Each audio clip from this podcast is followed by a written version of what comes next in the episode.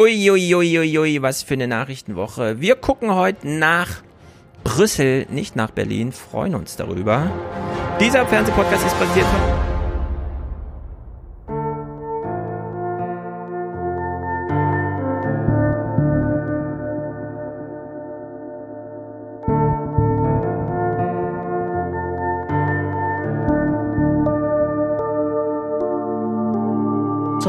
Mal nach 1989 wurde ein Gesetz eingeführt, das die Menschenrechte einschränkt.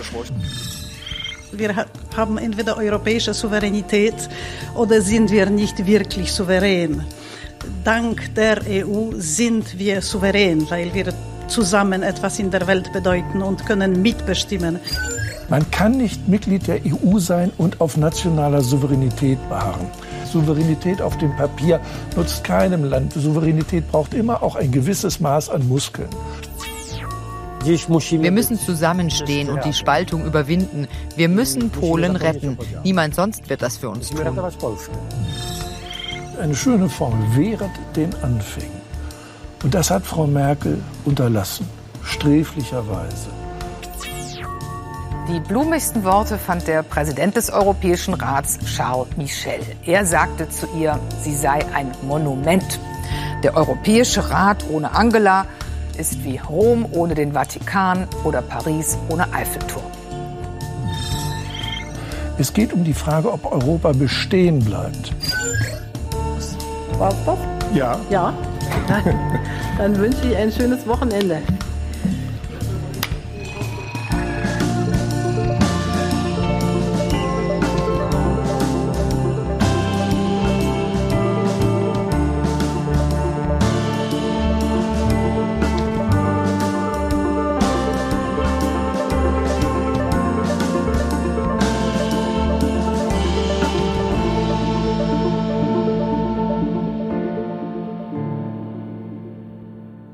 So, Angela Merkel hat uns allen ein schönes Wochenende gewünscht.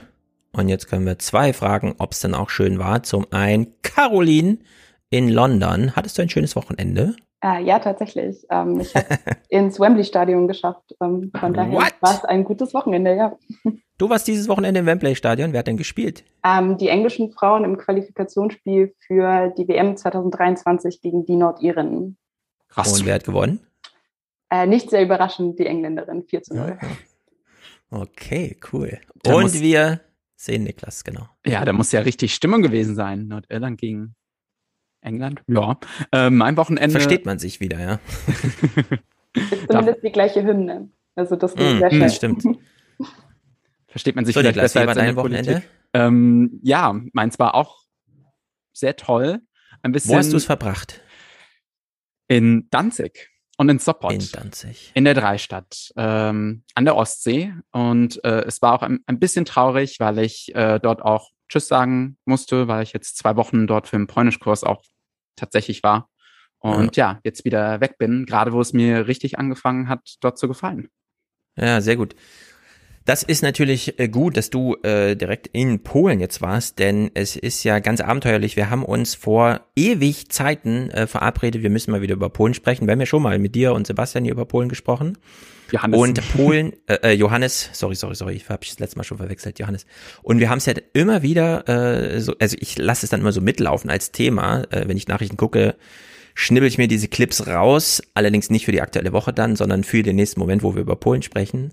Und irgendwie äh, war es wie verhext, denn 24. Oktober äh, war klar, da sprechen wir über Polen.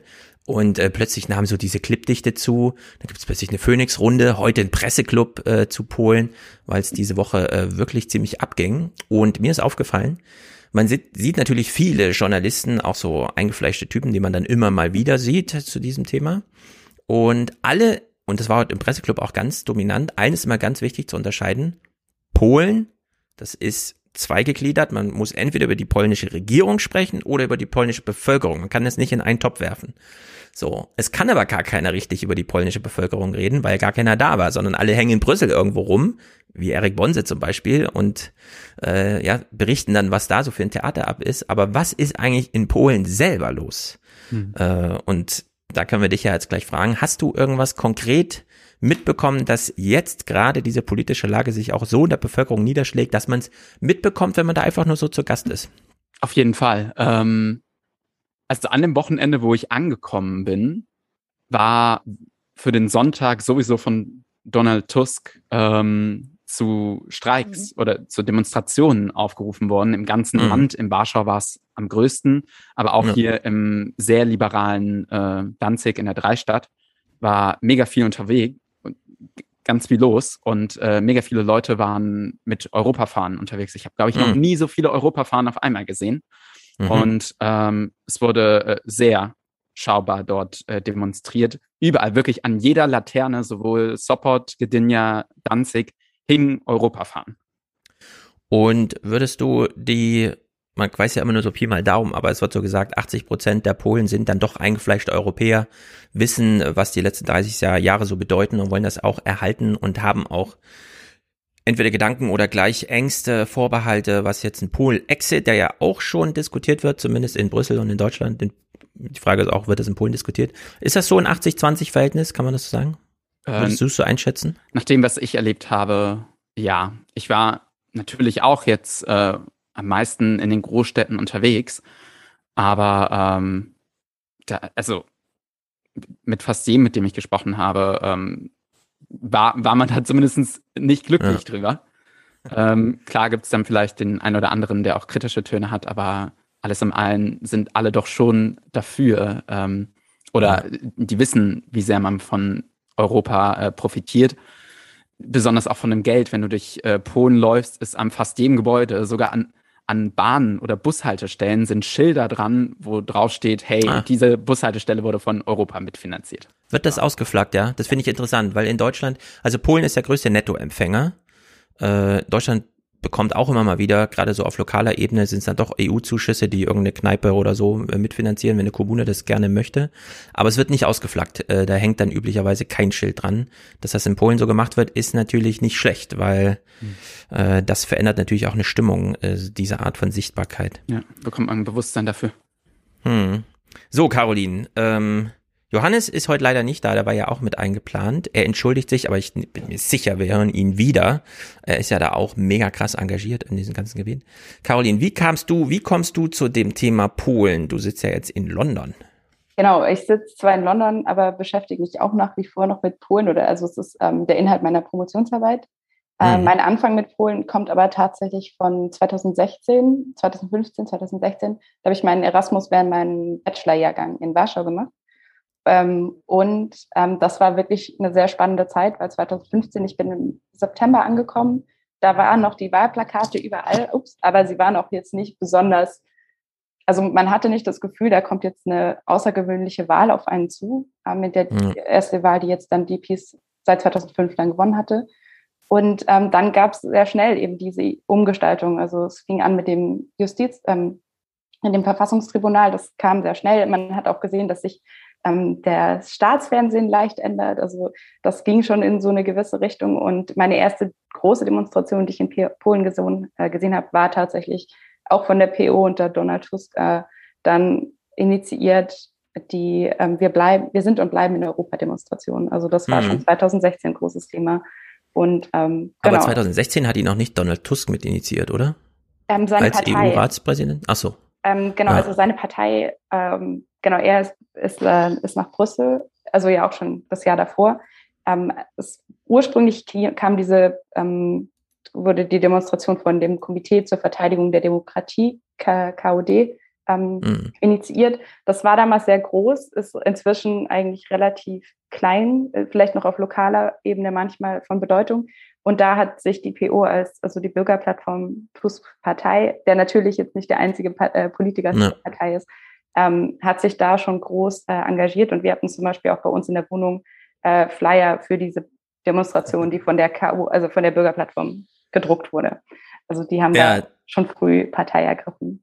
Das ist wahnsinnig politisch. Also wenn du mit Erasmus 2016 dahin bist, mhm. kommst du aus so einer politischen Richtung? Also studierst du irgendwas Politisches oder bist du selber politisch so engagiert, dass du dir dann Polen ausgesucht hast? Oder wie, wie kam das, dass Polen jetzt dein Zielort war? Also ich habe Politikwissenschaft studiert und im Nebenfach Slavistik, habe mit Russisch angefangen und irgendwie bin ich da auch nicht so richtig mit warm geworden. Und 2015 habe ich mich dann beworben auf meinen Erasmusplatz und das war eben in der Zeit, als Polen überall im, jetzt in, unter den neuen Mitgliedstaaten als das Pro-Europäischste anerkannt wurde. Und ich habe mich sehr für europäische Angelegenheiten interessiert und dachte, das klingt irgendwie nach einem guten, also da kommen zwei Themen zusammen, Europa und ähm, Mittelosteuropa. Und genau, habe mich dann so ein bisschen mhm. in das Land verliebt und bin dran geblieben. Ja. Und dieser politikwissenschaftliche Strang, also neben Slavistik, war, hatte auch was mit Polen zu tun oder war das durch Zufall dann? Das war ein Bachelor, genau, das war bloß Politikwissenschaft, aber mein Master war dann Russian and East European Studies. Ah. Und genau, das ist so in diesem Regionalstudienbegriff, da kommt alles so ein bisschen zusammen und äh, man klaut sich aus jeder Disziplin so ein bisschen was, aber genau, vor allem Politikwissenschaft. Und worin gipfelt das gerade? Was ist so dein Diplom, äh, jetzt dein äh, Dissertationsthema, an dem du da ackerst? Mhm. Ich schaue mir die Beziehung von zivilgesellschaftlichen Gruppen und politischen Parteien in, im polnischen System an und schaue quasi, wie die mit diesen illiberalen Entwicklungen zusammengehören oder was, wie vielleicht diese Interaktion äh, das auch so ein bisschen beeinflusst. Und genau mein Fokusthema sind ähm, Gruppen, die sich um Gender-Themen in Krakau mobilisieren. Hm. Das ist ja, ähm, wie soll ich sagen, ich komme ja selber aus der Soziologie-Richtung und da sucht man sich ja immer Themen, die eigentlich gar nicht heikel sind. Ne? Also irgendwie sowas, was weiß ich, eine Organisation, ich werde mal in so ein Krankenhaus, guckt sich das irgendwie an, keine Ahnung, macht sowas irgendwie. Oder liest viele Bücher zu irgendwas Politischem und guckt sich nochmal irgendeine Theoriearbeit an, aber du bist ja jetzt nicht nur thematisch sozusagen am lebenden Objekt, sondern dann auch noch ähm, äh, damals vor Ort gewesen und äh, es ist ja sozusagen du sitzt ja dann da, arbeitest an irgendwelchen Themen und weißt nie, welche Überraschung kommt, weil schon allein ein Wahlergebnis kann ja dein Thema wirklich beeinflussen, oder? Ähm, ja, genau. Also das ist auch im Moment der Plan, dass ich noch gewisse Leerstellen in meiner in meinem Schreibprozess sozusagen freilasse, einfach zu schauen. Also ich hoffe abzugeben, bevor die nächste Wahl regulär stattfindet. Aber wie gesagt, polnische Partei, äh, Politik ist manchmal ein bisschen abenteuerlich. Und es ja. gibt ja auch immer wieder Gerüchte, dass es vielleicht schon im Frühjahr 2022 Neuwahlen geben könnte dann müsste ich Eben. mich dementsprechend anpassen. Geht ja auch im Parlament hoch her, wenn man sich anschaut, wie das letzte Mediengesetz äh, da diskutiert wurde. Da sind es ja auch nicht unbedingt die allergrößten Mehrheiten, die da mobilisiert werden. Also da weiß man ja auch nie, wann gibt's jetzt die nächste, in England sagt man Snap Election.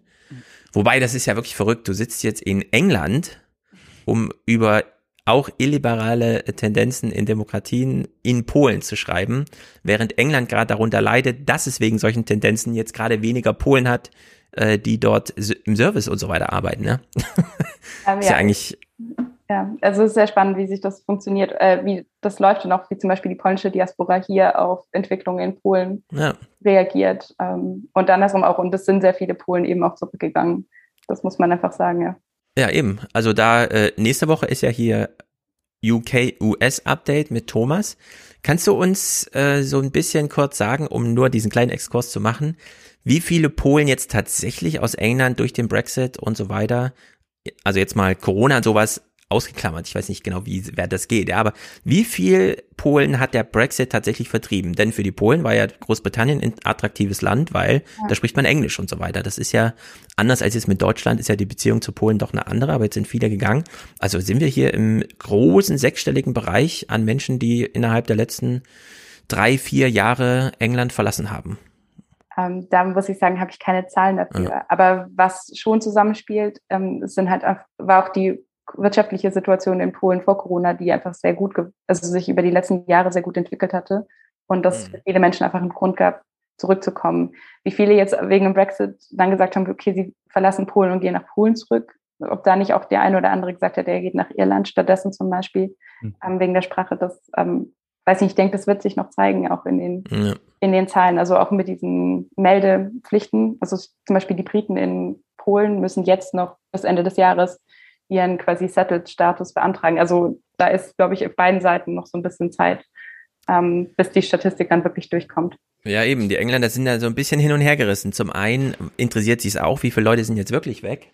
Zum anderen will man diese Zahl aber nicht unbedingt öffentlich diskutiert haben, weil wenn es jetzt heißt, Boris Johnson hat tatsächlich 600.000 junge Menschen vertrieben, also mit jung meine ich jetzt so im erwerbsfähigen Alter U60 oder so, die jetzt wirklich substanziell fehlen, sieht man ja auch in den Effekten, äh, dann ist das ja durchaus eine Regierungsbilanz auch, die man da so zieht. Ne? Also in der Hinsicht ist das schon. Ich habe gerade auch mal geschaut. Ähm, tatsächlich sind Polen die größte EU-Ausländergruppe in ja. Großbritannien mit 738.000 und das ist fast ja. doppelt so viel wie die zweitgrößte Gruppe, das sind Rumänen. Und ja. Äh, dann kommen erst Irländer. Ähm, also ja, ich, ich, man sieht ja gerade die Bilder, ähm, wie, wie schlecht es dort vonstatten geht. Ich glaube, dass ja. wir auch noch äh, hoffentlich ein Nachspiel haben, dass dann auch hoffentlich äh, die Labour-Partei das irgendwie mal produktiv aufnehmen könnte. Aber die sind ja auch gerade anscheinend ziemlich am Boden. Ja, also mich wundert, dass es in äh, Polen, also ich meine, ich kann kein Polnisch und so weiter. Kannst du eigentlich gut Polnisch, Caroline? Äh, um, ähm, ich bin auf so einem Intermedium-Level, würde ich mal sagen. Ja. Also du könntest, wenn du Nachrichten, Fernsehen dort schaust, verstehst du, um was es da geht und so, ne? In Nachrichten. Ja. Weil ich habe mich immer gefragt, warum die Polen selbst nicht das thematisieren, dass gerade sehr viele junge Polen wieder zurück sind in Polen. Äh, es sind ja, es ist ja schon so eine Verjüngungskur des ganzen Landes eigentlich, wenn da plötzlich eine halbe Million Menschen oder so 400.000, keine Ahnung, wie viel es halt sind, äh, dann einfach zurückkommen, äh, kennt man so ein bisschen von der deutschen Einheit. Das wurde hier in Deutschland auch nie so richtig thematisiert, aber Ostdeutschland ist ja die älteste Region der Welt, was bedeutet, Westdeutschland hat die letzten 30 Jahre sehr davon profitiert, dass einfach sehr viele junge Menschen in die urbanen Zentren Westdeutschlands strömten und dort halt wirklich für Wirtschaftsentwicklung und so weiter gesorgt haben, die jetzt im Osten auf dem Lande dann fehlt. Und das ist ja eigentlich in Polen jetzt auch äh, zu beobachten oder müsste zu beobachten sein. Ich Denn glaube, die Polen, die, die aus England gehen, die gehen ja nicht irgendwo hin, die gehen ja erstmal primär zurück nach Polen, auch wenn sie sich dann vielleicht neu orientieren, aber es muss ja eine Wirkung haben in Polen. Ich glaube, es fällt nicht ganz so arg ins Gewicht, einfach dadurch, dass Polen jetzt seit mehreren Jahren in Folge ähm, das EU-Land ist, das die meisten ähm, Aufenthaltsgenehmigungen äh, an Nicht-EU-Ausländer ausgibt. Hm. Es sind viele Ukrainer, aber auch aus Asien, Zentralasien kommen da viele. Also die polnische Arbeitskraft sozusagen wird eh schon verjüngt. Ich denke, das fällt nicht unbedingt so ins Gewicht und vielleicht ist es auch tatsächlich so, dass ähm, die Wahrnehmung auch oft, weil viele Leute sind nach Großbritannien gegangen, um dort zu arbeiten, aber vielleicht war auch immer in der Familie sowieso schon die Erwartung, dass die irgendwann mal wieder zurückkommen. Ja. Und dann ist das natürlich irgendwie nur was, was, was man eher erwartet hat und nicht ja. ähm, jetzt ein neuer großer wirtschaftlicher Faktor, sondern einfach nur dieses, okay, Polen ist jetzt ähm, ja so wirtschaft, steht wirtschaftlich so gut da, dass es sich wieder lohnt, äh, dass die Enkelkinder wieder zurückkommen. Ja. Hm. Große Einwanderergruppe nach ähm, Polen ist zurzeit ja auch sind Belarusen, die einfach mhm. äh, wegen dem Konflikt dort ähm, das Land verlassen. Und ähm, ja, was für Folgen dieser Konflikt auch hat, äh, werden wir ja später auch noch besprechen mhm. ähm, mit der Situation an der polnisch-belarussischen Grenze.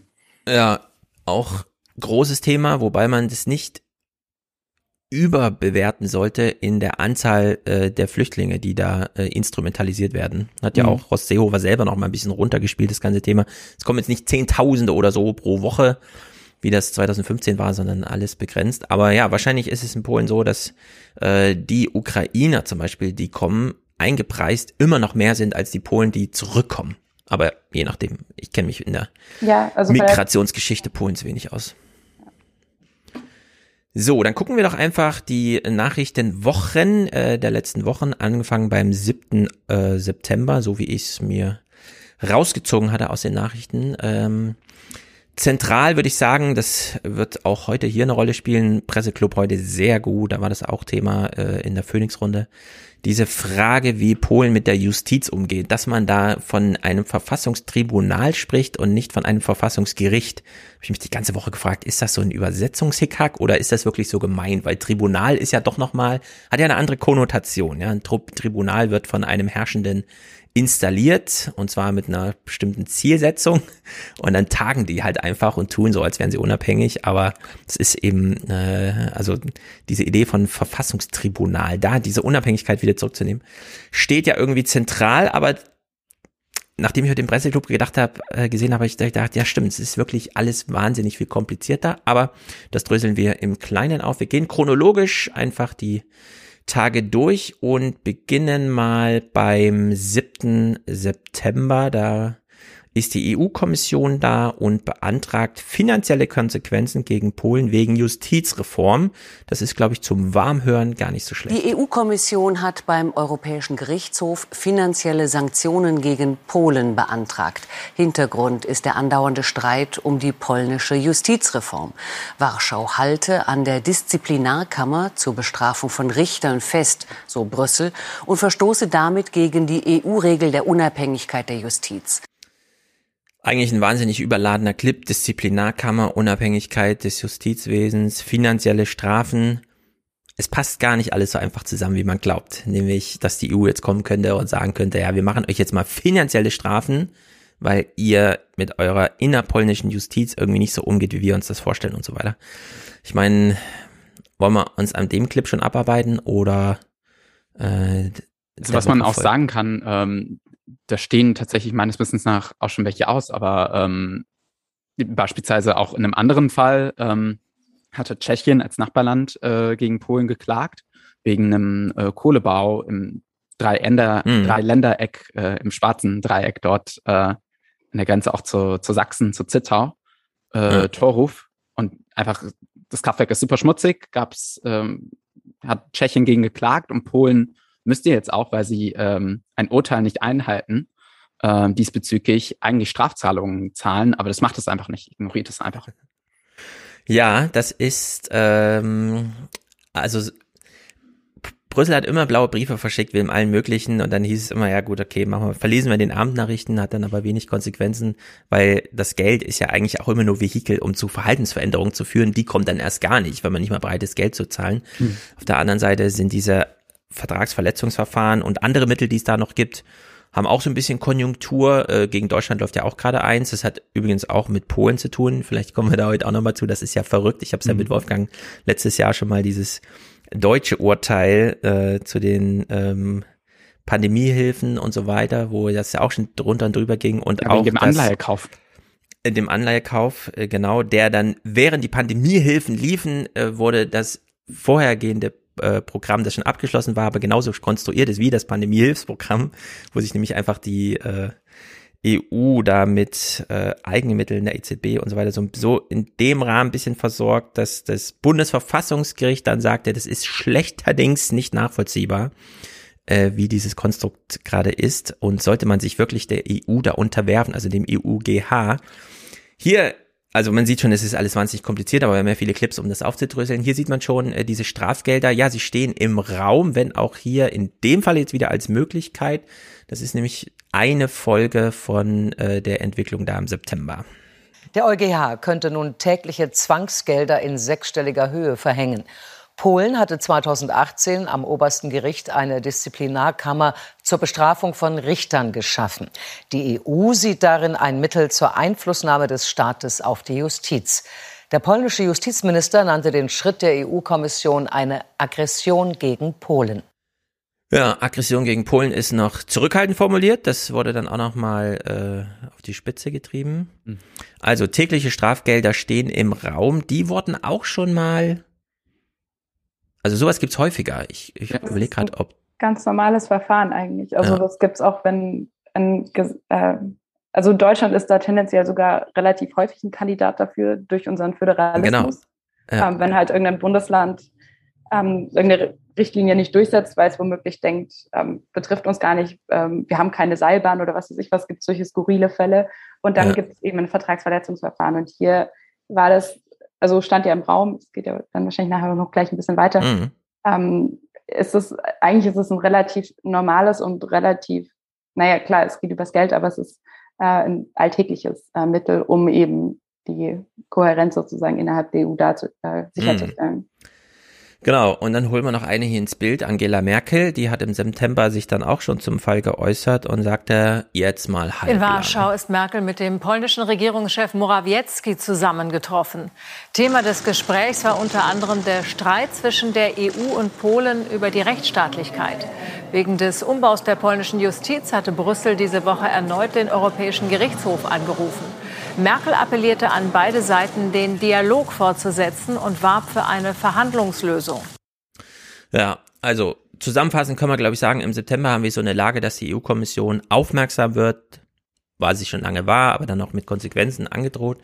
Äh, in Polen wird eine politische Ebene ins äh, in die Gerichtsbarkeit eingezogen. Ähm, die Politik äh, bekommt irgendwie so Vetorecht oder so, kann man jetzt sagen, gegen Richter. Die müssen sich da erstmal wieder neu beweisen und äh, zeigen, dass sie auch, also so Loyalitätsgedingse äh, werden da quasi abverlangt. Ähm, woraufhin Merkel dann sagt, ah, jetzt mal halblang, ich bin jetzt erstmal zu Besuch. Das wird ihr auch bis heute vorgeworfen, dass sie da immer zu locker war. Größter Fehler, würde ich sagen, so in ihrer äh, Kanzlerschaft. Also, genau, ähm, also da gibt's was Europapolitik angeht. Genau, da gibt's harte Urteile. Rolf Dieter Krause sticht sich da immer wieder hervor, ehemaliger AD Brüssel äh, Büroleiter und so, der das so hart sieht wie du, Niklas. Das ist aber ganz überraschend, ihn da so zu hören. Okay, nächste Person, die wir hier noch thematisieren müssen, ist natürlich Ursula von der Leyen. Die hat ja im September ihre State of the Union gehalten. Die habe ich ja mit Wolfgang auch ein bisschen ausführlicher besprochen. Da hat sie ja auch auf Polen und Ungarn nochmal geblickt. War eine ganz klare Ansage Richtung Polen und Ungarn, auch wenn sie die beiden Na Länder nicht namentlich gelandt, genannt hat. So ist doch klar, dass der Streit um die Rechtsstaatlichkeit mit eben diesen beiden Ländern und besonders mit Polen jetzt auf einen neuen Höhepunkt zutreibt. Die EU-Kommission streitet sich auf gleich verschiedenen Feldern besonders mit Polen. Sie hält einerseits die Corona-Hilfen, die Wiederaufbauhilfen für Polen zurück, weil sie sagt, es ist nicht sicher, dass die Gelder gegen Korruption geschützt sind. Andererseits hat sie Strafzahlungen beim Europäischen Gerichtshof beantragt, weil Polen ein Urteil des Europäischen Gerichtshofes nicht umsetzt. Und der nächste Punkt, in der nächsten Woche würde eine neue Eskalationsstufe bedeuten, denn dann entscheidet das polnische Verfassungsgericht darüber, ob es wirklich sein kann, dass EU-Recht über polnischem Recht steht und die die Vermutung der Kommission ist, dass der Gerichts, dass, der, dass das polnische Verfassungsgericht Nein sagen wird. Und das kann die Kommission auf keinen Fall so stehen lassen. Dann muss sie handeln, denn das berührt die innerste Verfasstheit der Europäischen Union, wenn ein Land sagt, wir erkennen Urteile des Europäischen Gerichtshofes nicht mehr an. So, so damit springen wir, genau, damit springen wir jetzt einen Monat.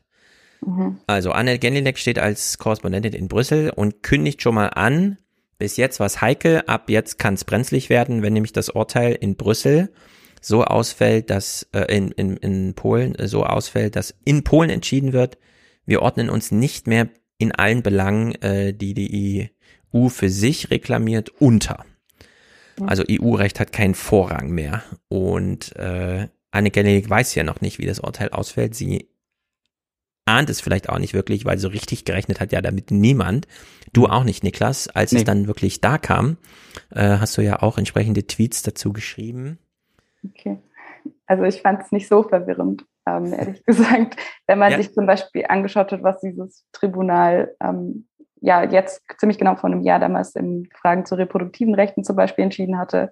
Ähm, was mhm. vielleicht ganz spannend ist, ist, dass dieses Urteil von Warschau regelmäßig verschoben wurde. Also es hätte eigentlich schon viel früher im Sommer sein sollen. Und ähm, das hatte schon so ein bisschen das Geschmäckle, ähm, so will ich mal aus dem Süden sagen, ähm, in die Richtung, dass man gesagt hat, also man hofft halt einfach, dass man diese Zusage für den Wiederaufbau für, für diese Gelder bekommt und dann dieses Urteil fällt. Und dann kann die EU auch nicht mehr sozusagen dieses Druckmittel, was jetzt gerade in diesem Clip angesprochen wurde, verwenden, ähm, sondern dann wäre ja sozusagen der, dann wäre ja alles schon unterschrieben und das Geld wäre schon auf dem Weg äh, hm. nach mhm. Warschau, flapsig gesagt.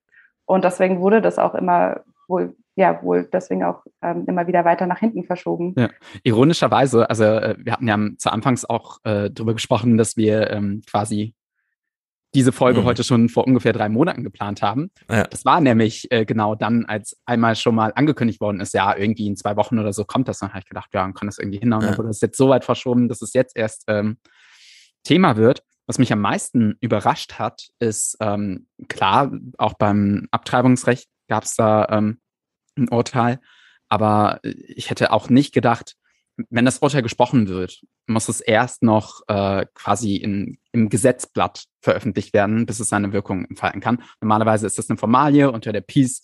Äh, mhm. wurde das dann natürlich auch äh, hier und da mal, äh, wurde damit gewartet, besonders auch in dem Abtreibungsurteil, weil es ja dann so massive äh, Reaktion darauf gab. Das haben wir im Januar ja besprochen. Ähm, und dass sie, ich hätte eher gedacht, dass sie, dass das Urteil kommt und dass man es aber nicht veröffentlicht und vielleicht noch so als, als letzte Karte irgendwie in der Rücken. Aber es ist ja auch noch nicht veröffentlicht, oder? Doch, doch. ja, also das ist natürlich, ähm, also was man jetzt sagen muss, äh, die Vorwürfe, die an Polen immer kommen, äh, wie eben schon thematisiert, ist ja, die polnische Regierung hat sich das Verfassungsgericht unterworfen, indem sie einfach die Richter da alle mal gefeuert hat und dann wurden da eben, äh, so war es ja, ne? Das ganze mhm. Verfassungsgericht wurde ja im Grunde entlassen. Und Regeln wurden erlassen, dass äh, Richter früher pensioniert werden und so. Genau, ich weiß noch, wie die Vorsitzende dann am nächsten Tag einfach trotzdem zur Arbeit gegangen ist, aber dann nicht mehr ins Gebäude gelassen wurde und äh, da gab es ja solche Spielereien.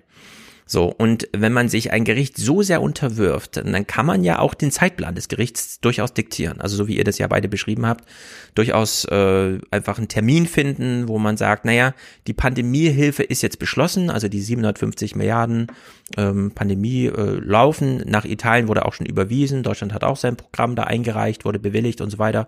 Polen hat es eingereicht, wurde bewilligt, aber das Geld wurde noch nicht ausgezahlt. Und jetzt natürlich die Frage, wie läuft der Machtkampf ab? Ja, also wie weit zögert man, wo alle wissen, das Verfahren läuft, das Urteil hinaus und lässt damit auch die Leute im Unklaren, ja, trauen sie sich's wirklich? Also wie man es bei mhm. Ali Gellinek, ja, das rumort so in Brüssel, aber man weiß ja nicht, trauen sie sich's wirklich, das so krass zu machen? Und dann müssen sie es aber dann irgendwann mal machen, weil sie auch nicht mehr die Geduld haben zu sagen, na, wir können jetzt nicht warten, bis es ausgezahlt ist, weil das wird wahrscheinlich noch sehr lange dauern, bis es ausgezahlt ist. Mhm. Denn da liegt es ja nicht nur an solchen Urteilen, sondern wirklich an der Rechtsstaatlichkeit selbst. Also das hat ja Ursula von der Leyen auch in der Rede, die sie hier angesprochen hat, klar gesagt. Es geht hier um europäisches Geld und deswegen hat Europa eine Verantwortung, diese Vermögenswerte zu schützen man wirft sie nicht einfach, und darunter leidet ja auch Ungarn, äh, den illiberalen Demokratien in den Rachen, weil man dann nicht genau weiß, was passiert eigentlich mit dem Geld. Also es ist oh ja. einfach, es geht um europäisches Geld und das möchte Ursula von der Leyen schützen. Was konkret bedeutet, Polen und Ungarn haben noch nichts von dieser Pandemiehilfe ausgezahlt bekommen, was in Polen 37 Milliarden Euro sind, von denen die polnische Regierung schon wieder sagt, ach, die brauchen wir gar nicht, wir wachsen ja stark genug. Ja, also da werden auch wieder solche medialen äh, Runden da gedreht. Einerseits ja und andererseits wird natürlich schon Wahlkampf betrieben für 2023 mit den Ausgaben, die man aus diesem polnischen neuen Deal ähm, bezahlen mhm. möchte und da sind die Gelder eingerechnet. Also das mhm. ist dann vielleicht wieder die Frage von, und ich denke auch, wenn Morawiecki in, in äh, Brüssel spricht oder wenn er mit der Merkel spricht, er hat ähm, sein Publikum zu Hause und er hat sein Publikum in Brüssel und das sind mhm. verschiedene Nachrichten, die da kommen. Also, also das denke, Geld ist schon eingerechnet. Hm, genau, es ist eingerechnet, aber man spielt medial damit, dass man einfach sagt, dann, mhm. äh, ja, wir wachsen ja stark genug, ja, wir haben ja das Land stark genug gemacht, wir brauchen es gar nicht, obwohl man es natürlich, klar, 37 Milliarden, ja, also das mhm. ist ja nun nicht ohne. Oh ja. Ähm, also ich würde darauf wetten, dass er am liebsten die Gelder gehabt habt hätte und äh, damit jetzt auch in den Wahlkampf geht. Ähm, ja. Die Strategie, die er jetzt fährt, ähm, zu sagen, ja, wir würden das auch ohne haushalten, ist halt einfach äh, den, den Umständen gegeben. Es war halt auch so ein Getänzel. Also ähm, Jaroslav Kaczynski hatte auch mal äh, gesagt, dass sie die Disziplinarkammer auch tatsächlich wieder abgeschaffen werden soll. Die soll jetzt nur noch die restlichen Fälle, die noch da sind, abarbeiten. Genau, lass uns da kurz einhaken. Den geht es nämlich immer noch um die Aufarbeitung ähm, der sowjetischen Zeit wo sie immer den Vorwurf machen, ja Deutschland, ihr habt ja schnell eure Richter da einfach alle rausgeschmissen und habt sozusagen mit dem Wiedervereinigungsprozess da auch klar Schiff gemacht. Diesen Prozess hat es in Polen so nie gegeben. Es arbeiten dort immer noch Richter, die eigentlich zur Sowjetzeit äh, ins Amt kamen. Lustigerweise auch der Vorsitzende in diesem Urteilsspruch jetzt war ja schon ähm, als Richter tätig in der Zeit des Kommunismus. Ah, ah, sind alles also nur Parolen. Ja, also Parolen, aber trotzdem äh, muss man sagen, ja, in Deutschland ist, hat, gab es wahrscheinlich wirklich einen anderen Prozess als in Polen. Da gab es wahrscheinlich mehr Kontinuität, als es jetzt so, in, also in Ostdeutschland wurde ja doch einiges umgekrempelt, was in Polen dann erstmal, ja, mhm. schon allein, weil man keinen großen Bruder hatte, wo man dann einfach ja, was natürlich an die andere, Hand genommen wurde. Was ja dann andere Herausforderungen bringt. Also auf der anderen genau. Seite ist es natürlich, man, also ersetzt dann das System mit lauter Leuten, die eigentlich nicht in diesem System groß geworden sind. Ähm, ja. Also das es ja, hat wahrscheinlich seine anderen Herausforderungen. Ja, genau. Also so große Zäsuren kann man nicht machen, wenn man auf sich selbst äh, gestellt ist. Das war für Ostdeutschland ja anders. Ja, die wurden einfach an die Hand genommen und dann eingesackt, was auch wieder zu Problemen geführt hat. Ja, also es ist, geht runter und drüber. Gut, dieses Urteil, also wir sind jetzt beim 7.10., wir springen quasi drei Wochen nach vorne. Das Urteil ist am 7.10. da. Wir gucken mehrere Clips dazu, denn es ist wirklich atemberaubend, nicht nur inhaltlich, sondern auch auf der Zeitdimension, der Tag, an dem es gefällt wurde. Also beginnen wir mal hier. Das Urteil ist das, da. was das oberste Gericht Polens heute Und das ist dann auch erstaunlicherweise mal Aufmacherthema in den Tagesthemen zum Beispiel. In Warschau erklärte, das rührt an den Grundfesten und Grundsätzen der Europäischen Union. Teile der EU-Verträge seien nicht mit polnischen Gesetzen vereinbar. EU-Institutionen, so hieß es weiter, würden ihre Kompetenzen überschreiten. Gemeint war damit vor allem der Europäische Gerichtshof, der in seinen Entscheidungen die Justizreform der rechtskonservativen Regierungspartei PiS beanstandete. So, das Urteil ist da und äh, geht an die Grundfesten Europas. Wobei hier wieder zu sagen ist, ja, es gibt diesen Vorrang des EU-Rechts, aber nicht, weil er in den EU-Verträgen drin steht. Das hat man sich nämlich nie getraut, da reinzuschreiben, sondern weil irgendwann 1964 oder so mal vom EUGH ein Urteil gefällt wurde, dass das als Zäsur und Prämisse für alle folgende Rechtsentwicklungen da setzte. Und dann muss man hinzufügen, als die Polen allerdings zur EU hinzustießen, war das schon der Stand der Dinge, mit dem man sich einverstanden erklärt hat, auch wenn er nicht in den Verträgen drin steht. Also ein bisschen knifflig eigentlich, aber die Polen können sich nicht zu einfach rausreden und sagen, das wollen wir jetzt mal revidieren. Also diese Revision ist zu scharf und das wurde ja hier auch so beobachtet, würde ich sagen, allgemein. Hm. Und erstaunlicherweise aktive Bewegung in Polen. Äh, in Deutschland gibt's ja selten klar, es gibt Fridays for Future und so Klimademonstrationen, aber das letzte war wahrscheinlich, ähm, was weiß ich, Artikel 13, Artikel 17 oder so, dass man mal davon, nennenswert ja. Menschen oder auf der Straße hatte. Gibt es ja. auch Leute, die auf die, die auf die Straße gehen. Äh, das ist auch super interessant, denn ähm, in also wir gucken ja immer nach Amerika und sagen so, ey, in Alabama oder in Texas gibt's ja echt krasse Abtreibungsrechte. Und da wird es immer ewig durchdiskutiert mit, ja, die wollen das hochprovozieren, damit das dann wieder vom ähm, Supreme Court landet und dort dann landesweit entschieden wird und so weiter. Deswegen läuft das, ist das da besonders scharf. Wenn man sich jetzt anguckt, was in Polen entschieden wurde, müssten wir eigentlich, so wie wir nach Amerika gucken, auch auf Europa einfach mal schauen und sagen, so wie wir Texas da ausklammern und sagen, das ist besonders krass, in Polen ist es besonders krass. Wurde allerdings nie so gemacht, ne? Hm. Also die äh, äh, Rechtsprechung da in Polen, die ging so ein bisschen vorbei in Deutschland an der Diskussion. Man hat auch keine solidarischen Demonstrationen oder sowas gesehen, ich jedenfalls nicht. Hier in Berlin, Berlin äh, schon. ja. ja. Oder in den größeren Städten und also sorry. es gibt auch zivilgesellschaftliche Reaktionen, zum Beispiel dieses in Berlin gibt es äh, Tante Bascha, die ähm, helfen polnischen Frauen Abtreibungen in Polen zu bekommen. Und die gibt es inzwischen in mehr und mehr deutschen Städten. Zum Beispiel in Wien gibt es auch inzwischen und Prag ist auch hm. inzwischen Teil dieses Netzwerks. Also nicht so sichtbar, aber gibt es eigentlich schon einige Solidaritätsbekundungen. Ja, hatten wir auch hatten wir auch tatsächlich äh, ein bisschen angeschnitten äh, in der Folge Ende Januar.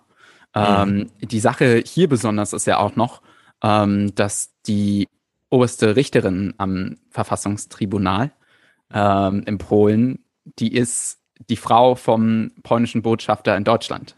Das heißt, ähm, ja, und die oh. wohnt hier in Grunewald, äh, nicht weit, ähm, wo ich wohne sogar. Die hat ähm, ihren Erstwohnsitz hier in Deutschland oder was? Nee, aber aber sie ist hier bei ihrem Mann natürlich. Ja, genau, und deswegen wurden dann auch hier vor der äh, polnischen äh, Botschaft in Berlin ganz viel Demo gemacht und auch tatsächlich so Infoflyer in Grünewald äh, rumverteilt, äh, die darauf aufmerksam gemacht haben, hm. was da für eine Frau eigentlich hier in der Nachbarschaft äh, lebt. Hm. Und ja. Na, völlig zu Recht, würde ich sagen. Es ist jedenfalls erstaunlich, dass wir es hier reportiert bekommen in den Nachrichten, dass es durchaus auf der Straße dann auch zur Sache geht. Blankes Entsetzen bei den Demonstranten vor dem Gerichtsgebäude. Trotzig spielen sie die Europahymne. Doch ihr Protest verhallt. Das ist für mich der erste Schritt raus aus der EU. Eine absolute Tragödie für Polen. Im Saal urteilen die Richter, Teile des EU-Rechtes seien nicht mit der polnischen Verfassung vereinbar. Ja, man bekommt eine gute Berichterstattung, anders als in Amerika, äh, wie auch in Deutschland. Man sieht einfach mal den Richter da auch sprechen. Der O-Ton der Richterin war im Heute-Journal noch ein bisschen ausführlicher. Das Urteil verfolgen Sie per Livestream. Die EU-Organe überschreiten ihre Kompetenzen und die polnische Republik kann nicht demokratisch und souverän agieren.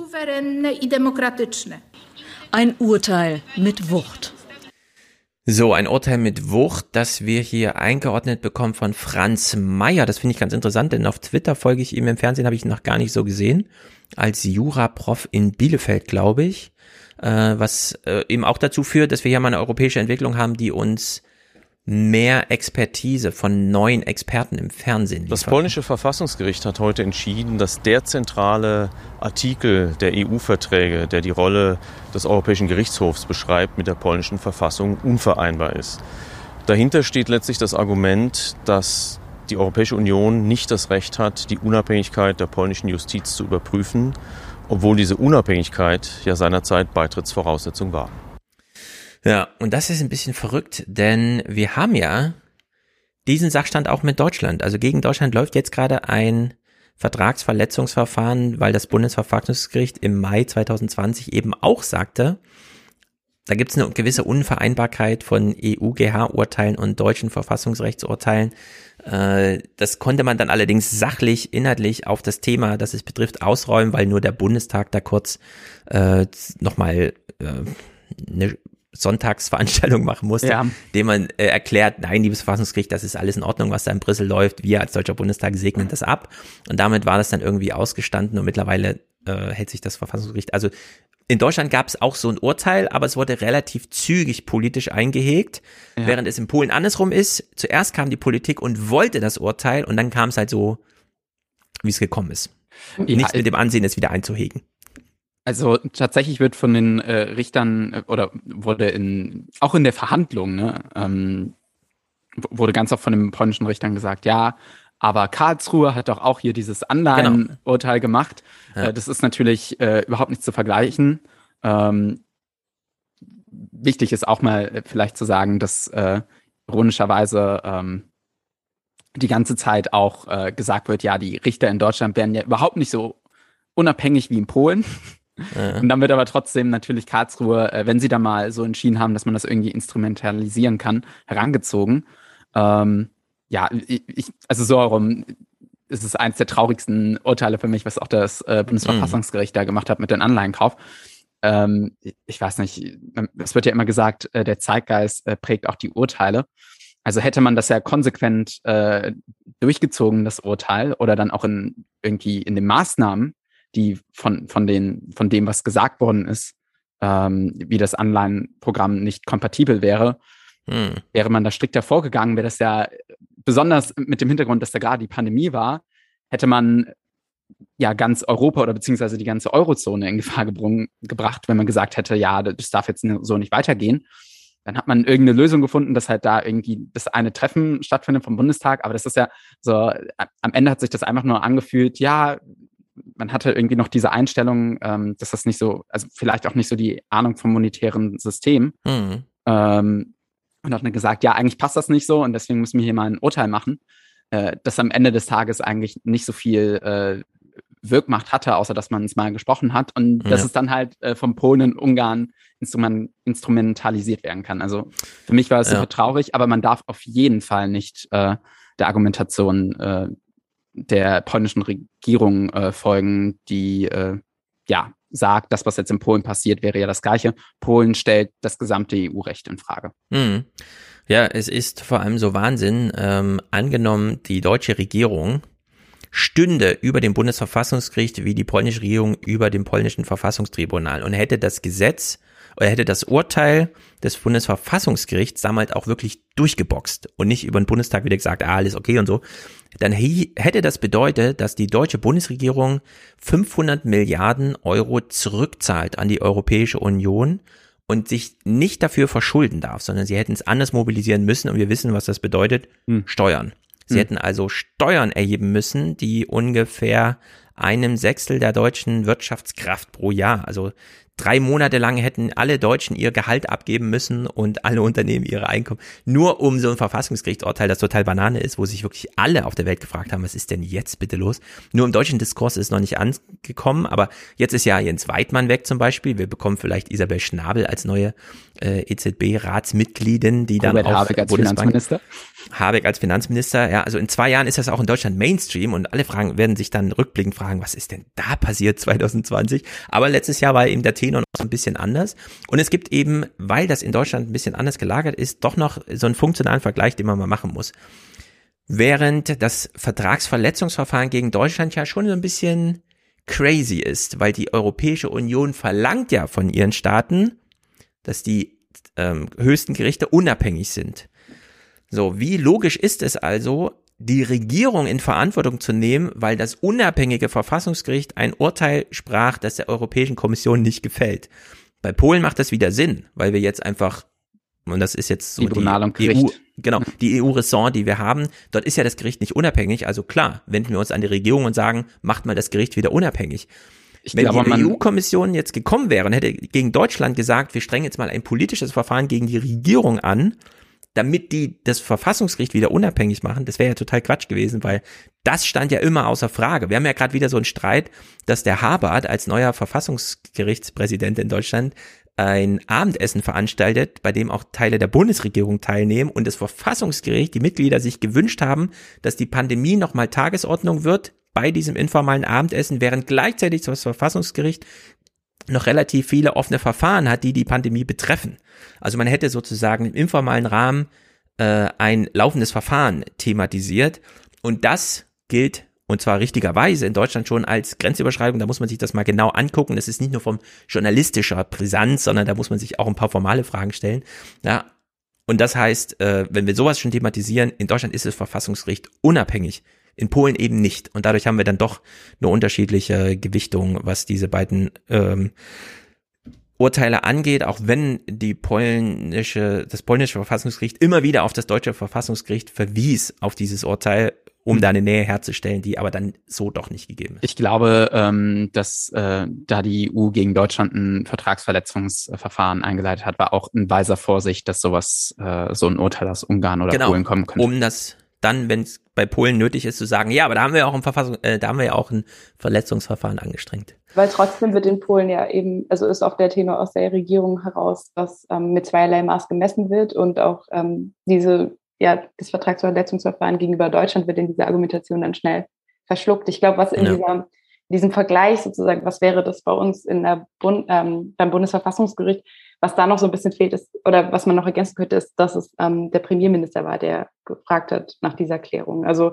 ich glaube, das gäbe wahrscheinlich einige ähm, Gesetze oder auch Verfassungen, die teilweise problematische ähm, Positionen zu EU-Recht hätten, wenn man spitz auf Knopf ja. äh, das wissen wollte. Und ich meine, sie haben auch da daraufhin gearbeitet. Also hm. ähm, das, glaube ich, ist auch noch mal so ein bisschen Ding, was das vielleicht noch brisanter oder ähm, mhm. noch mal politischer auflädt, einfach dazu. Genau.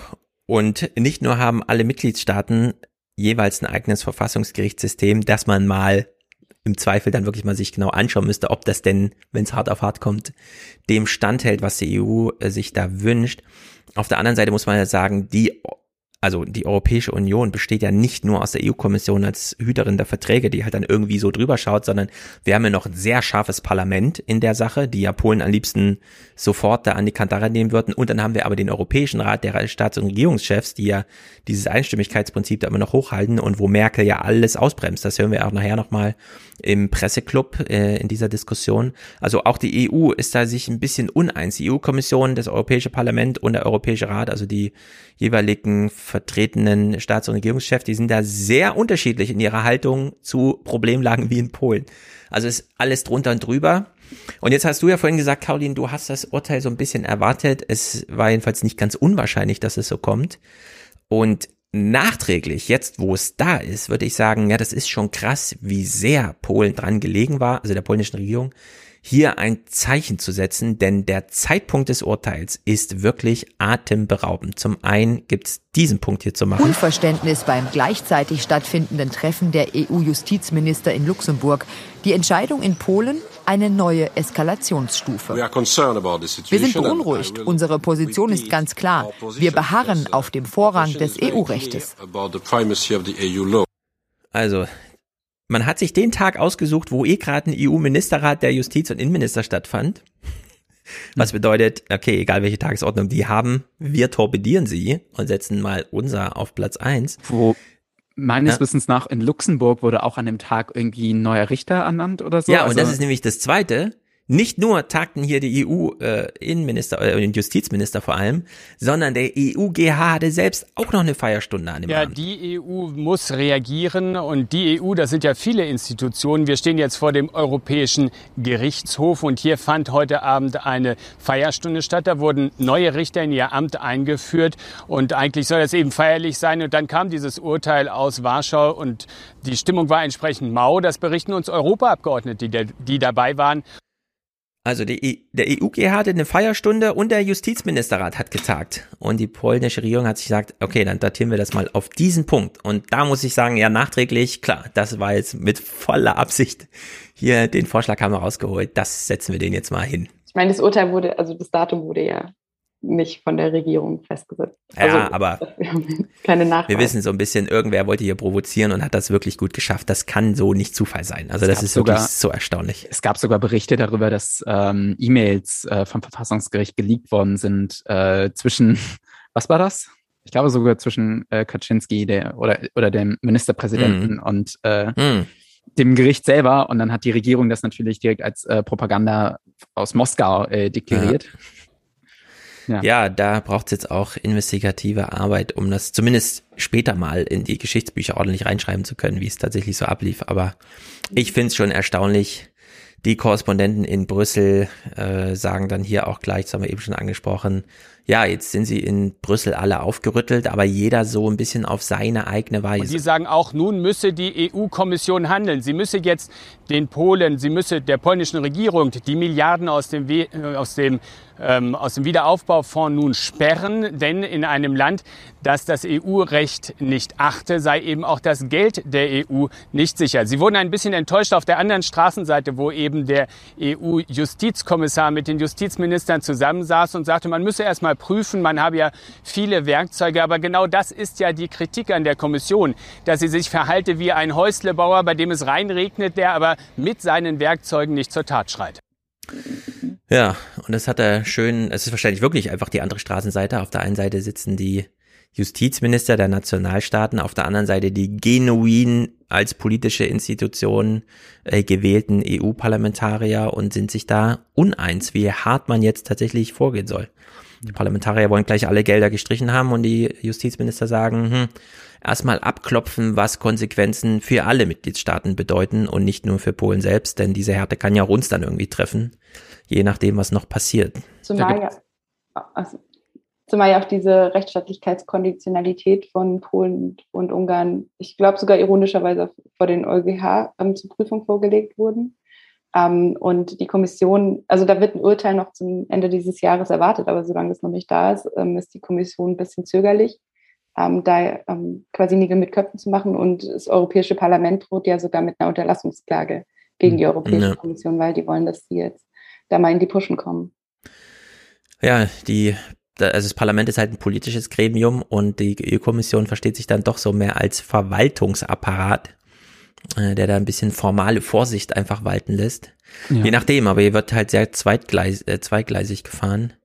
Also es war ja auch ähm, als äh, Fit for 55, also ähm, das ist wieder der, der extra Haushalt äh, während Corona, extra Haushalt, also die Gelder beschlossen worden. Fit for 55 ist dieses Programm bis 2035 oder so auf 55 Prozent des äh, Klimagasausstoß genau. zu kommen. Und als ja. das beschlossen worden ist, wurde da ja unter anderem auch dieser Rechtsstaatsmechanismus äh, rein verhandelt und äh, der Kompromiss dann zwischen den zwischen Ungarn und Polen und den anderen EU-Ländern auch äh, zum Großteil ausgehandelt äh, von Angela Merkel. Das ist ja alles während der äh, deutschen äh, Europarats ähm, Stimmt, Ratspräsidentschaft, ausgehandelt ne? worden.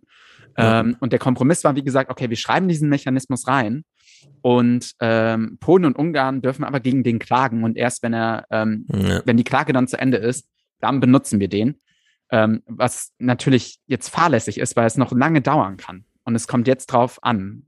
Aber man hat das EUGH äh, auch schön provoziert jetzt mit so einer Aktion. Ja. Bei Sachen, wo Polen draufsteht, mal ein bisschen schneller vielleicht zu handeln, wenn man da wieder eins zurück auswischen kann. Naja. Äh, der Korrespondent hier in Brüssel macht ein schönes Bild auf. Aber ganz klar ist, dieses Urteil wird den Oh, Sie, wir haben gewechselt. Das ist in den Tag, bei den Tagesthemen ist ein Konflikt zwischen Brüssel und Warschau noch verschärfen. Und viele sagen auch, das ist jetzt vermutlich ein erster Schritt hin zu einem Poll-Exit, also tatsächlich zu einem Austritt Polens aus der EU. Das ist tatsächlich ein Schreckgespenst, das hier heute Nacht durch Brüssel geistert. Vielen Dank für die Einordnung. Gudrun Engel nach Brüssel. Ja, nicht nur ein Gespenst geht um, sondern ein Schreckgespenst. Der Poll-Exit wird diskutiert. Entsprechend ist dann auch das Heute-Journal hier in seiner Berichterstattung. Es ist ja so in der EU, dass sie ihren Mitgliedern Strafen aufbrummen kann, dass sie ihnen Gelder sperren kann, dass sie ihnen sogar Stimmrechte entziehen kann, aber dass sie eben niemanden aus diesem Club rauswerfen kann. Ähm, gehen müsste Polen selber, aber die Polen, die wollen ja gar nicht gehen, laut Umfragen. Und die Regierung in Warschau, die hat auch weiterhin Interesse an dem Geld aus Brüssel. Was die Regierung mit diesem Urteil eigentlich erreichen wollte, ist äh, eine Art Blankoscheck. Sie wollten äh, Geld weiter aus Brüssel, aber eben ohne Kontrolle. Und die Kommission wäre mehr als schlecht beraten, wenn sie diesen Scheck einlösen würde. Ja, man hat dann es trotzdem schon mal auf die Tagesordnung gehoben. Wie gehen wir jetzt um mit nicht nur Geldern, sondern beispielsweise auch mit Stimmrechten und so weiter. Aber Polen ist ja nicht alleine. Es gibt ja beispielsweise noch Ungarn und die standen dann auch gleich parat. Und das ist schon die Diskussion, es ging dann wahnsinnig schnell. Also das war alles jetzt 7. Oktober, jetzt sind wir hier beim 8. Oktober, nur einen Tag später. Die Europäische Union sucht nach Reaktionsmöglichkeiten. Versuche der Regierung in Warschau, die Stimmrechte zu entziehen, scheiterten bislang an der Blockade Ungarns. Die Kommission wird alle Mittel nutzen, die ihr zur Verfügung stehen. Welche das sind, müssen wir noch sehen. Aber ich werde jetzt nicht über einzelne Möglichkeiten spekulieren. Mehrere EU-Abgeordnete fordern, Polen den Geldhahn zuzudrehen. Das Land ist der größte Empfänger von EU-Fördergeldern und Subventionen. Mehr als 10 Milliarden Euro netto bekam Warschau zuletzt jedes Jahr aus Brüssel. Ja, da sieht man schon ein bisschen das geringe Gerangel schon am Tag danach. Äh, komm, lasst uns das auf die Tagesordnung setzen, lasst uns Polen abstrafen. Dann kommt Ungarn und sagt, na, ihr kennt unsere Abstimmungsgeschichte. Wir ja, sind noch nie von Polen, genau, wir sind noch nie von Polen abgerückt und hier ist Einstimmigkeit gefordert. Äh, hier liegt schon mal minus eins Stimme vor von uns. Ähm, der, und das ist dann auch interessant, es wurde dann aufgeworfen am 8.10., äh, Frank Bräutigam, der ARD-Rechtsexperte, der sich da immer wieder äußert, hat dann auch das Bundesverfassungsgerichtsurteil, das natürlich dann auch wieder diskutiert wurde, äh, aus der Schusslinie genommen. Das Bundesverfassungsgericht hat 2020 in einem Fall zur Europäischen Zentralbank zum ersten Mal gesagt, dass es dem EuGH nicht folgt. Und auch dieses deutsche Urteil schlägt bis heute hohe Wellen. Trotzdem ist es aus meiner Sicht nicht vergleichbar, denn Karlsruhe betont, das sei eine absolute Ausnahme gewesen, während es jetzt in Polen nach meinem Eindruck wirklich ums Prinzip geht und der Vorrang von EU-Recht und EuGH sehr grundsätzlich angezweifelt wird. Ja, und diese Grundsätze sind dann vielleicht, also ich bin sehr gespannt, wann wird in Polen gewählt? 2023. Ja. Das ist ja eigentlich Herbst? Ja. Herbst 23, also, wenn alles klappt. Ja, zwei, zwei Jahre, das ist ja eigentlich ein guter Rahmen, um zu sagen, hier liegt ein politisches Thema auf dem Tisch. Das wird jetzt auch mal ähm, so thematisiert, dass es ähm, einfach als Wahlkampfthema taugt, ich was ja nicht verkehrt ist. Ich habe mit Leuten gesprochen, die politisch aktiv sind und die haben tatsächlich gesagt, also ähm, dass deren Hoffnung ist, dass jetzt die EU wirklich hart vorgeht, damit mal im, im Land äh, man da aufgeweckt wird und es dann da, wie gesagt, wirklich ähm, nochmal zu sehr großen Protesten kommt, ähm, mhm. die dann auch die Stimmung prägen bis 23, damit dann dort ähm, ja die Opposition wieder an die Macht kommen kann.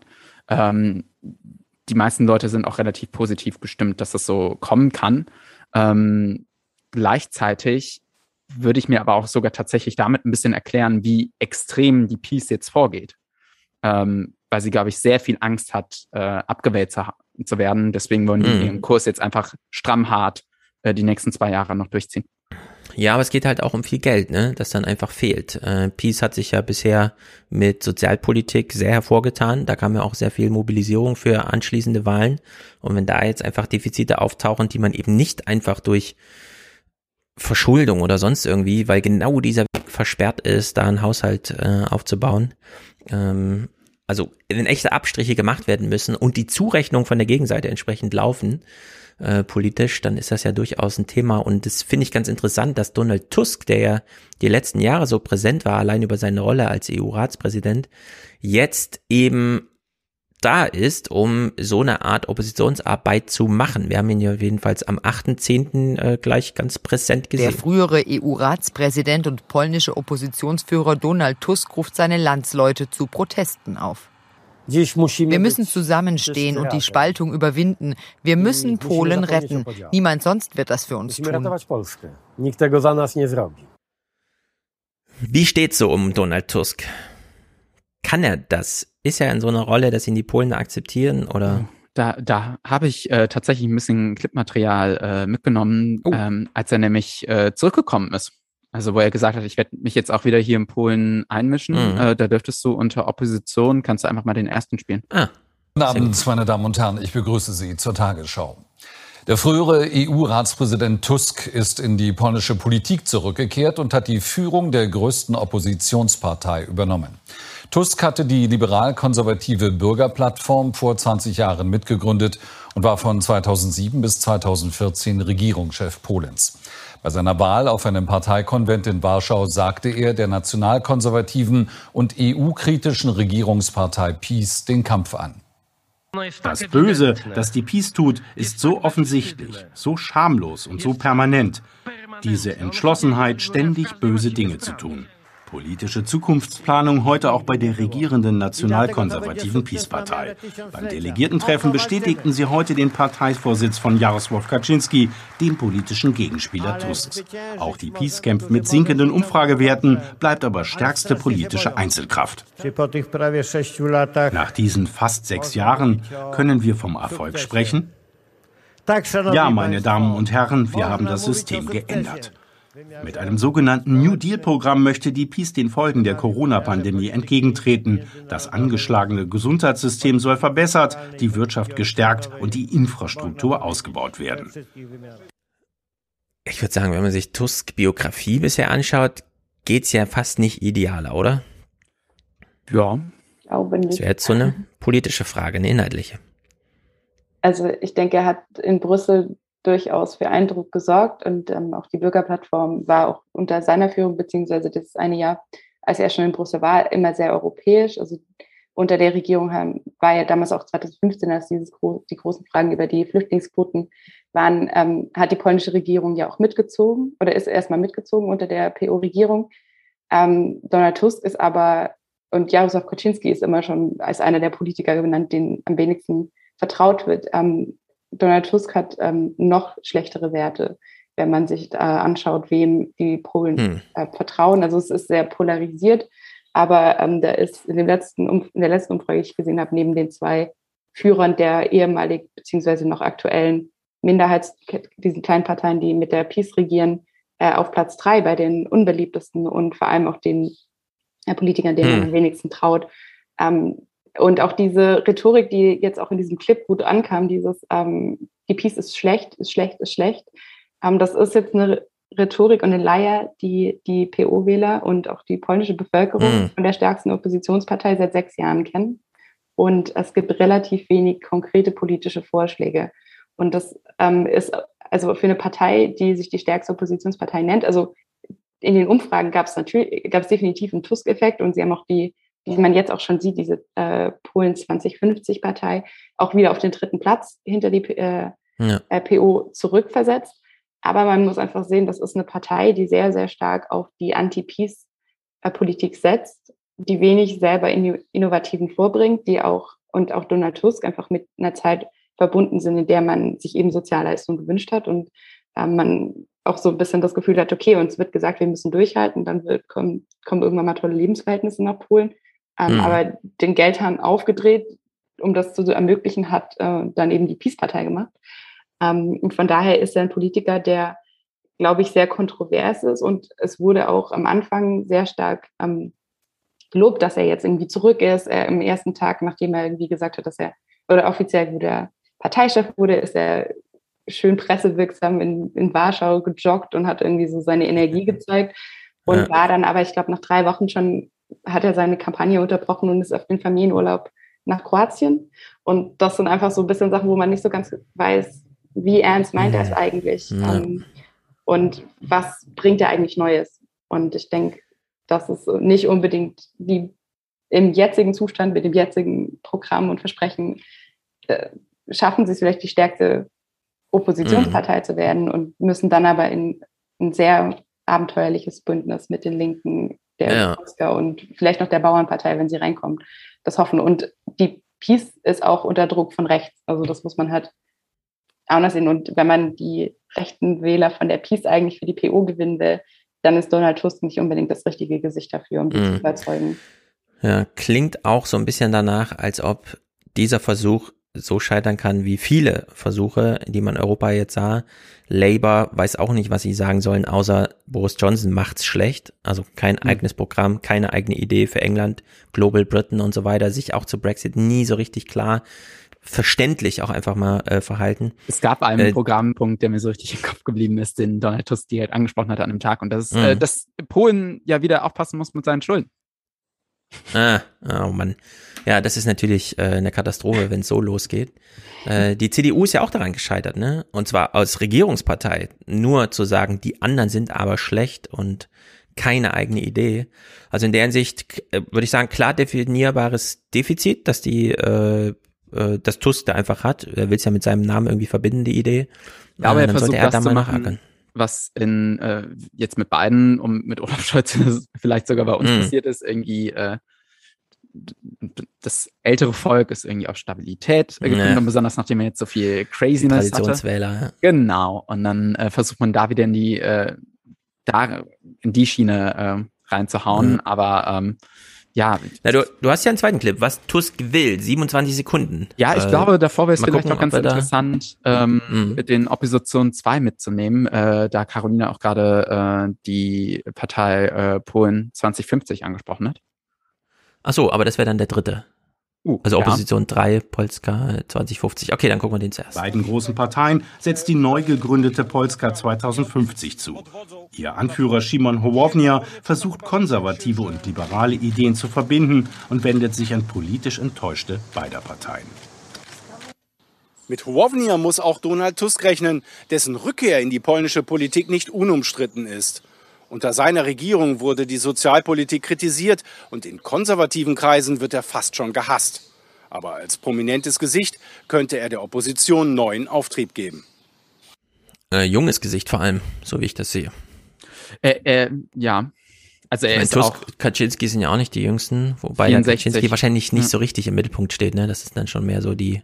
Ja, der, der hat jetzt bei ähm, bei seiner Wiederwahl, das hatten wir gesehen, das war ja auch lustigerweise am gleichen Tag, äh, mhm. wo Tusk äh, zurückgekommen ist, hat Kaczynski eigentlich dann auch schon durchblicken lassen, dass er äh, das nächste Mal nicht nochmal antritt und dann Marowiecki äh, ranlassen will, den jetzt ja. äh, Ministerpräsidenten, der eigentlich als Technokrat oder zumindest mit dem Image ähm, Ministerprä äh, zum Ministerpräsidenten ernannt worden ist. Der war halt vorher äh, hat er für eine große Bank in Polen gearbeitet. Ironischerweise ne, hat, musste er jetzt auch im Europäischen Parlament ähm, das Urteil äh, über EU-Recht verteidigen. Dabei hat er selber äh, schon mal ein Buch äh, drüber geschrieben, wo EU-Recht erklärt worden ist und wo er das auch klar definiert hat. Mhm. Ja, sowas ist dann nur besonders blöde. Aber Kaczynski musste sich, muss sich ja immer nur von seiner Partei wählen lassen.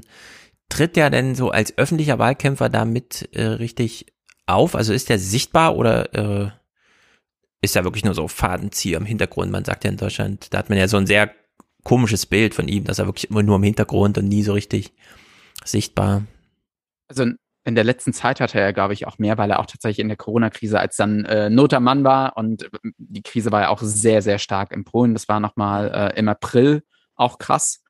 Ähm, da hat er gesagt, okay, da muss ich jetzt hier als Innenminister ran. Hören wir äh, nachher auch nochmal, wenn wir ähm, die Situation an der belarussischen Grenze äh, besprechen, äh, was von ihm. Und da war er, glaube ich, ein bisschen mehr sichtbar, aber an sich ist es auch, also ich glaube, er gibt einmal pro Jahr so ein größeres Interview. Das wird mhm. dann auch bis ins kleinste Detail analysiert, aber ansonsten ist er, glaube ich, auch eher etwas rar. Hm.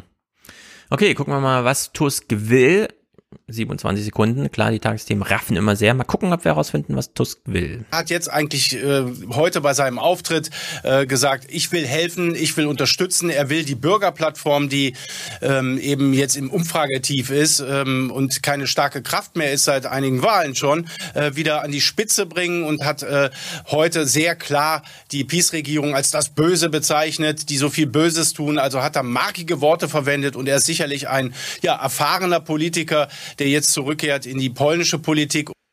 Naja, wir erfahren nicht so richtig, was Tusk will, würde ich sagen. Ja. Mal gucken.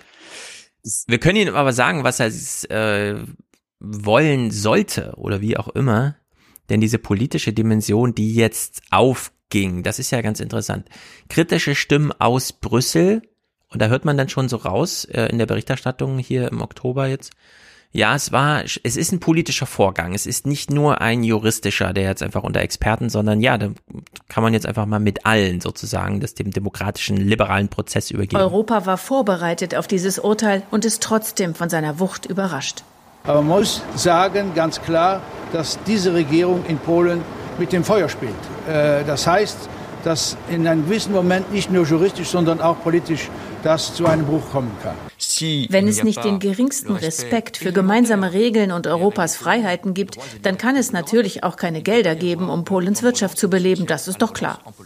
Ja, finde ich ganz interessant, dass die anderen Länder dann hier mal so ein bisschen, gerade aus Frankreich, hier sagen, so nicht, äh, was ja dann zu einer allgemeinen politischen Aufgabe einfach wird für jeden Bürger, sich auch zu überlegen, bis 2023 verstehe ich diese Kritik, die von außen kommen, bedeutet die etwas, äh, ist sie für mich handlungsleitender? Also am Ende geht's ja dann echt darum, je nachdem, welches Angebot Tusk dann macht bis dahin.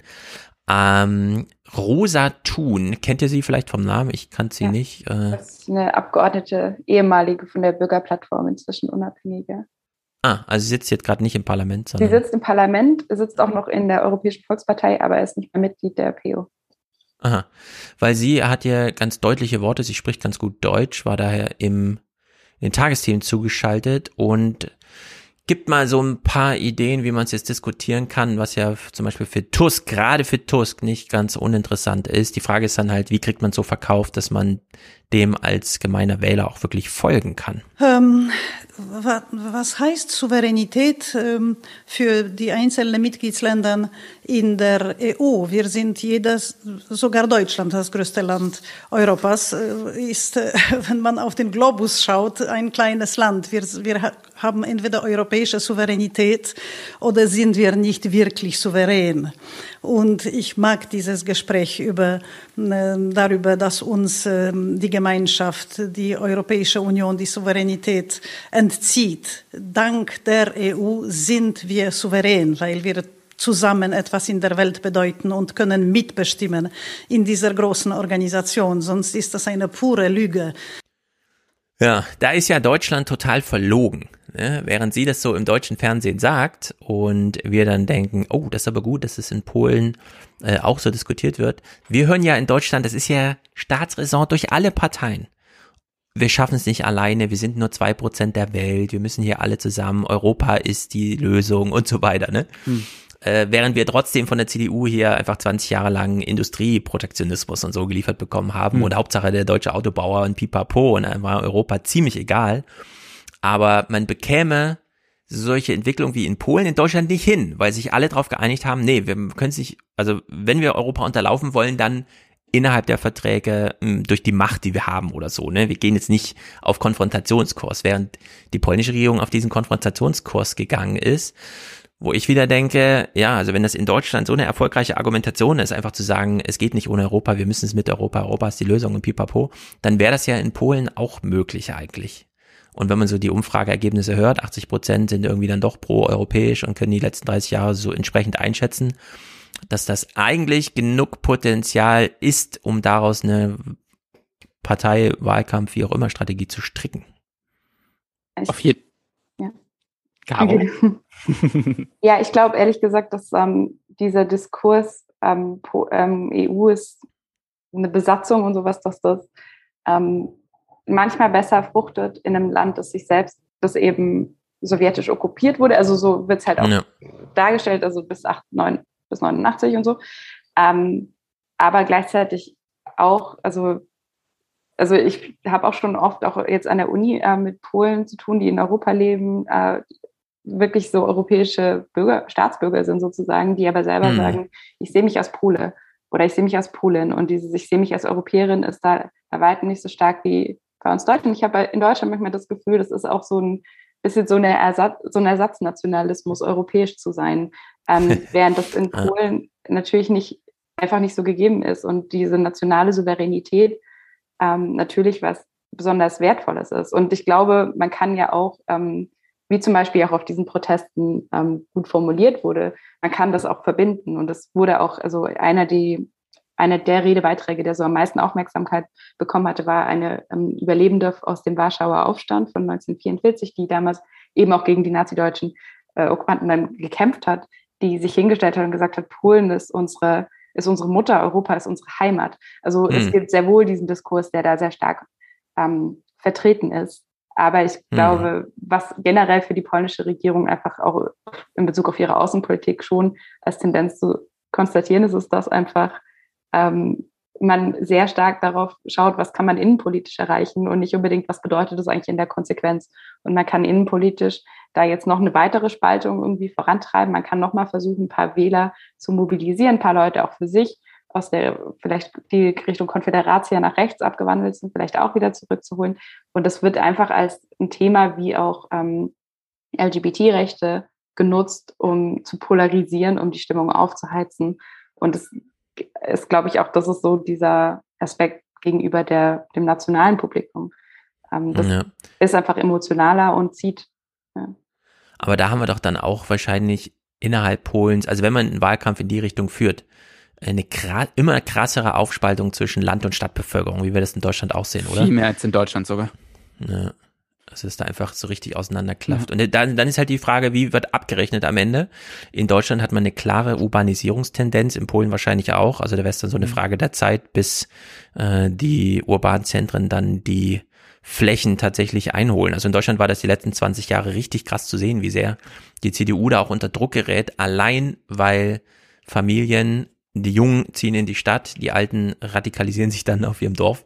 Mhm. Äh, und weil die Jungen in der Stadt einfach Überhand genommen haben. Ja. Also die letzten 20 Jahre fand da einfach so viel Bewegung statt, dass die CDU jetzt nicht mehr richtig weiß, wo sie bleibt. Und äh, selbst die Grünen da jetzt Direktmandate im krassen Ausmaß äh, gewinnen und mhm. die Linken nicht nur in Berlin erfolgreich sind und so.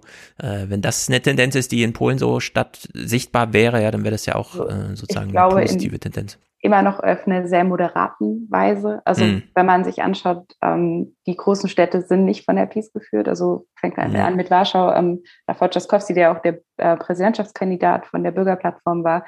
Krakau ist unabhängig, ursprünglich, glaube ich mal, in den 80ern, neun, nee, 90ern in der SLD, also in der linken Partei, aber schon lange nicht mehr Mitglied. Ähm, Poznan, Wrocław, das sind alles Städte, die ähm, von Liberalen oder also Mitte-Rechts-Politikern mhm. geführt werden. Also den krassen Linksturm, äh, den sucht man in Polen, glaube ich, noch. Ähm, auf den wartet man noch eine Weile. Und auch die Grünen, interessanterweise, die es gibt, sind Teil einer Koalition mit der Bürgerplattform. Ähm, mhm. Also auch die. Achso, es gibt gar keine eigenständige grüne Partei, die so richtig. Es gibt eine grüne Partei, aber die sind Mitglied in dieser Bürgerkoalition, mhm. also in den Wahllisten zum Beispiel für, für, fürs Europaparlament. Und die einzige polnische Abgeordnete im Europaparlament, die bei den Grünen sitzt, die kommt von den Linken. Ähm, hm. Genau. Also das ist so, das sind auch die, ah, ja. die Tierschutz und Umweltschutz beschäftigen. Ja. Wobei ähm, ich auch von, von Studien gesehen hatte, die, also besonders dieses äh, Urteil, vom, Urteil vom Verfassungsgericht zum Thema Abtreibung hat die Leute und besonders auch die Jugend krass äh, politisiert und nochmal ähm, mobilisiert auch. Ja.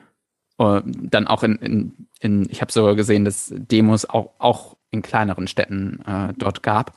Und äh, dann hatte ich Studien gelesen, dass, äh, oder Auswertungen, dass ähm, 50 über 50 Prozent äh, der Jugendlichen in Polen sich als links verorten würden. Von daher mhm. sehe ich da auf, auf lange Sicht auf jeden Fall äh, positiv. Ähm, interessanterweise, wir haben ja auch schon über die Konföderatia gesprochen, das ist eine rechtsradikale Partei, würde ich sogar schon sagen, rechts von der Peace. Die Peace ist ja schon populistisch. Ähm, da habe ich im, jetzt auch in den letzten zwei Wochen, wo ich in Danzig äh, war, auch gehört, dass sie von jungen Leuten gewählt wird, weil die besonders auch diesen liber, also libertäre ja. Politik voranbringen wollen. Vor allem auch jungen Männern. Also man sieht da auch so diesen Gender Gap so ein bisschen, dass ja, vor allem bei jungen Männern beliebt sind. Und das haben wir ja in Deutschland auch mit der genau. FDP da. Mhm das dann bei den äh, jungen Leuten und äh, auch die hier äh, Polska 2015, was 50, was wir gerade besprochen haben, das ist auch eine eher liberalere Partei. Entsprechend würde tatsächlich sogar noch meine größte Hoffnung eher von der äh, PO äh, auch mhm. realistisch gesehen äh, ja ausgehen und dass die dann halt auch quasi die beiden Transformationen hinlegt. Also angenommen, äh, Tusk würde jetzt gewählt werden und dass er dann einfach die Notwendigkeit sieht, Schakowski, also Rafał, mhm. genau, aus Warschau, der um ein Prozent nicht äh, Präsident geworden ist. Da sieht man auch schon, also es, wie knapp Ja, das war ist. ja super knapp, genau. Genau. Und wie schnell sich das, denke ich, auch wieder ändern könnte. Der hat zum Beispiel auch direkt gesagt, hey, wenn ich Präsident bin, wird es einige, ähm, also der Präsident hat etwas äh, mehr Macht in Polen als in Deutschland. Ja. Äh, der hat dann auch gesagt, ich werde sowas wie also ich werde jetzt Gesetze, was zum Beispiel das Mediensystem angeht, nicht unterschreiben ja. oder zurückgeben, aber was so Sozialreformen von der PiS angeht, hat er gesagt, wird er es durchwinken. Und ich hoffe, dass diese Realisation auch äh, bei der PO einsetzt. Einfach der Notwendigkeit, hey, wir müssen jetzt Sozialpolitik und so weiter machen. Äh, meinetwegen, dann lass es auch bei denen die Motivation sein, sonst mhm. gewinnen wir hier nicht die Wahlen. In der Realität ist es ja auch, äh, sonst nehmen wir hier eigentlich Wachstum auch aus dem Land raus, oder? Genau. Das ja. ist nämlich super interessant, mehrere Differenzierungen jetzt vorzunehmen. Zum einen, dass man Tusk einfach sagt, also klar, wir schämen jetzt ein bisschen über den Ding hier, aber dass man Tusk sagt, deine Bemühung muss dahin gehen, eigenes Programm aufzubauen und da, wo die Peace gute Sozialpolitik gemacht hat, wie Familien und so weiter, das auch nicht mit einzupreisen in, da bin ich dagegen, sondern äh, da differenziert vorzugehen. Und interessanterweise gibt es noch eine zweite Differenzierungsebene, die man einziehen könnte, nämlich, dass es gar keinen großen Widersatz gibt zwischen Brüssel und der EU und Polen, sondern Polen und die anderen Mitgliedstaaten. Mhm. Und da finde ich, äh, was Markus Preis hier kommentierte, noch am 8.10. super interessant. Ich vermute nur, er hat da so ein bisschen Wunschdenken drin, äh, denn warum sollten es die anderen Länder tatsächlich so drauf anlegen? Aber interessant fände ich es dann Was schon. Was Polen derzeit in der EU veranstaltet, macht mich fassungslos. Fast zwei Jahrzehnte lang hat das Land enorm von der EU-Mitgliedschaft profitiert, ist moderner und wohlhabender geworden, mit vielen Jobs und schönen Städten. Dank des Fleißes seiner Bürger, aber auch dank der Zugehörigkeit zur EU und der Milliarden aus Brüssel. Dänen, Spanier, Niederländer, Finnen, Italiener, sie alle haben auf viel Geld und auch Einfluss verzichtet, weil sie wollten, dass Polen Teil dieser EU ist. Ja, was wäre, wenn die Spanier, die Dänen, die Niederländer, die Portugiesen, äh, also wenn man diese Art der Argumentation wirklich mal auf den Boden bekäme, dass sich in Brüssel, ähm, also dass die Europäische Union einfach ein äh, dann doch Staatenverbund ist, in dem immer noch mit ausreichender Selbstbehauptung Länder zusammenkommen und sagen, wir haben für euch gezahlt, wir haben für euch verzichtet.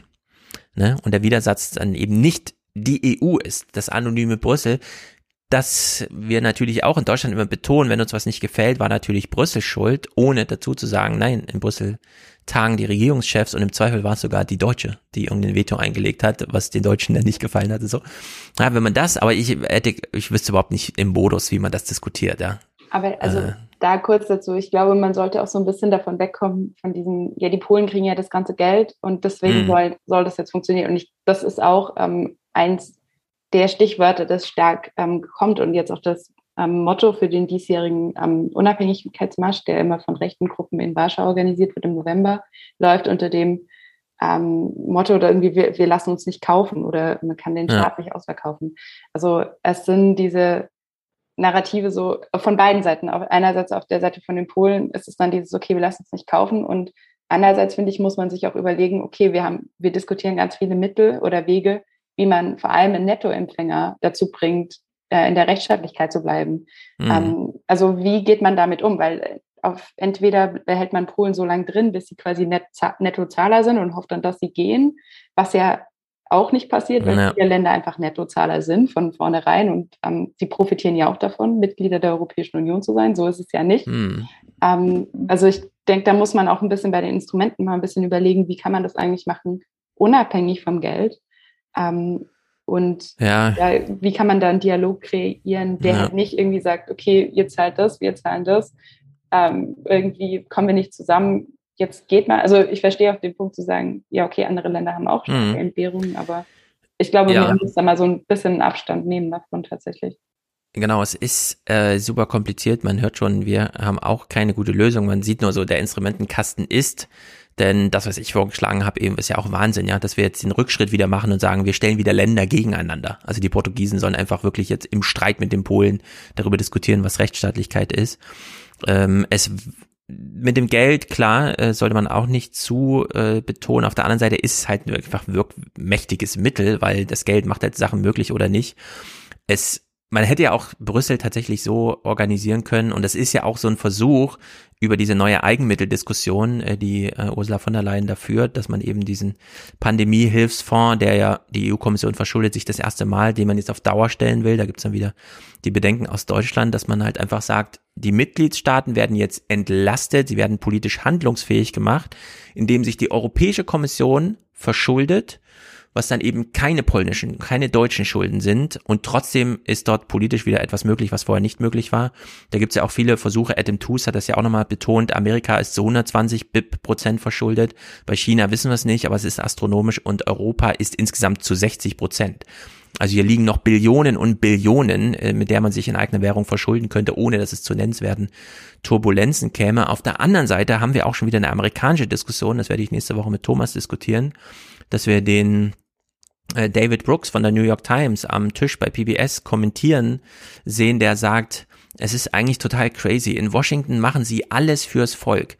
Donald Trump hat fünf Billionen Dollar mobilisiert, also das Defizit um fünf Billionen vergrößert. Alles nur Geschenke fürs Volk, für die Superreichen. Biden legt jetzt nach mit diesen gigantischen Programmen, Kindergeld erfunden, 400 Milliarden für die Pflege, ähm, Human Infrastructure wird erfunden und das Volk dankt es Washington null. Man gibt 5, 8 Billionen Dollar aus, schenkt sie quasi dem Volk, wirklich der Scheck in den Briefkasten. Und die Antwort des Volkes ist, wir hassen Washington, wir trauen den Abgeordneten nicht, wir möchten diese Demokratie nicht, am liebsten würden wir äh, wieder Donald Trump wählen und das alles äh, wirklich äh, in die Luft sprengen. Und da weiß man halt auch nicht genau, wie kann man das in Europa vielleicht besser machen? Was kann man daraus lernen? crazy. Sollte man jetzt diese ganzen Geldgeschenke machen oder nicht? Ja, aber wenn es nicht mal hilft, dir einfach 1000 Dollar Schecks pro, also ein Jahr lang pro Monat in den Briefkasten zu werfen und trotzdem hast du die Hillybillies, die dann am liebsten äh, nach Washington einreiten, um da das Kapitol zu stürmen, dann fragt man sich halt wirklich langsam, Hm. was sollen die Politiker noch machen? Ja, und das ist halt auch eine ganz große Herausforderung hier. In der Hinsicht ist das mit dem Geld absolut richtig. Äh, das sollte man auch nicht zu hart mit irgendwelchen Geldern argumentieren, weil am Ende ist es dem Volk egal. Ich Ähm, würde hier auf jeden Fall noch den Punkt machen, dass äh, der stellvertretende Außenminister von Polen bereits jetzt gesagt hat, dass die neue Bundesregierung sich auch auf jeden Fall äh, mit Reparaturzahlungen von Polen auseinandersetzen muss, äh, Ja. wegen dem Zweiten Weltkrieg. man geht durch die Archive und sucht die Sachen und findet die Zettel nicht, aber irgendwo stand's doch, dass man noch Mhm. hier und da Verpflichtungen hat. Ah, Es ist verrückt. Genau. Ja. Ähm, gleichzeitig hat sich Deutschland äh, bei der Wiedervereinigung dazu verpflichtet, äh, eine stärkere Integration Europas äh, Ja. voranzutreiben. Von daher würde Ja. ich das auf jeden Fall nicht irgendwie, ja, wir haben denen das ja jetzt gegeben und warum verhalten die sich jetzt nicht äh, richtig? Gleiches passiert ja auch ganz oft beim Len in Deutschland selber beim äh, Länderausgleich. Mhm. Ähm, en entsprechend, ähm, ja, wäre ich da vorsichtig. Gleichzeitig würde ich aber genau sagen, wenn Deutschland diesen Auftrag nach der Wiedervereinigung hat, sich für die Integration äh, Europas einzusetzen, dann kann man eigentlich das, was gerade in Polen passiert, nicht einfach so unkommentiert ähm, stehen lassen oder so wie die äh, Kanzlerin äh, das jetzt die ganze Zeit gemacht hat, Ja. gesagt hat, ja, wir müssen einfach mehr miteinander reden. Und Ja, wir reden gleich nochmal explizit über Angela Merkel, weil dass sie jetzt geht, diese 16 Jahre bedeuten ja, es ist echt eine Zäsur. Wir wissen nicht genau, was kommt, aber wir wissen, was jetzt endet. Hm. Äh, bleiben wir mal noch im Zyklus der Nachrichtenentwicklung hier, denn am 10.10., das ist ganz interessant, große Demo, so groß, dass sie sowohl in den Tagesthemen als auch im Heute-Journal thematisiert worden. Wir gucken uns das mal in den Tagesthemen an. Donald Tusk hat da auch wieder eine Rolle gespielt. Es waren Zehntausende, die heute in Polen landesweit auf die Straße gingen und für Europa demonstrierten.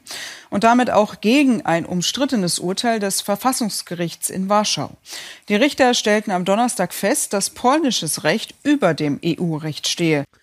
Ja, und während sie noch moderiert, äh, ist im Bericht dann schon klar, äh, offenbar Tusk hat hier mitorganisiert. Also in der Hinsicht scheint es dann doch, mal gucken, vielleicht muss er auch erst dann die Lust gewinnen, sowas auf Dauer zu stellen. Aber den Anlass, hier mal äh, sichtbar zu werden, dann doch genutzt. Wir haben doch den großen Schritt des EU-Beitritts nicht gemacht, um jetzt alles zu vernichten. Selbst wenn wir nur teilweise aus der EU austreten, wäre das für uns alle gefährlich. Der Schlossplatz in der Warschauer Altstadt ist am Abend gut gefüllt. Zehntausende hier in Warschau und in mehr als 100 anderen polnischen Städten. Polens Oppositionsführer Donald Tusk, früher EU-Ratspräsident, hatte zu den Protest aufgerufen und kritisiert die Regierung. Die haben ohne sich zu verstecken die Entscheidung getroffen, Polen aus der Europäischen Union herauszuführen. Ja, also er für die Partei, hat das mitorganisiert, hat dort geredet. Aber so richtig groß sah es jetzt auch nicht aus. Ein paar Zehntausend, ich weiß nicht. Das ist schon keine schlechte Zahl. Ja. Ja, wenn sie stimmt. Ja. Die Bilder gerade haben es nicht so ganz gedeckt, würde ich sagen. Auch in den ganzen anderen Städten war halt äh, schon was los auf jeden Fall. Ja, okay. Ja. Na gut zu hören. Also ich, ich glaube auch zur Organisation. Also ähm, Donald Tusk hat dazu aufgerufen, aber zum Beispiel auch ähm, zu meinem Wissen auch dieser ähm, gesamtpolnische Frauenstreik, die nicht besonders nah mhm. zur PO stehen, äh, in politischen Positionen, haben zum Beispiel auch dazu aufgerufen. Also das, ähm, die PO stellt sich da von mir auch gerne an die Spitze von dieser, äh, von diesem Protest oder so, aber ähm, die konnten sich da auch sehr gut auf oder auch auf die Linken zum Beispiel verlassen, dass die da auch auf die Straße Mhm. kommen. Das fasst für mich den ganzen, die ganze Strategie auch vielleicht von Donald Tusk äh, zusammen, wie er den Wahlkampf gewinnen kann. Ähm, Ja, ich Nämlich sich dann einfach ja. an die Spitze davon zu stellen. Genau, denke warum nicht? Warum nicht ein offenes Sammelbecken? Äh, wir in Deutschland vermissen es ja auch, ja, das SPD und Linke. Was soll dieser dumme Streit? Warum kann sich die Linke nicht wieder als Flügel der SPD und dann einfach Lagerwahlkampf so verstehen? Nein, da muss man, weil man 13 Euro Mindestlohn fordert, gleich wieder die Systemfrage stellen. Der Scholz will ja nur 12 und so. In Polen ist, glaube ich, die Zeit reif jetzt dafür zu sagen, wir haben jetzt erlebt, was Peace bedeutet und jetzt gibt's die große Alternative. Ja. Einfach nur, weil es Alternative ist, aber Ja, ja. aber aber wie, widerspricht auch wieder dieser Idee, dass Tusk ein eigenes Programm machen sollte, ja, wenn man ihn jetzt wieder so als Sammelbecken da empfiehlt. Und gleichzeitig ist es auch so, man, die Demokratie-Idee, die dann dahinter steht, ist, man wählt gegen was. Also man Ja. wählt einerseits für die Peace oder man wählt da dagegen. Und ich glaube, das ist Ja. Das ist ja eigentlich so dieses Nawalny-Modell, ja. Und so runtergerockt ist ja dann Polen auch wieder nicht, dass man sagt, das ist jetzt wie bei Putin oder so. Also die Strategie tatsächlich in der Senatswahl, also die gleichzeitig mit der Parlamentswahl 2019 war, war tatsächlich immer nur ein, weil das über ein Direktmandat läuft, von Ah ja. allen Oppositionsparteien immer nur einen Kandidaten aufzustellen. Und das hat auch funktioniert. Also der Senat ist das einzige Organ gerade, was in Oppositionshand steht, mit einer Stimme Mehrheit. Welche Rolle spielt der Senat so insgesamt im Gefüge? Ähm, also viele Gesetze gehen quasi nach der Verabschiedung der ersten Kammer in die zweite Kammer, die ähm, entscheid kann dann quasi das zurückführen, hat aber keine absolute Veto-Möglichkeit. Also das wird dann ins Parlament zurückgeführt und das braucht eine größere Mehrheit, Ja. ähm, um es dann äh, tatsächlich zu verabschieden. Hat aber oft halt jetzt in der letzten Zeit oder in den letzten zwei Jahren eher die Möglichkeit gehabt, ähm, Dinge einfach zu verlängern, Proze Gesetze rauszu rauszuzögern. Na, immerhin, möchte man da sagen. In Ungarn ist ja auch tatsächlich dieses Nawalny-Modell jetzt fast komplett. Also da wurden jetzt Vorwahlen Ja, da muss in man der, es jetzt machen, ja. genau in der Opposition gemacht. In Ungarn ist er jetzt auch leider ähm, ja äh, jemand von von der liberalen, von der auch Mhm. wirtschaftsliberalen Partei. Ähm, aber der scheint wohl, also die Gegenkandidatin war eine Sozialdemokratin, die aber mit ihrer Geschichte ähm, vorbelastet ist, weil ihr Mann auch ganz lange ähm, Ministerpräsident war.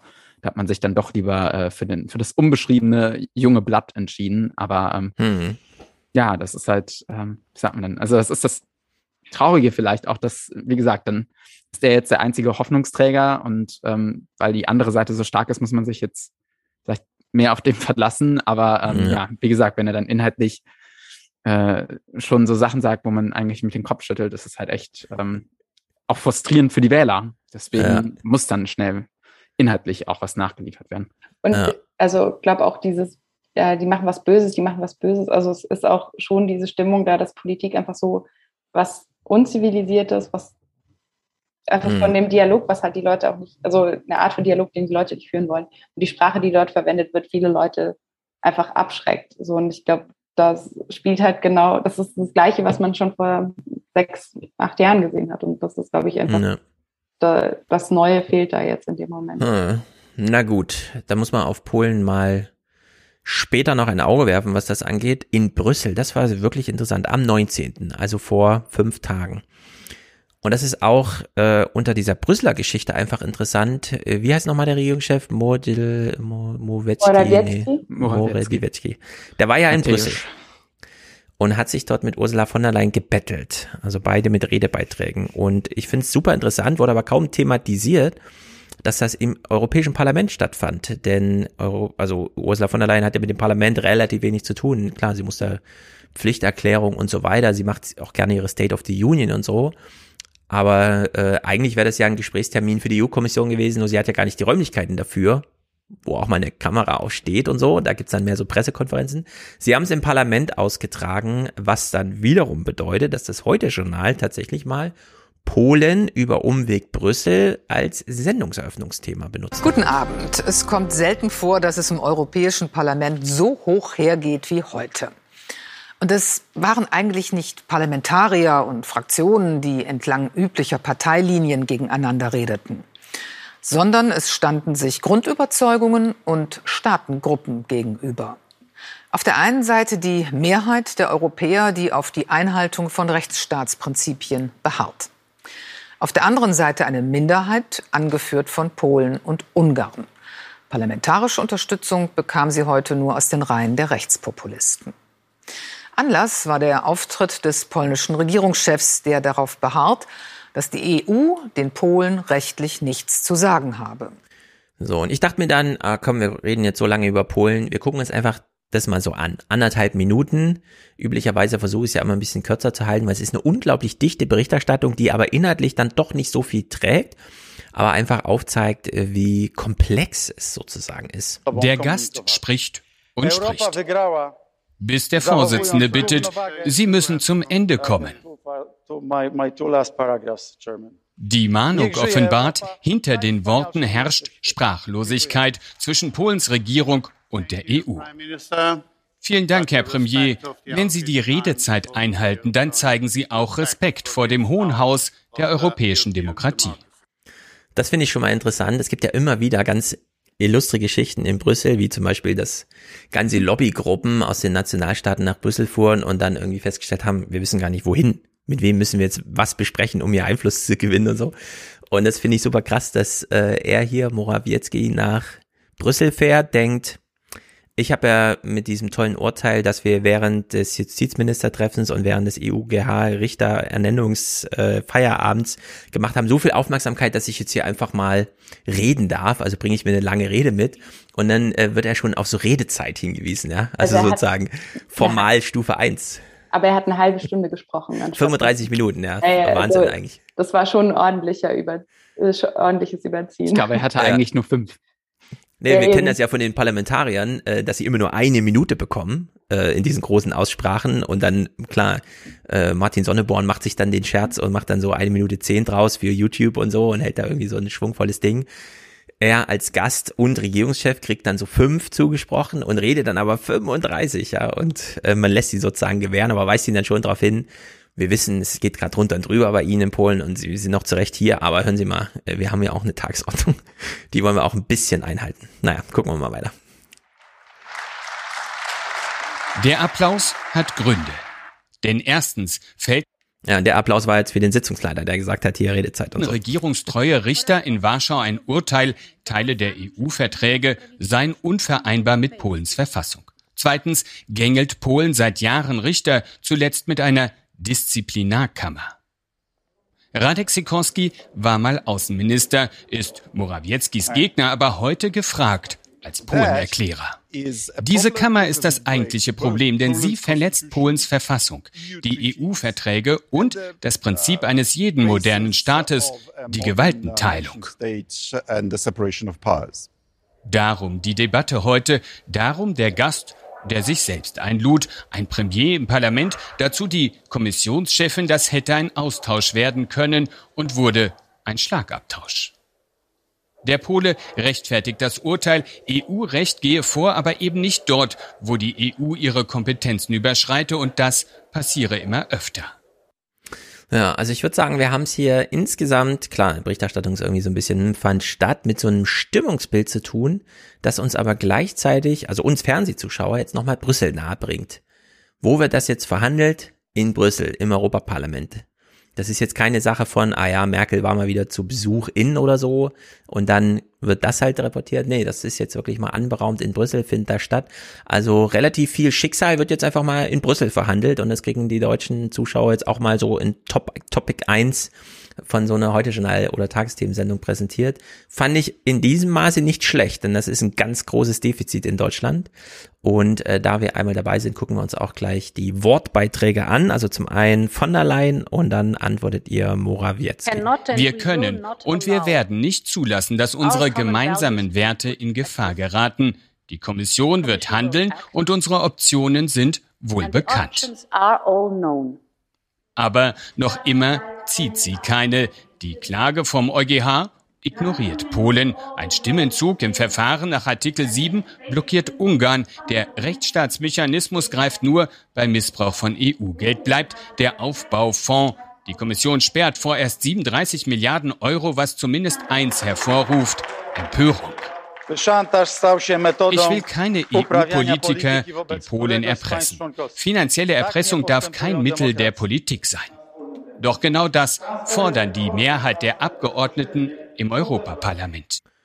Ja, Ursula von der Leyen's vor, vor, vor, vor, wie auch immer, Amtsgänger war ja äh, Barroso, hm. der damals diesen Spruch machte, mh, hm, wir brauchen eigentlich immer eine Krise, um daraus zu wachsen. Und dann hat das ja äh, Juncker nochmal strapaziert und meinte, ja, wir machen jetzt erstmal Legislative äh, stellen irgendwas vor und dann wird schon eine Krise kommen, bei der wir es anwenden müssen.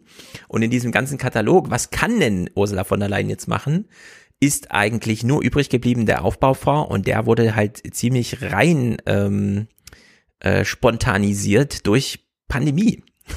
Sonst gäbe es den ja gar nicht. Also nur dadurch hat die EU jetzt überhaupt eigene Mittel zur Verfügung, die sie dann in diesem Sinne schützen kann, indem sie sagt, na, die können wir nur rausgeben, wenn sie auch ordentlich benutzt werden. Deswegen verweigern wir euch das. Also es ist total improvisiert, was jetzt gerade so insgesamt mhm. stattfindet. Ja, also auch, dass wir überhaupt zu diesem Geld greifen. Äh, Claudine das ja gerade zu Recht kritisiert, äh, aber es ist eben das Mittel zur Hand gerade, weil die anderen Sachen, die formal festgeschrieben sind, also Rechtsstaatverfahren, äh, Rechtsstaatmechanismus, Klage vor dem EUA, das sind alles so Sachen, ja gut, die kann man halt machen. Einzelne Vertragsverletzungsverfahren, ähm, die könnte man schon auch, also nicht im Sinne von Geld wird nicht ausgezahlt, sondern es gibt Strafzahlungen, die könnte man ja schon auch in die ähnliche Kerbe wie diese Rechtsstaat, wie der Rechtsstaatsmechanismus schlagend verwenden. Genau, aber das wird ja am Ende dann auch wieder erst vom EuGH verhandelt und sowas, oder? Also es da gibt auch die EU-Kommission es wieder aus der Hand oder ist das ein Rechtsstaat? Also wird das ja, wirklich das von der EU-Kommission durchgeführt? Nee, ja, also. Europäischen Gerichtshof muss das verhängt werden. Ja. Genau, also in der Hinsicht hat mit dem Wiederaufbaufonds Geldern Ursula von der Leyen wirklich mal was in der Hand, was sie auch nicht abgeben muss, sondern ja. das wirkt halt so. Man muss auch sagen, es hat ja zum Beispiel auch funktioniert bei diesen sogenannten LGBT-freien Zonen. Ähm, mhm. Da war es ja wirklich auch so, dass nicht die Kommunen, aber zumindest die ähm, Woiwodschaften, also was bei uns quasi die Bundesländer sind, mhm. ähm, dass da einige ihre Resolutionen komplett zurückgerufen haben oder nochmal verändert haben, äh, die ja eben auch also teilweise Formulierungen so drin hatten wie ähm, die Propagierung der sogenannten LGBT-Ideologie äh, oder sowas soll mhm. unter, unterbunden werden oder sowas. Das wurde dann auf Druck eben der Europäischen Union. In dem Moment konnte das, äh, hat es tatsächlich ja. ein Ergebnis geführt. Das ist auch wieder so ein Wahnsinnsvorgang, der in Deutschland nicht eigentlich nicht richtig vorkam. Also zum einen, dass es flächendeckend überhaupt dazu kam, dass da, ich weiß gar nicht, wie man es klassifiziert, sind das Gesetze gegen ähm, Erklärung? Oder wie ist es? Genau, das sind Erklärungen, die aber zum Beispiel schon auch eine Wirkung darauf haben, wie zum Beispiel kommunales Geld für zivilgesellschaftliche Familiengruppen oder so, also wie die Kommunen da Geld ausgeben. Ähm, oft heißen die auch, hießen die Familiencharta äh, quasi. Mhm. Ähm, die halt, und so könnte man die auch so ein bisschen abschwächen, zu sagen, es geht um die traditionelle Familie und es geht nicht gegen ja. gewisse Menschen Menschengruppen. Ähm, aber ja, die haben schon eine Wirkung und es gab auch einzelne Gemeinden, die das eben nicht zurückgerufen haben. Und es, ähm, es gibt einen relativ großen Aktivisten, der diese Plakataktion hatte mit diesen LGBT-freien Zonen, der also quasi Gemeinden, die diese so ähnliche Resolutionen dann verabschiedet haben, ähm, so ein Schild quasi unter das Ortsschild gehängt hat, LGBT-freie Zone. Ähm, der hat zum Beispiel auch berichtet, ähm, dass es teilweise Gemeinden gab mit, ich weiß nicht wie viel, also relativ kleine Gemeinden mit ein paar tausend Einwohnern, die mehrere Millionen Euro ähm, quasi nicht bekommen für ihr Budget, was teilweise bis zu einem Viertel oder so hm. von dem ähm, Haushalt von so einer Kommune sein kann, ja. weil sie sich weigern, das zurückzunehmen. Also es gibt schon noch einen kleinen Widerstand, aber die hm. großen Zollwirtschaften haben äh, da sind dann sind da zurückgerudert tatsächlich. Ja. Und es ist ja doppelt. Äh, es haben, es gab tatsächlich auch Berichte. Es gibt tatsächlich sogar einen Blog von einem Polen, der ähm, jetzt aus Polen nach Deutschland ausgewandert ist. Also gab es dann auch kleine Bewegungen. So, also man schneidet sich da einfach äh, nur ins eigene Fleisch. Also Und Blog im Sinne von Menschengruppen, die dann sagten, unter den Bedingungen bleiben bin wir ich weg. Nicht, sondern, ja. ja. ja. völlig zu Recht. Das ist wirklich echt so krass, als ich das gesehen habe. Ja, konnte es erst gar nicht glauben. Ja? Man muss sagen, aber gleichzeitig sieht man auch, dass es inzwischen gerade in diesem Jahr und im letzten Jahr auch in vielen kleineren Städten zum ersten Mal ähm, eine Pride-Parade zum Beispiel gab. Also mhm. da, da, tut sich schon auch was und da ist auch eine aktive Zivilgesellschaft tatsächlich da. Ich muss tatsächlich sagen, dass mhm. mein Eindruck so ist, äh, äh, vielleicht fällt es einem dann auch mehr auf, aber ich hatte das, Ge ich, ich, war auch viel in den Großstädten unterwegs in ja. Polen, aber ich hatte das Gefühl, als äh, würde Homosexualität äh, da äh, offener gelebt werden in den Großstädten, als ich es in Deutschland so gewohnt bin, vielleicht als Protest tatsächlich. Also ich habe äh, mehr, ja. Frau. Ja, das ist halt immer ein bisschen trügerisch, ne? Weil eigentlich wollen wir ja, dass man es unpolitisch auslebt. Ja. Und wenn du jetzt sagst, es wird aber aus politischen Kalkülen so ausgelebt, dann ist es halt doch noch eine Entwicklungsstufe zu nehmen, um dann wirklich zu sagen, jetzt ist eigentlich so, wie man es sich wünscht. Im Abschluss zu diesem Justizdings, den wir hier so geblockt haben, ist, also das Finale ist das, was wir jetzt als Problem vor uns haben. Alle Fragen offen. Äh, und das ist eben zum einen, wir werden ja gleich nochmal kurz über Merkel reden. Hier hören wir es nochmal. Merkel möchte jetzt moderieren, also am 21. Das ist jetzt dieser aktuelle EU-Gipfel, der jetzt stattfand. Wie mit Polen umgehen? Diese Frage spaltet. Auf der einen Seite Team Dialog mit Kanzlerin Merkel bei ihrem vermutlich letzten Auftritt in Brüssel. Wie immer in den vergangenen 16 Jahren zeigt sie sich offen, bedächtig und gesprächsbereit. Rechtsstaatlichkeit ist ein Kern des Bestands der Europäischen Union. Auf der anderen Seite müssen wir Wege und Möglichkeiten finden, hier wieder zusammenzukommen. Denn eine Kaskade von Rechtsstreitigkeiten vor dem Europäischen Gerichtshof ist noch keine Lösung des Problems. Und auf der anderen Seite Benelux und Co. Auf der anderen Seite Team Konfrontation. Die Skandinavier und die Benelux-Staaten. Sie wollen Sanktionen nicht ausschließen, wollen notfalls Gelder stoppen, um Warschau zum Einlenken zu bewegen. Es ist schade, dass wir uns damit aufhalten müssen, denn eigentlich müssten wir über die Energiepreise, die wirtschaftliche Zukunft und die soziale Sicherheit sprechen. Ja, das stimmt. Äh, es könnte ein Komet auf Europa zufliegen und alle stehen äh, der Todesgefahr entgegen. Und trotzdem würde man sich wieder mit sowas rumschlagen müssen. Und ja. es ist. Ich, ich, muss ehrlicherweise sagen, also ich habe das Gefühl, ähm, auch so wie in dem Stile, wie es jetzt hier berichtet worden ist, kam vielleicht eher der Eindruck, als wäre das äh, ja richtig bedacht und als würde da Merkel super äh, lösungsorientiert nee. äh, agieren. Ich habe wirklich das Gefühl, dass es nur noch, ähm, wie sagt man denn?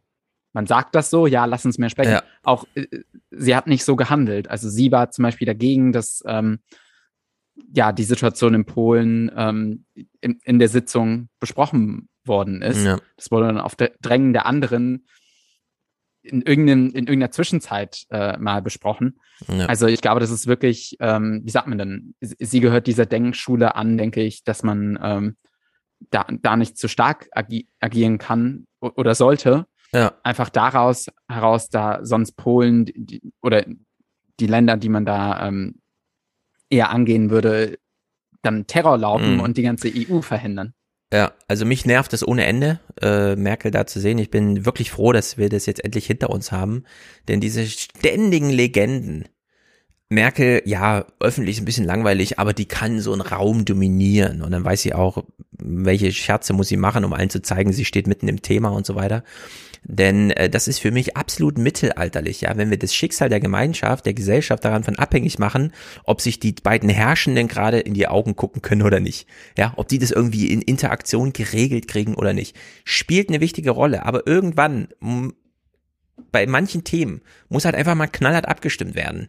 Und dann geht man halt in so einen Raum rein, die Beschlussvorlagen liegen da, dann zählt man die Mehrheit aus und dann ist Feierabend bei dem Thema. Und dann geht's halt mit dem nächsten Thema weiter. Aber, ja. Und dieses also, ständige, wir machen bis vier Uhr nachts und dann eine Pressekonferenz und äh, schlimm. Also jetzt nicht zu dem Stil unbedingt, aber ich glaube, es hat natürlich schon, also sämtliche Regierungsvertreter, ähm, die da jetzt kommen und ihre wichtigen Anliegen haben, haben ihre eigenen, ähm, mhm. sagen wir mal, Position im Nacken. Und es hat einerseits, denke ich mal, war es vielleicht auch gut, dass es eben keine deutsche Kanzlerin ist, die sich da hinstellt und äh, sagt, ja, wir wollen von den Polen das Geld nicht haben. Ich denke, ja. da muss man auch drauf achten und es ist auch wichtig, dass man sich da nicht im Ton vergreift. Und auf der anderen Seite, also jetzt bei diesem Trip äh, nach ähm, Brüssel hat sich Morawiecki zum Beispiel auch mit Marine Le Pen getroffen. Ja. Und vor einer Weile hieß es noch, man trifft sich eben nicht mit dem äh, Rassemblée National, das würde man nicht machen, ähm, gerade weil die eben eine Russlandnase in Polen, also die Rechte in Polen ist ja sehr Russland kritisch so und man würde mhm. auch nicht mit denen in eine Parteiengruppe sitzen im Europäischen Parlament. Und auf einmal trifft man sich. Und ich glaube, da muss man darauf achten, dass halt die Peace-Partei und auch die polnische Regierung nicht zu so einem Märtyrerfall wird, der die ganzen heimischen Rechten, ja. also sei es jetzt in Spanien Vox, sei es äh, Rassemblée Nationale und in Frankreich sind nächstes Jahr Wahlen und Marine Le Pen ist eine starke Kandidatin, die keiner sehen will, die auch in Berlin keiner quasi in, in ja. Paris haben möchte. Also ich denke, da gibt es, also jetzt nicht zu diesem Verhandlungsstil von der mhm. Merkel oder sowas, aber es gibt, glaube ich, schon auch einen Grund, weshalb man so ein bisschen vorsichtig sein muss, wenn man es eskalieren lässt und was passiert eigentlich, wenn man es eskalieren lässt. Ähm, ja, ich habe da mal, ähm, ich habe tatsächlich äh, einen Clip mitgebracht, der auch diese zwei Denkschulen äh, thematisiert und auch ähm, das, was Caroline gerade angesprochen hat. Ich überlege gerade, wie er heißt. Ich glaube, der äh, hat keine Anfangsbetitelung. Die zwei Denkschulen dürfte der heißen. Äh, Flucht, Flucht, Flucht, Flucht, Flucht, Opposition, Opposition, Regierungsstaatsverfahren äh, Polen. Mm. Warum das Zögern im Europäischen Rat? Na, wir kommen ja gleich nochmal auf Merkel. Mm. Wenn du ihn jetzt nicht. Äh, ähm, die Rechtsstreit, die zwei Denkschulen. Rechtsstreit, die zwei Denkschulen. Ah, den muss ich nochmal raussuchen, den habe ich jetzt gar nicht so hier drin. Mm. Lass mich nochmal nachschauen. Den kannst du auch gerne etwas schneller abspielen, der ähm, ist vom Deutschlandfunk. Es wird etwas gemächlich gesprochen. Hm. Aber der ist weder im Upload-Ordner noch habe ich ihn rübergezogen. Uh, darf nicht weiter, darf nicht sein, sonst äh, lade ich den auch nochmal hoch. Ja, guck mal, ob du den nochmal äh, zur Verfügung stellen kannst. Äh, sonst würde ich nämlich sagen, wir schließen mal kurz diesen Justiz und machen dann eine kleine Pause und reden dann nochmal kurz über Merkel, äh, ganz explizit äh, auf diese Polen-Sachen und Europa allgemein bezogen. Denn ja, Caroline, du hast recht, äh, Polen, äh, Deutschland sollte sich nicht hinstellen und sagen, jetzt ist und so. Aber das muss ja nicht die Alternative dazu sein, dass man ansonsten so im Hinterzimmer zusammentagt und nach 16 Jahren dann alle sagen, also ohne Merkel ging es ja gar nicht. Charles Michel hat jetzt gesagt, äh, EU-Gipfel ohne Merkel, das ist ja wie Paris ohne Eiffelturm. Und das zeigt einfach, Merkel hat sich in diese Rolle reingebracht, am Ende äh, die Person zu sein, an der es dann doch scheitern kann oder die dann so einen finalen Ding irgendwie Tagesordnung äh, hin, so eine Beschlussvorlage entwirft, der man sich dann irgendwie anschließt. Ich würde halt sagen, die Europäische Union solle sich selbst mal ernst nehmen und sagen, da sitzen jetzt Regierungs- und Staatschefs, die haben einen EU-Ratspräsidenten, äh, dauerhaft, dann haben sie diese äh, alle halbe Jahre durchzirkulierenden, die machen Tagesordnung, die leiten die Sitzung und dann wird einfach durchgezählt. Und Deutschland hat halt ein Stimmengewicht von, und das ist halt im, in dem Falle dann da wirklich nur eins, ja. Äh, Merkel hebt halt mit den anderen die Hände und dann wird einfach mal entschieden, statt diese ewig langen Diskussionen. Am Ende äh, steckt halt immer die Idee dahinter, dass man's, dass irgendwo doch noch eine Lösung steckt, jenseits einer einfachen Abstimmung.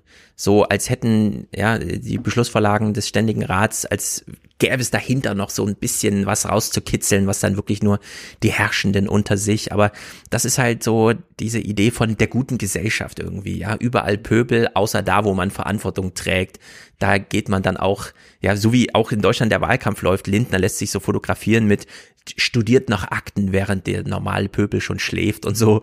Ja, und das ist aber nicht das Bild. Ich fand das so erfrischend, dass diese Ampelkoalitionäre jetzt einfach mal hingehen und sagen, wir sondieren aber 18 Uhr ist Feierabend. Und wenn wir sagen, wir machen 13 Uhr eine Pressekonferenz, dann findet die auch 13 Uhr statt und nicht 16 Uhr. Und alle warten ewig, bis im Gespräch dann doch nochmal was geklärt wurde und so, ja, sondern das sind einfach mal, so läuft's dann halt. Man hält sich mal ein paar an, an formale Regeln. Und das wünsche ich mir so sehr für Brüssel, dass man jetzt einfach mal rauskommt aus diesem, wir bewundern jetzt Merkel so sehr für ihre moderierende Rolle.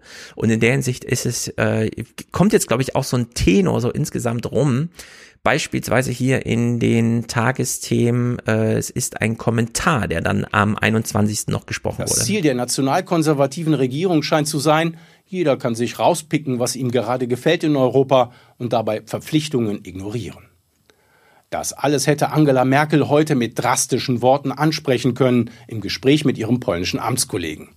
Tat sie aber wohl nicht. Welche Gründe hat sie dafür, frage ich mich. Ja, welche Gründe dafür, frage ich mich. Ich frage mich das auch. Und solche Fragen sollten nicht im Raum stehen. Man hm. will irgendwie wissen, was die eigenen Politiker da machen, äh, wie es ablief, was das Ergebnis ist. Und dann ist gut. Und nicht dieses ganze, oh, die Zauberin Merkel, jetzt hat sie wieder irgendwas aus dem Hut gezaubert. Ist gut. Dein Clip ist da, er ist zwei Minuten lang. Kannst du gerne das ein bisschen schneller machen. Ist, soll, wollen wir echt schneller abspielen, ja?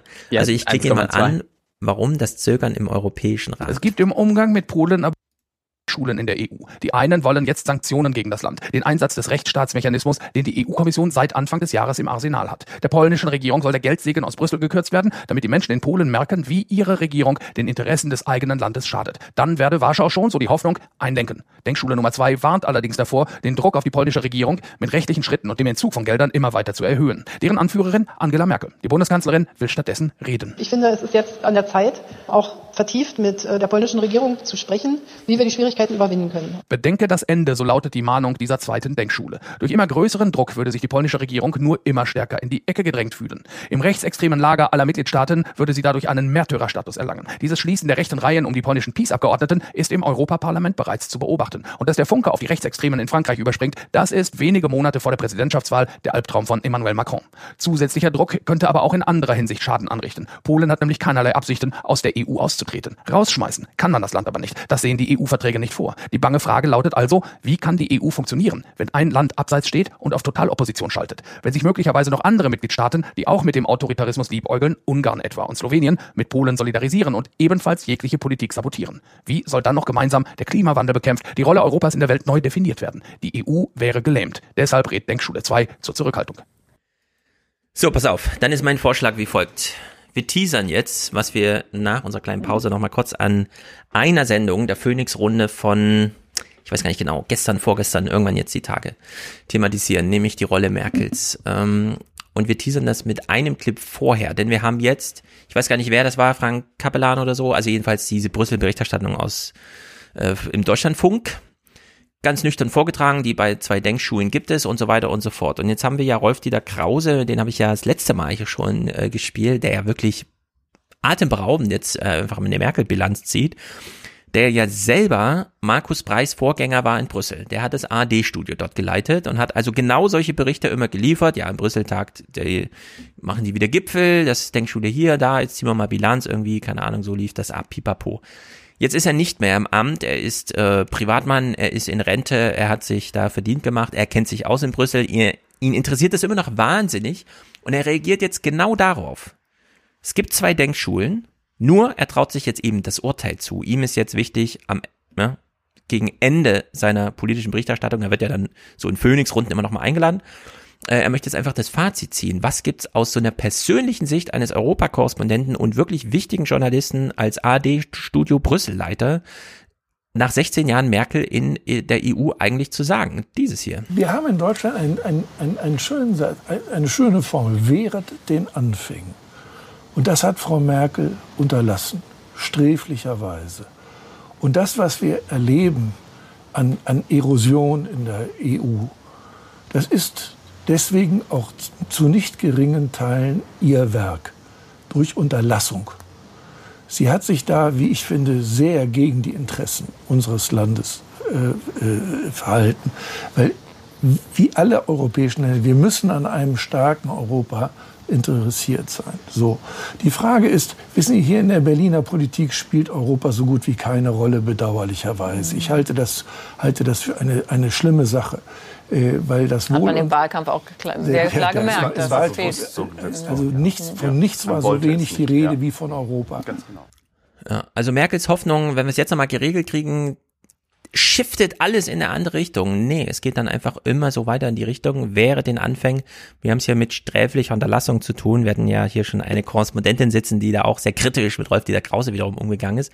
Ich Aber ich würde sagen, es ist sehr wichtig, das nochmal zu hören. So. Ja, ich verstehe es auch gar nicht, wie, es wurde ja auch gerade nochmal gesagt, ne, dass sich äh, für Europa eigentlich wenig äh, interessiert wird und dann wird aber gesagt, ja, ähm, wenn wir jetzt so hart mit den Polen umgehen, dann könnte es irgendwie Marie Le Pen in Frankreich unterstützen. Ja die Argumentation verstehe ich überhaupt nicht. Na, die kann's, also ich würde mal sagen, es kann eine große übereuropäische Konsolidierung von so rechten rechten äh, von so rechten Tendenzen geben. Hm. Das ist ja ganz bemerkenswert, dass sich die Rechten besonders gut vernetzen können in Europa. Da gibt's ja auch immer wieder diese Treffen und so weiter. Das schlägt sich allerdings nicht wieder in einer lokalen Gefahr in der Hinsicht, dass dadurch mehr Wählerpotenzial für äh, Le Pen jetzt da ist, um Frankreich äh, zu übernehmen. Äh, beispielsweise in so einer Stichwahl, auf die es ja dann hinausläuft, wirklich mal äh, zu mhm. gewinnen.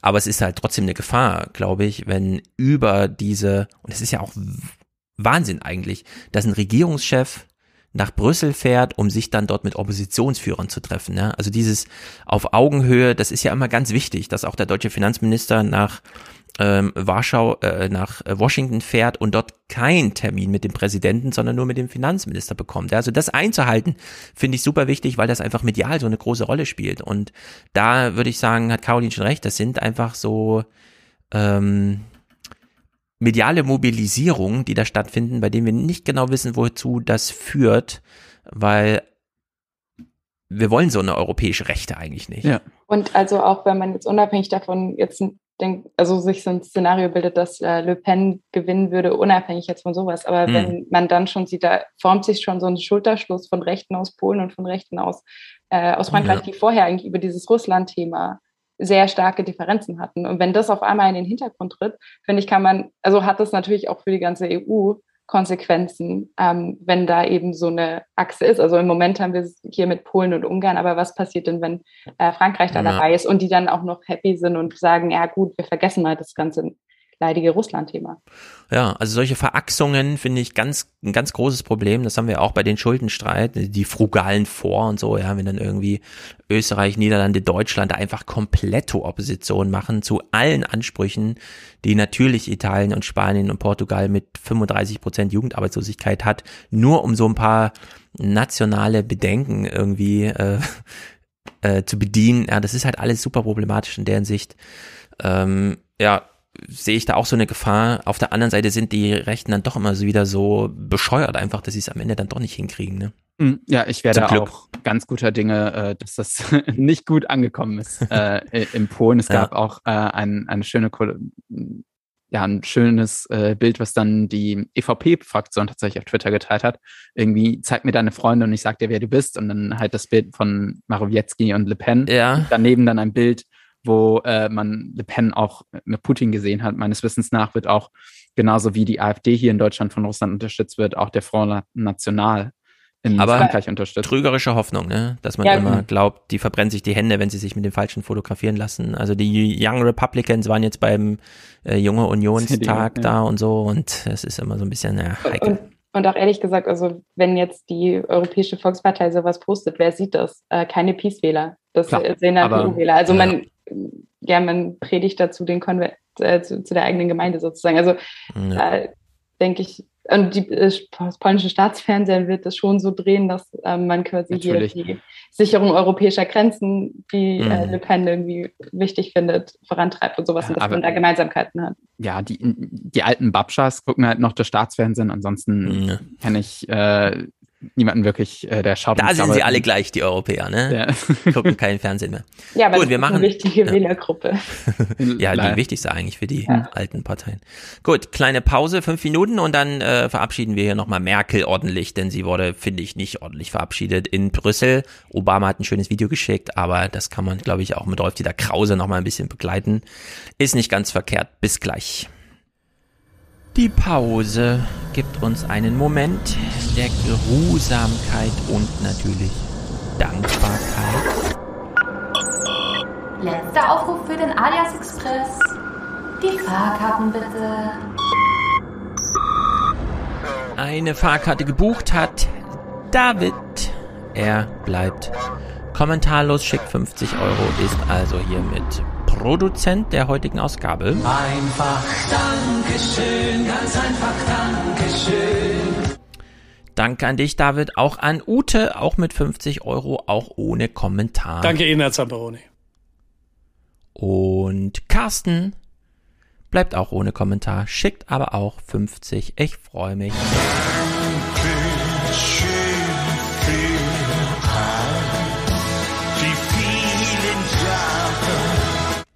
Damit steht jetzt im Gender-Verhältnis 2 zu 1 David, Carsten, Ute, aber es bleiben noch zwei 50 Euro Produzenten offen, nämlich Paula, also noch ein Punkt auf der weiblichen Seite, 2 zu 2, sehr gut, Paula, danke dir. Einfach Dankeschön, ganz einfach Dankeschön. Und 50 Euro Unterstützung für den Alias Podcast von Claudia, also Produzentinnenüberhang heute sehr gut. Danke, Angela Merkel. Danke, Angela Merkel, ganz genau. Spektek, David, Ute, Carsten, Claudia, Paula. Und komplettieren tut das Produzententeam heute Frank. Frank, unser lieber Frank, er war ja auch schon hier. Wir grüßen in den Osten. Natürlich geht das Operndorf weiter, sagt er. Dankeschön. Und dann fragen wir uns, welches Operndorf? Erklär mir das doch nochmal. Ich stehe hier auf dem Schlauch. Raffi ist dabei. Das finde ich sehr gut. Auch er bleibt kommentarlos. Robert schickt die traditionelle Familienunterstützung von sich mit Lydia und Linda Supertreu.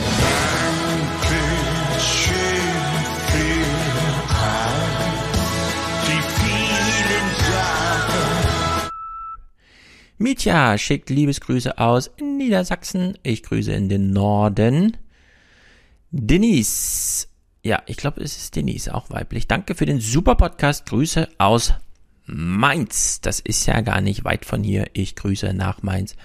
Felix. Oh, Felix kam kürzlich, denn er dankt für die super Aufschlüsselung von Baerbock und Lindner bei Illner. Auch allgemein gute Arbeit weiter so. Ja, das, was er meint, sind die Fernsehmomente heute, die sind ja freitags immer schon bei YouTube, äh, hängen heute an. Da wird's nochmal hoch hergehen. Äh, ich danke da auch für die große Aufmerksamkeit bei YouTube. Hat mich gefreut. Simone ist nur eine Postleitzahl von hier entfernt. Ich grüße sie, so wie sie mich grüßt. Zurück. Haben wir schon? Einfach Dankeschön, ganz einfach Dankeschön. Thomas, danke für den tollen Podcast. Jim Kirk grüßt, auch immer mal im Chat zugange. Elena schickt Liebesgrüße aus dem Saarland. Ich schicke sie ins Saarland. Das ist ja weit weg. Und im Saarland wird auch die CDU wieder auferstehen, denn eine der ersten, wenn nicht sogar die nächste Landtagswahl dreht sich ja um Tobias Hans. Also Grüße ins Saarland. Mike ist hier dabei, sagt sehr gut, alias Podcast. Thorsten, Grüße an dich. Er hat einen Dauerauftrag, genau wie Sascha. Nein, er möchte lieber anonym bleiben. Upsilü. Mhm. Hiermit gepiepst. Ähm, Franz, danke, bitte, gern geschehen. Christian, Robert, Nora, noch mehr weibliche Unterstützung, sehr gut. Gesa, noch mehr weibliche Unterstützung. Das finde ich richtig gut. Steffen, Timo, Felix, Stefan, Frank, Paul, Sebastian finde ich hier noch. Ah, Selene ist noch eine weibliche Unterstützerin. Bastian und Stefan, sehr gut, gute Runde. Einfach Dankeschön. Nein. Ich möchte heute Danke sagen. Danke an alle Medien unseres Landes. Ja, nehmen wir doch lieber diesen Dank. Sagen äh, herzlichen Dank an alle. Bitte unterstützt diesen Podcast. Dann bleibt er euch treu und mir natürlich auch. Äh, zurück in denselbigen.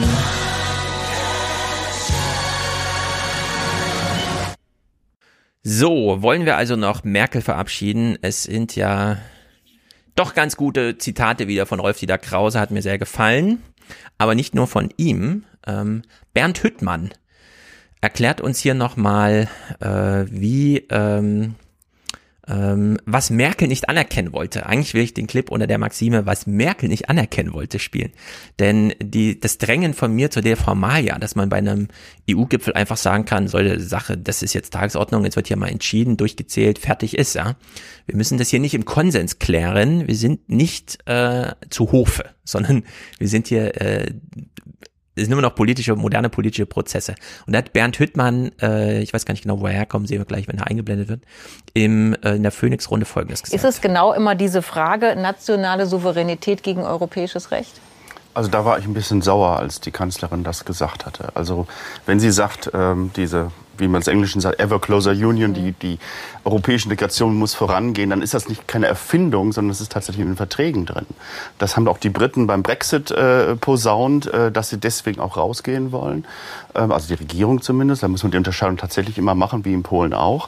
Die Regierung ähm, hat damals gesagt, wir wollen raus, weil wir wollen nicht diese immer enger werdende Europäische Union. Aber das steht in Verträgen drin.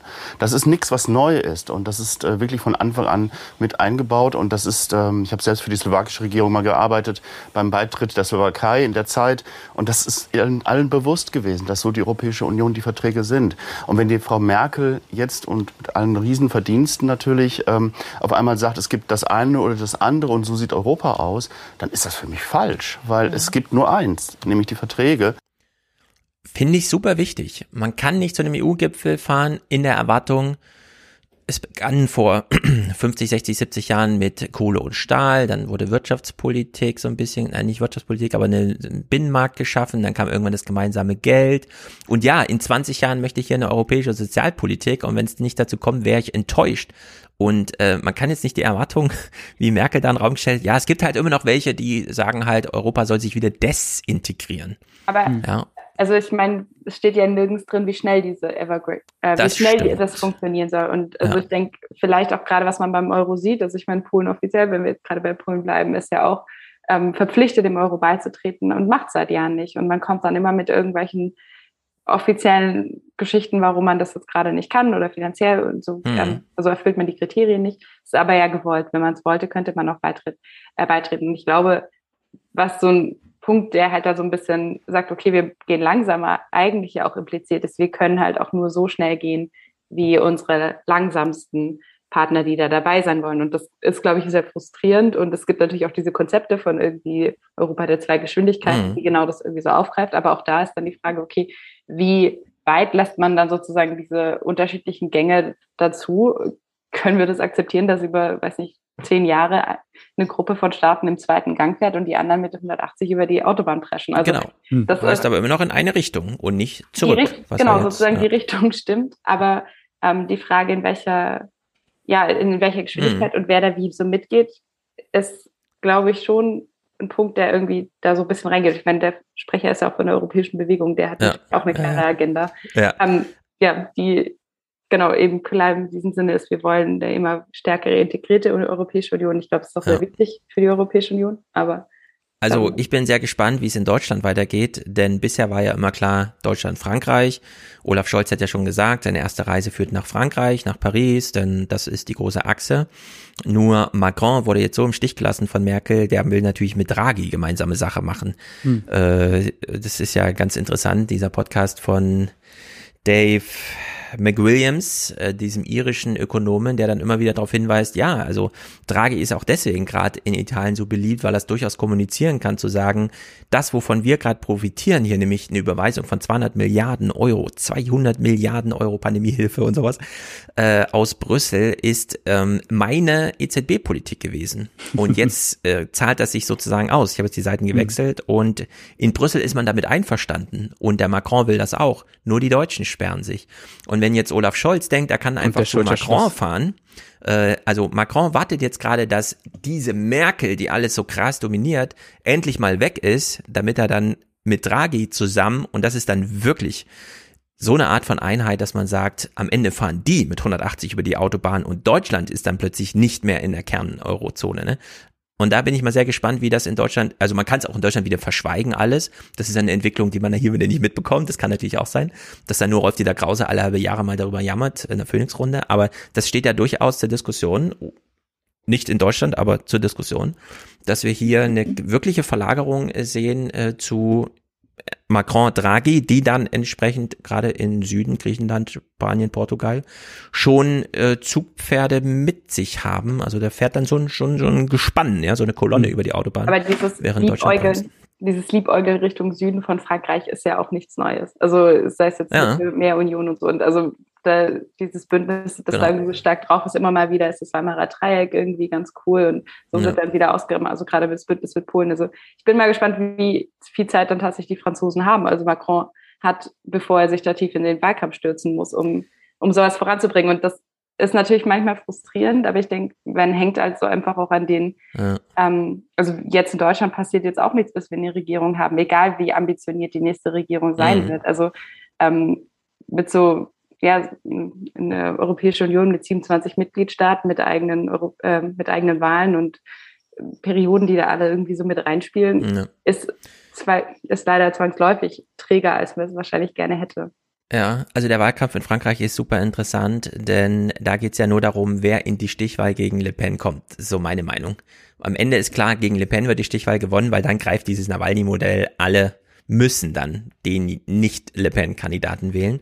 In deren Sicht ist die Vorwahl sehr viel entscheidender, ob nämlich beispielsweise die Bürgermeisterin von Paris vielleicht doch ein bisschen Traktion bekommt und ihm da Paroli bieten kann oder nicht. Ich meine, Macron fährt jetzt dieses große Programm auf.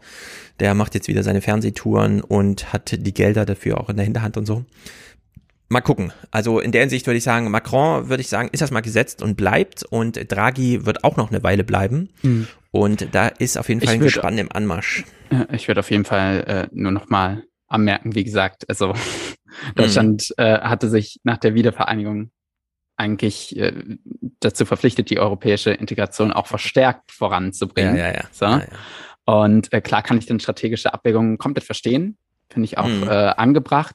Aber gerade, ich sehe es überhaupt nicht, auch besonders äh, bei Polen selber, also beim Land, das so äh, profitiert äh, von Europa. Ja. Äh, auch abhängig ist, ne, wir haben noch gar nicht äh, über Sicherheitspolitik und so gesprochen.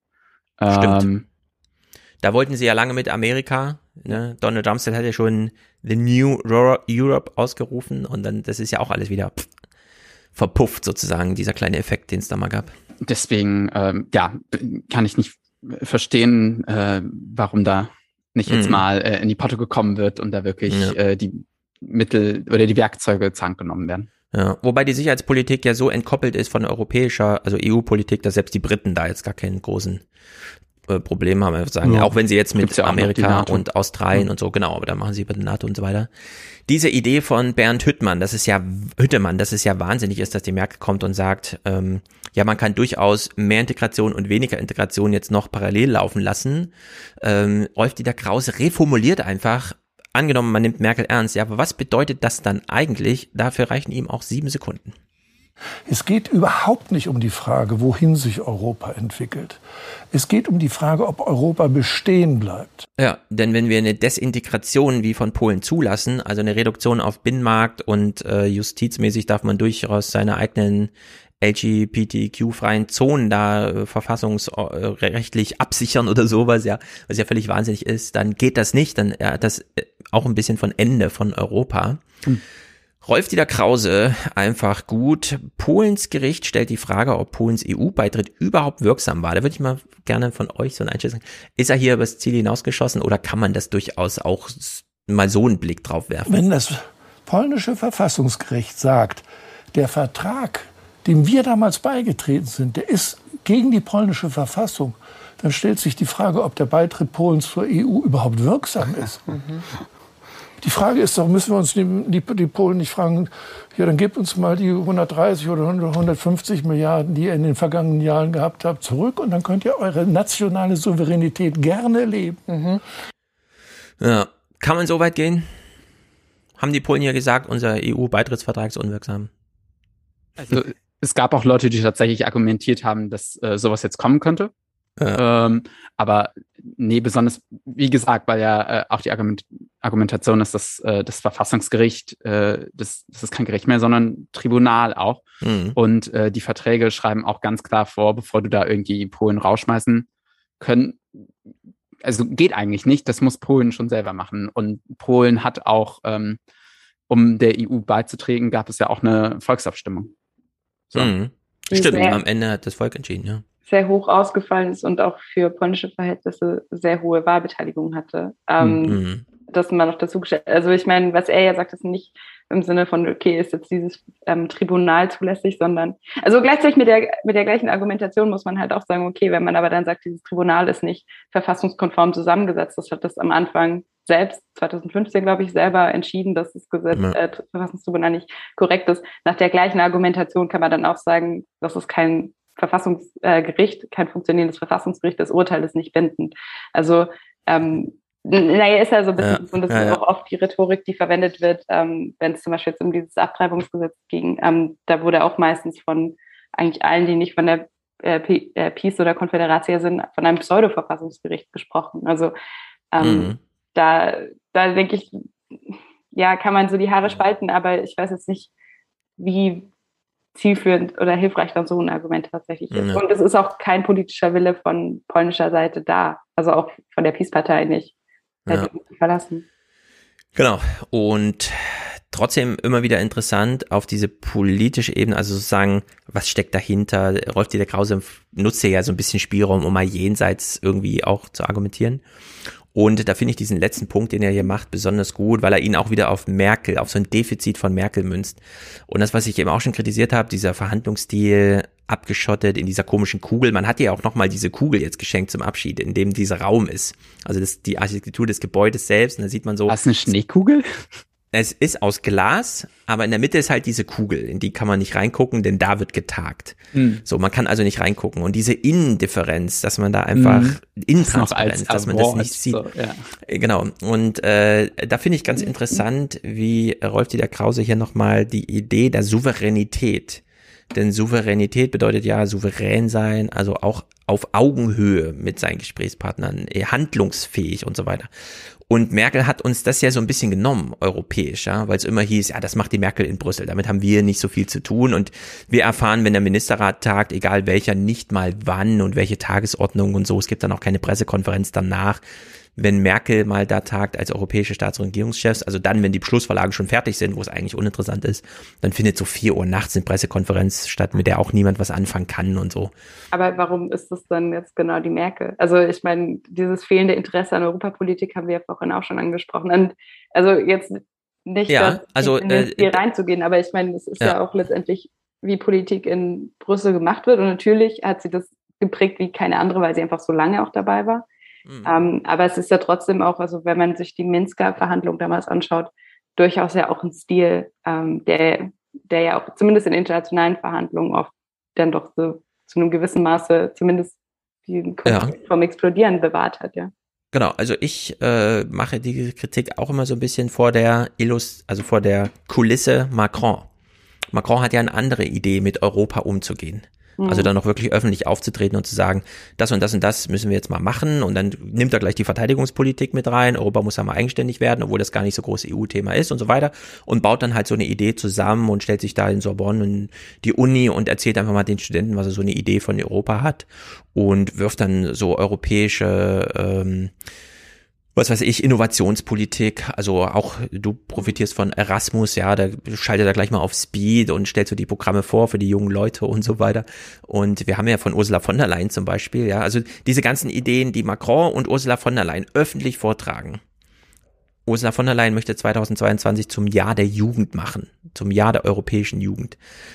Die Bundesregierung verhält sich überhaupt gar nicht dazu. Die macht einfach nur Tagesordnungspunkt abarbeiten in Brüssel und dann auch nur im, in Interaktion so dass wir eigentlich als Publikum nichts damit zu tun haben. Und ich wünsche mir, dass mehr so Macron, also im, in der Methode, Inhalt kann man natürlich immer streiten, ja, aber dass man einfach mal, dass man mal eine große europapolitische Rede von Merkel hört und nicht nur so eine Regierungserklärung, die halt zum EU-Gipfel dann irgendwie Pflicht ist und dann sagt sie halt 20 Minuten irgendwie, was man gemacht hat, aber ohne so eine große Idee. Ja. Und äh, diese Idee der Souveränität, äh, also ich finde es einfach super, wie Rolf-Dieter Krause hier diese Idee von Souveränität und dann Merkels Defizit nochmal äh, in Einklang bringt, wie wir es eigentlich nicht wollten, aber ähm, wie wir es dann doch mal vorgetragen bekommen müssen. So, hier ist meine Maus. Diese Merkelsche Politik hat ja zu diesem Desaster geführt. Das ist ja immer schlimmer geworden über all die Jahre. Mit Merkelscher äh, Politik meinen Sie den Dialog, dann den Sie jetzt so, wo Sie sagen? Es geht erstmal um was ganz Einfaches, nämlich Vertragstreue. Polen ist Mitglied der EU geworden aufgrund eines Vertrages. Der hat, enthält jede Menge Bestimmungen.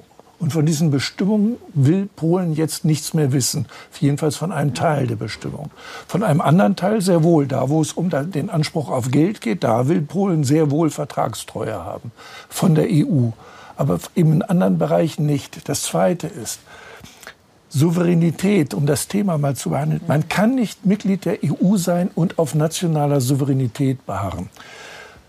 Die EU ist das Prinzip geteilter Souveränität. Wir, wir geben als Staaten Souveränität auf die europäische Ebene ab, um sie gemeinsam auszuüben. Warum? Weil es oft erst dann so wirkliche Souveränität wird, nämlich Souveränität auf dem Papier nutzt keinem Land. Souveränität braucht immer auch ein gewisses Maß an Muskeln. So, und das kann erst über die Europa entstehen.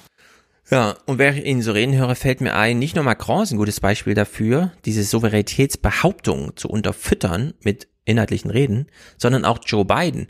Eigentlich gibt's ja gar keine State of the Union für äh, Joe Biden, aber er hat dann einfach eine erfunden, nämlich 100 Tage im Amt.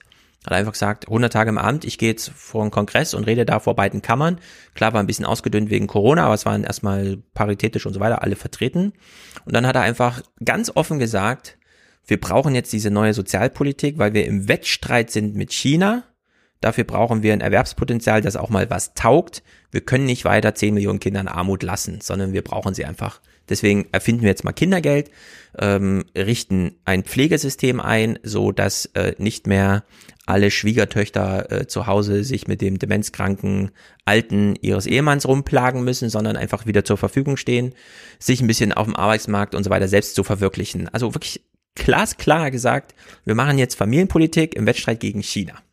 Und er schloss damit, und das hat er ausdrücklich gemacht, die Reaganomics ab und wollte das Rad wieder 30 Jahre zurückdrehen mhm. und sagen, so, wir gehen jetzt mal in diese Richtung. Ja, damals hat man sich ein bisschen verunsichern lassen durch die Sowjetunion und das brach alles weg und plötzlich fühlte man sich so als Gewinner und hat jetzt irgendwie festgestellt, nee, war doch ein falscher Weg.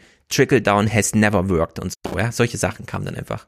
Und äh, das fehlt ja absolut in Deutschland, äh, dass man mal ja, man muss ja nicht Wettstreit gegen China betonen, aber was Europa kann in der Welt, das könnte man ja durchaus mal betonen. Ich glaube allerdings, wir werden solche Reden auch nicht von Olaf Scholz bekommen. Nee. Ist leider ausgeschlossen, hm. soweit man das jetzt sieht. Er sagt ja gar nichts und sieht da eher ein Erfolgsmodell. Deswegen äh, wurde er ja so viel gewählt, weil er ja eigentlich in der vom Stil her in der Tradition Merkel eher steht. Ja. Also in der Hinsicht, aber ich will es auch nicht überstrapazieren. Ähm, Niklas, du hast drei Clips, die ich selber noch nicht kenne, von Münkler und die auch nicht von heute sind, sondern die sind ein bisschen älter. Äh, genau. Das wo es ich. vielleicht ganz interessant ist, also der, wo er versucht, diese zwei Philosophien auch nochmal quasi auf die Spitze zu treiben, ja. gedanklich, um zu formulieren, wovon die eigentlich ausgehen. Und das äh, Interessante war auch noch, dass bei der Veranstaltung er war quasi Vorgruppe dafür, dass dann Angela Merkel nach ihm gesprochen hat. Also ah. er ist also ja, kann er war ja sagen, der Saal ist voll und interessiert. Genau, also so rum, auch um das gedanklich abzuschließen, so ich kann das nicht verstehen, wie da nicht gehandelt werden kann, auch so fahrlässig von Merkel. Ja, und absolut ähm, fahrlässig. Wahrscheinlich äh, gehört sie eher der Denkschule Münkler, Münklers an, wobei ich da dann aber auch sagen würde, dass, äh, wie gesagt, die, die Situation einfach ein bisschen äh, falsch eingeschätzt werden. Aber da können wir hm. gerne mal reinhören. Ja. In den ersten? Genau. Dann glaube ich, dass ein Gebilde, das durch ein relativ starkes Zentrum, das nicht nur Deutschland darstellen kann, sondern mit anderen, die dieses Projekt für sich und ihre Interessen hoch attraktiv sind und bereit sind, in es zu investieren, als einem Kern. Und relativ vielen anderen Akteuren, die in unterschiedlicher Intensität an diesen Kern angebunden sind, durchaus weitergehen kann. Ich vermeide die Begrifflichkeit Europa der zwei Geschwindigkeiten, weil die ja insinuiert, irgendwann kommen alle am selben Ziel an. Nein, das Modell, das ich äh, mir vorstelle, heißt, es ist ein System aus Kreisen und Ellipsen, bei der es in der Mitte eine Schnittmenge gibt, die sehr hoch ist, aber ganz viele Akteure auch nicht in diesen zentralen Schnittmengen drin sind, sondern weiter außen stehen und auf, die, auf diese Weise auch eine gewisse Flexibilität haben. Und diese Flexibilität ist dann das Gegenteil der wachsenden Zentrifugalkräfte. Also sozusagen, dann muss man eben hinnehmen, dass die Polen mit ihrer Verfassungsgerichtbarkeit und auch mit ihrem Pressewesen so umgehen, wie sie umgehen. Darüber könnte man sich natürlich aufregen und unter dem Stichwort Wertegemeinschaft sagen, da müssen wir aber jetzt was gegen tun, nicht? Aber angesichts der Probleme, die die EU aufgesammelt hat, ist es wenig wahrscheinlich, dass man da wirklich effektiv etwas tun kann und tun wird. Mann, da lässt aber einer mal den Professor raushängen. Hm. Was hat er jetzt gesagt? Ja, eigentlich ja. sozusagen, wenn die Polen nicht wollen, dann haben sie Pech gehabt und dann ja. wir halt zentrifugal oder so ein ja, ist ehrlich ich, gesagt auch nicht das Bild der Europäischen Union, das ich gerne anstreben würde für uns. Ja, vor allem, wenn er hier so sagt, ja, dann gibt's halt in Europa der zwei Geschwindigkeiten, so als gäbe das jetzt noch nicht. Man muss immer wieder dran erinnern, in Polen liegt der Durchschnittslohn bei 1000 Euro im Monat. Hm. Das ist in Verhältnis zu einer österreichischen Durchschnittsrente unterhalb dieses 60er Prozent, ab dann gilt man als arm. Hm. So, ja, also das sind einfach Europa, wir haben längst ein Europa der zwei Geschwindigkeiten. Es war immer ein Europa der zwei Geschwindigkeiten. Die Frage ist halt, was ist der Maßstab und was misst man, ja? Aber dass hier äh, Deutschland, Niederlande, Österreich extrem davon profitiert haben, dass sie mit dieser starken Wirtschaft und so weiter und die Südstaaten, äh, die wir die Arbeitslosigkeit exportiert haben und in Spanien jetzt die Hälfte aller U30er so schlecht ausgebildet sind, dass sie eigentlich, muss man so nüchtern sagen, gar nichts taugen auf einem modernen Arbeitsmarkt.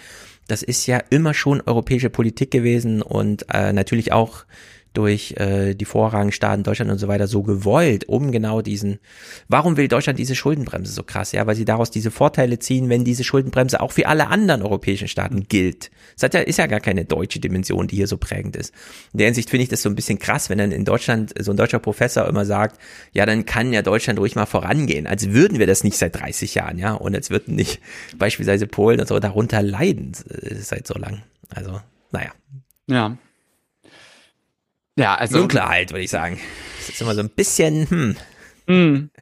Ja, äh, also so, ich finde die Einschätzung auch immer noch äh, falsch, dass man da ja nichts machen könnte. Also ähm, ja, da, das ist sowieso immer. Ja, ja vielleicht lass es dann, äh, wie sagt man denn, die glückliche Situation sein, dass halt jetzt gerade dieses große Geld äh, im Raum steht, was wegen Corona ausgezahlt ja. werden könnte. Aber dann haben wir das jetzt in der Hand und ich glaube auch, dass das sehr machtvoll sein könnte. Ja, und das wird sich nicht, die EU auch nicht wieder nehmen lassen. Genau, und äh, dieses Werkzeug. Und das würde meiner Meinung nach auch nicht strategisch äh, dumm sein, das zu machen, weil es irgendwie in zwei Jahren äh, ja.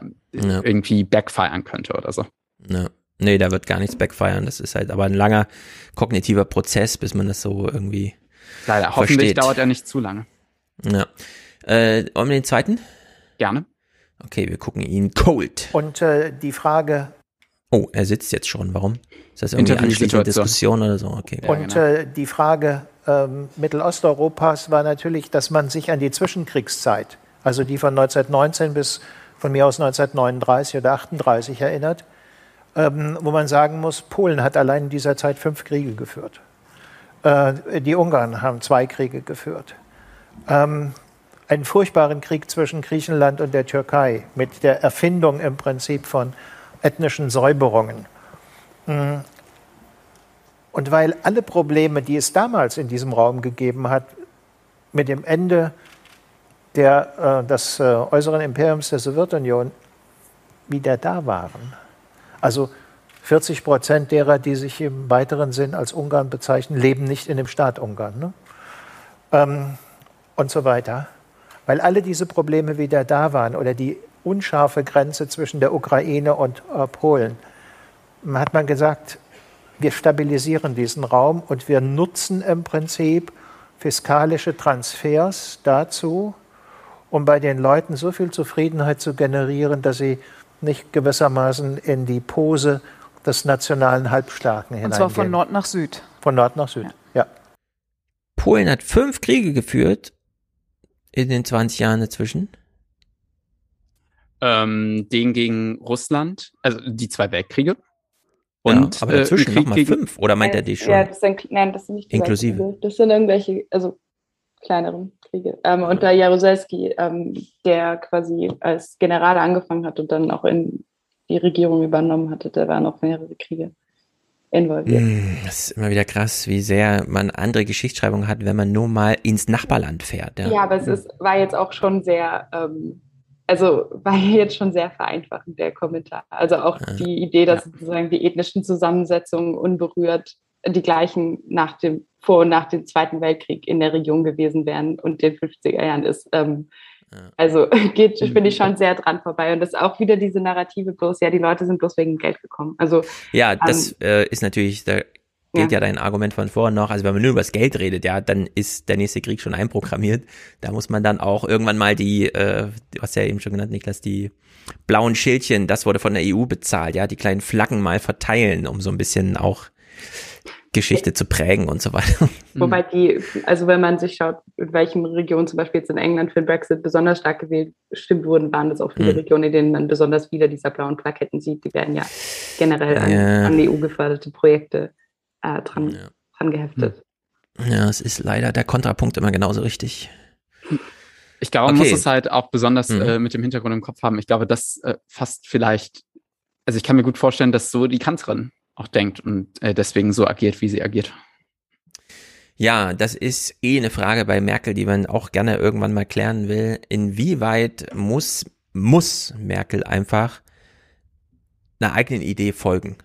Also eine Theoriebildung abschließen, um dann äh, eine Anwendung zu machen. Hm. Äh, denn es ist ja auch ganz wichtig, dass man nicht, äh, wenn man fünf Jahre Kanzler war und dann irgendwann mal 60 wird, plötzlich die ganze Zeit immer sein Handeln revidiert und sein Denken hinterfragt, sondern irgendwann muss man ja auch mal sozusagen die Klötze einschlagen und dann einfach die Schritte gehen, die halt gegangen werden muss.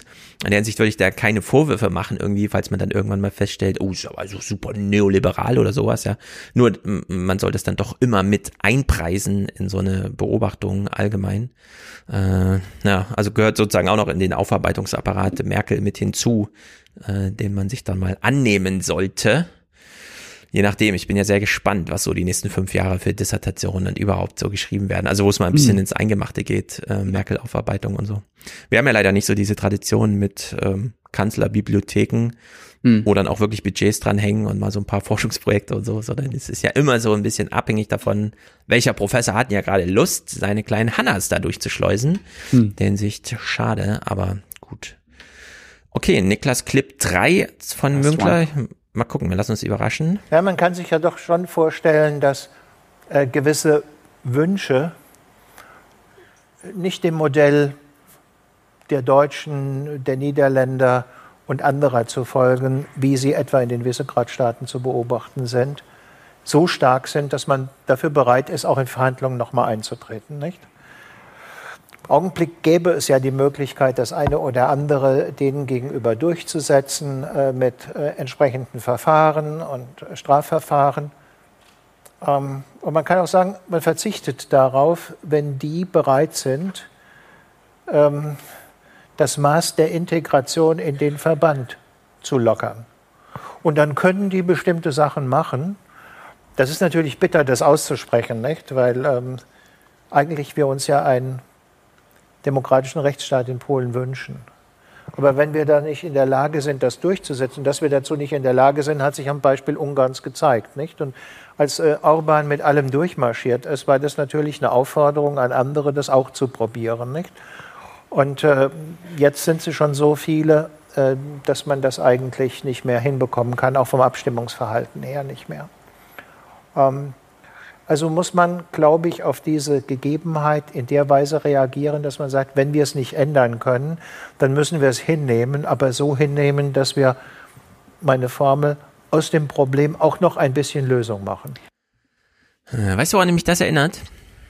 Hans-Werner Sinn, Hans-Werner mhm. Sinn, so ungefähr 2015, 2016, sitzt im Phoenix-Dialog eins zu eins mit dem äh, Journalisten da und dann fängt er so an zu erzählen, ja, also am Ende äh, kann ja Griechenland doch einfach aus dem Euro austreten, äh, zurück zur eigenen Währung und dann, und das wird dann aber nicht so deutlich ausgesprochen, er hat ja auch gesagt, das darf man ja nicht so offen sagen, äh, oder es ist äh, schade, das so auszusprechen, dann gehen die natürlich durch das tiefe Tal der eigenen Währung äh, raus mhm. aus dem Binnenmarkt und so weiter. Aber das ist halt die Konsequenz, wenn man nicht mitmacht, wie es hier funktionieren sollte, wenn man die Maastricht-Kriterien und so weiter und so pipapo, wenn man es nicht schafft, sich am Finanzmarkt zu refinanzieren. Mhm. Und so klingt das hier auch so ein bisschen. Ne? Und da ja. müssen sie halt mal über die Klippe springen. Genau, und wir lassen 50 Millionen Polen, die das eigentlich zum Großteil nicht wollen. Dann richtig, klar kann man genau. sagen, die haben die gewählt, aber auch da ja. muss man sagen, die haben sie ja nicht wegen ihrer Europapolitik gewählt. Ja. ja, also das ist. Bisschen, und ganz ehrlich, es ist auch wieder so ein bisschen dieses typische, man urteilt über die politischen Parteien und die Staaten in Mittelosteuropa, ohne jetzt eigentlich wirklich sich besonders stark damit auszukennen. Also ich will ihm das jetzt nicht unterstellen, dass er da überhaupt keine Ahnung hat oder irgendwas, aber man hört halt schon schnell dann so Urteile. Also ich denke, 2015 war, es wahrscheinlich auch ähnlich wie bei Griechenland, dass auf einmal viele Experten da standen, die sich mit dem Land eigentlich selber auch nicht besonders mhm. auskennen. Und das ja, sieht man bei Mittelosteuropa. Also ja, genau. Äh, genau, auch im politischen und auch in den Fragen, ja. wer da kommentiert, ähm, sieht man da leider auch häufiger, ja, muss man schon sagen. Ja, also Ursula von der Leyen hat es ja angemerkt, fand ich, also ich fand es einfach eine starke Rede, die sie da gehalten hat, weil sie halt auch nochmal darauf hingewiesen hat, da könne sie durchaus Hand in Hand gehen, auch mit Olaf Scholz, der will ja auch die Berufsausbildung wieder zentral stellen, also nicht so sehr den akademischen Weg, sondern wieder die Berufsausbildung. Äh, und Ursula von der Leyen hat ja auch gesagt, Eurasmus ist ein Erfolgsmodell und das will sie auch in der Berufsausbildung haben. Warum sollten nicht Handwerker, ja, berufsausgebildete Pädagogen und so weiter äh, da groß durch Europa touren, bevor sie in den Beruf einsteigen, um so ein Gefühl zu entwickeln, das so viel wichtiger ist als dieses äh, Bücherwissen von Herfried Münkler, ja, weil am mhm. Ende ist es echt so eine Gefühlsfrage fährt man nach Griechenland, weil man das nur als Tourist kennt und kommt dann mit so einem Arbeitsauftrag. Ja, es ist halt eine Dienstreise, man muss hier irgendwas einwerben und dann guckt man mal so, was im Katalog zur Verfügung steht und verkauft äh, zehn Flughäfen an den Fraport, ja. Was hat Europa gewonnen dadurch, dass der Fraport hier in Frankfurt zehn griechische Flughäfen hat? Also es ist doch wirklich, das muss, so eine Bilanz muss man doch auch irgendwann mal ziehen und sich fragen, hm. nee, hat irgendwie, das war sinnlos. Ne? Ja. So. Und äh, das geht einem halt unter, ja, solche, solche Sachen irgendwie. Wohl wahr. Also ich würde auf jeden Fall sagen, ähm, dass es eine Fehleinschätzung ist, ja, da kann man nichts machen. So. Ja. Die sollen mal über die Klippe springen, ne? Ja. Und äh, ja, ich kann das auf jeden Fall nur bestätigen. Ich mache ja auch eine Lehre zum Europakaufmann. Es wird auch, wie gesagt, zum Großteil ähm, mit EU-Geldern auch finanziert und da wird auch Erasmus bei Metall sein. Und ich würde jetzt mal behaupten, mhm. wäre innerhalb dieser Ausbildung nicht polnisch für mich auch angeboten worden, äh, hätte ich mich nicht so sehr mit dem Thema beschäftigt und ja. darüber dann auch äh, mit der EU, von daher. Ja, Sprache ist halt echt der Stolperstein in Europa. Wir haben alles integriert bekommen, außer die Sprachen. Es ist immer noch wahnsinnig kompliziert. Aber wir das Polnische ja auch nicht, schön. Oder? Ja. ja. Also das wollte ich gerade sagen. Also im Europäischen Parlament läuft es ja auch oder in den Institutionen und auch wenn man überlegt, wie viele Übersetzer eigentlich angestellt sind bei den europäischen Organen. Aber ich meine, weil wir jetzt die ganzen Sprachen aus, aus ja. oder was so. Oh, nee, klar, also äh, im Sinne von, äh, wir haben ja mit dem Problem, das nicht einfach so eine Lösung im Schlepptau hat. Äh, in der Europäischen Kommission, äh, in der, im Europaparlament, da läuft's, weil da 11.000 Leute in der Übersetzung arbeiten. Mhm. Das ist fast der halbe Verwaltungsapparat, hat dann nur mit Sprachenübersetzung zu tun, damit alle offiziellen Dokumente und alle Protokolle in allen Sprachen und so zur Verfügung stehen. Ähm, vielleicht sollte man, das habe ich schon mal vorgeschlagen, in den sauren Apfel beißen, jetzt wo England raus ist und man nicht mehr das Zugeständnis an England macht, wir entscheiden uns für Englisch, sondern dass man einfach sagt, so jetzt machen wir Englisch. Äh, niemand würde sagen, ah, da haben sich aber die Schotten oder so krass durchgesetzt, wobei die ja auch raus sind jetzt. Äh, sondern, oder ne, die Irren, ja, Iren vielleicht noch. Malta. Aber am Ende. Oder Malta. ja, Malta.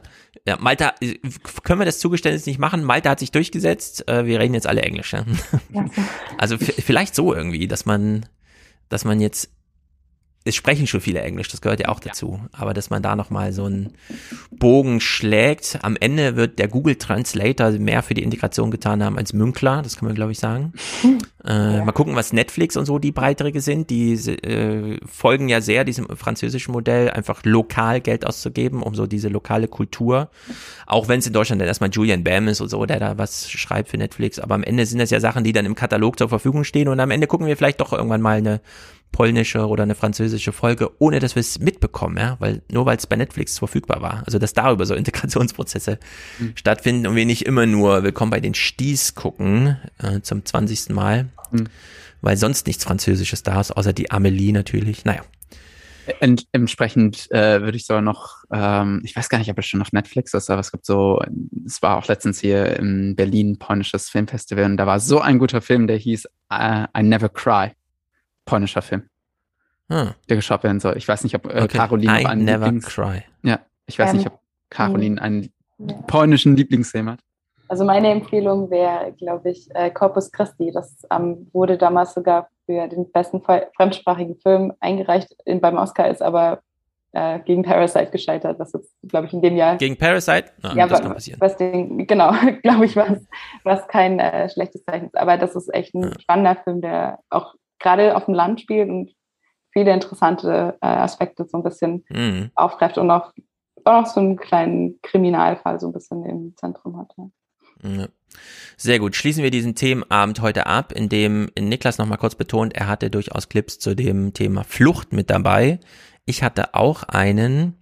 Es ist aber so, äh, dass wir gerade nicht überrannt werden in Europa und die Idee von, wir werden gerade von Lukaschenko oder Lukaschenka oder wie auch immer, äh, Hostage genommen, weil er in der Lage ist, Leute in ein Flugzeug zu setzen, die dann zu 500 pro Woche hier Grenzen übertreten, ist absolut äh, katastrophal auf so einer medialen politischen Ebene, dass das schon wieder so diskutiert wird.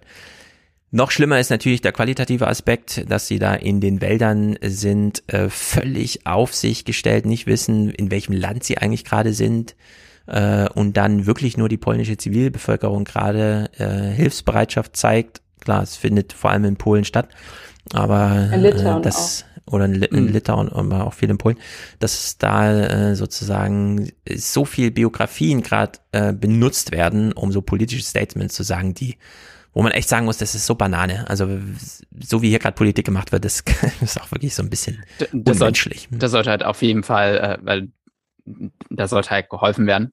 Äh, hundertprozentig ja. ist ja based. Ähm, und äh, also die Peace wurde 2015 gewählt. Es war wohl auch äh, ein Faktor mitunter, dass äh, da gerade die quote-unquote Flüchtlingskrise war. Und, stimmt, äh, stimmt, stimmt, stimmt. Ganz genau. wichtiger Hinweis noch, ja. Ich, also, das ist halt. Der AfD ging das Thema verloren und wir haben gesehen, was das bedeutet. Ne? Genau. Die hat sich natürlich in Amts und Würden äh, jetzt entsprechend positioniert, aber. Ja, jetzt äh, ist zu hoffen, dass das die Peace auch nicht irgendwie instrumental instrumentalisieren kann. Ansonsten also die Sache ist, dass die polnische Bevölkerung zum Großteil das ja auch tatsächlich unterstützt. Also dieser ähm, Ausnahmezustand, der zum ersten Mal seit äh, quasi der Geschichte der Dritten Republik, ja, der, also der jetzigen äh, polnischen Republik gilt, ähm, ausgerufen wurde, der ist schon ein bisschen kontroverser, weil ja zum Beispiel auch Presse nicht mehr in dieses Gebiet an die Grenze darf, ähm, mhm. Rettungskräfte da auch äh, beschränkt werden, auch Oppositionspolitiker zum Beispiel, die da helfen wollten, ähm, eingeschränkt wurden. Also das ist eigentlich, ja, da ist die Bevölkerung relativ unterstützend gegenüber diesem hybriden Krieg, wie es halt äh, geframed wird, gegenüber Russland. Und dann kamen ja auch Militärübungen, äh, gemeinsam russische, weißrussische in dem Grenzgebiet, dort in der Gegend gleich noch dazu. Ähm, also das ist eigentlich was, was quer durch die Bevölkerung relativ gut ankommt. Also auch ähm, bei jetzt nicht Peace-Wählern. Es gibt, glaube ich, mhm. eher die Tendenzen, anderes, anderes zu finden. Also ähm, was da gegen LGBT, äh, Mitglieder der LGBT-Gemeinschaft ähm, in Polen äh, an Rhetorik läuft und zum Beispiel auch in Ungarn recht ähnlich ist, ähm, ist so ein bisschen, das ist halt, sind die neuen Flüchtlinge ähm, jetzt in der Rhetorik. Ja. ja, das ist einfach wahnsinnig traurig. Äh, aber man kann hier nicht alles lösen, sowieso nicht, aber besprechen auch nicht. Mhm. Naja, aber ich würde eh immer sagen, wir vertagen uns bei solchen Themen, denn Polen soll hier auch weiter Thema bleiben. Mal gucken, wann es mal wieder brennt. Am besten, äh, Niklas, wir verabreden einfach so einen Termin und dann brennt's wieder. wieder. und dann äh, ruft mal quer durch Europa an, je nachdem, wo Johannes dann gerade steckt. äh, wie lange bist du noch in London eingeplant, Caroline? Ähm, puh, also hoffentlich noch bis April äh, und dann genau hoffentlich Richtung Deutschland. Lässt du dich auch exiten, brexiten? Machst du deinen eigenen Brexit? Genau. naja, nee, hat ja alles ein reguliert, reguläres Ablaufdatum. Sehr gut, danke euch beiden. Ich fühle mich jetzt auf der Höhe der Zeit, was die Diskussion um Polen angeht und ich hoffe, alle Zuhörer hier auch. Ansonsten einfach den Podcast nochmal hören und dann nicht mit dreifacher Geschwindigkeit, auch wenn ich das so befürworte, dass man das macht. Denn dann schafft man mehr. Sehr gut. Äh, jetzt Super. in den Fernsehmomenten hängt an äh, eine kleine Beobachtung von mir hinsichtlich, was will Christian Lindner eigentlich? Ach so, der will schon mal privatisieren, was noch nicht mal geschaffen wurde, nämlich die sozial-ökologische Infrastruktur, die wir demnächst brauchen. Die hat natürlich auch ein Preisschild, 800 Milliarden sollen investiert werden. Entsprechend hoch sind die Renditeideen und nein, das darf nicht der Staat finanzieren, weil dann ist ja der Staat der Eigentümer. Dann kriegen wir ja gar keine Rendite. Äh, man kann es so flapsig zusammenfassen. Es ist erstaunlich, wie klar und deutlich das Christian Lindner die Woche gesagt hat bei Ilna. Diese Analyse folgt jetzt also. Es sind äh, monothematische Fernsehmomente, aber glaube ich recht wichtig. Und in diesem Sinne schließe ich mit Wolfgang auch jetzt die Woche nochmal an, denn es ist ja wieder neue 20er Zeit. Also diese Woche gibt's keine Fernsehmomente, sondern gegen Ende der Woche dann neue 20er, wo wir uns auch nochmal mit Lindners Schuldner, Politik und so weiter wahrscheinlich befassen. Ich bin mir ziemlich sicher, dass Weidmanns Abgang Thema bei uns ist. Hm. Weil ich freue mich da ehrlich gesagt drauf, auch wenn ich noch nicht genau weiß, was ich dazu sagen soll. Aber es ist passiert und wird damit auch thematisiert. Also Grüße an dich, Caroline, nach England, an dich, Niklas, nach Deutschland, aus Deutschland. Danke. Und jetzt Dankeschön. kommen hier die Fernsehmomente und nächste Woche geht's weiter. Ciao, ciao. Tschüss, viel Spaß noch. Fernsehmomente an diesem so wichtigen Tag in Deutschland, an dem die 300 äh, Suchenden eine Koalition finden wollen ähm, heute gehen die Koalitionsgespräche los. Die Sondierungen sind damit ja sowieso schon abgeschlossen seit einer Woche. In dieser kleinen Woche dazwischen hat sich doch einiges ergeben, was uns viele Fragen beantwortet, die sich die gängigen Journalisten leider nicht einmal stellen. Wer hat gewonnen? Was wird hier überhaupt verhandelt und so weiter? Ich würde sagen, wir rollen das mal auf unsere eigene Art und Weise hier auf. Beginnen gestern, um dann die Woche zurückzuschauen. Und wir haben es hier gleich mit einem ganz bemerkenswerten äh, Kommentar mit einer Einlassung von Christian Lindner zu tun in der Illner Sendung gestern. Er sitzt Norbert Röttgen gegenüber, CDU-Verlierer. Das können wir schon mal festhalten. Mit Baerbock möchte eigentlich Gewinner sein, aber er kämpft auch gegen sie. Wie dröseln wir gleich auf? Und leider ist im Hintergrund nur Münkler zugeschaltet und nicht einer der gängigen Top-Ökonomen, die wir ja alle haben in Deutschland. Äh, von denen hätte man hier eigentlich mal eine Einschätzung gebraucht gestern. Stattdessen wurde nochmal äh, das große historische Rad gedreht, was in dem Falle jetzt wirklich, jetzt muss man ins Detail schauen und nicht äh, sich die großen Linien, aber egal.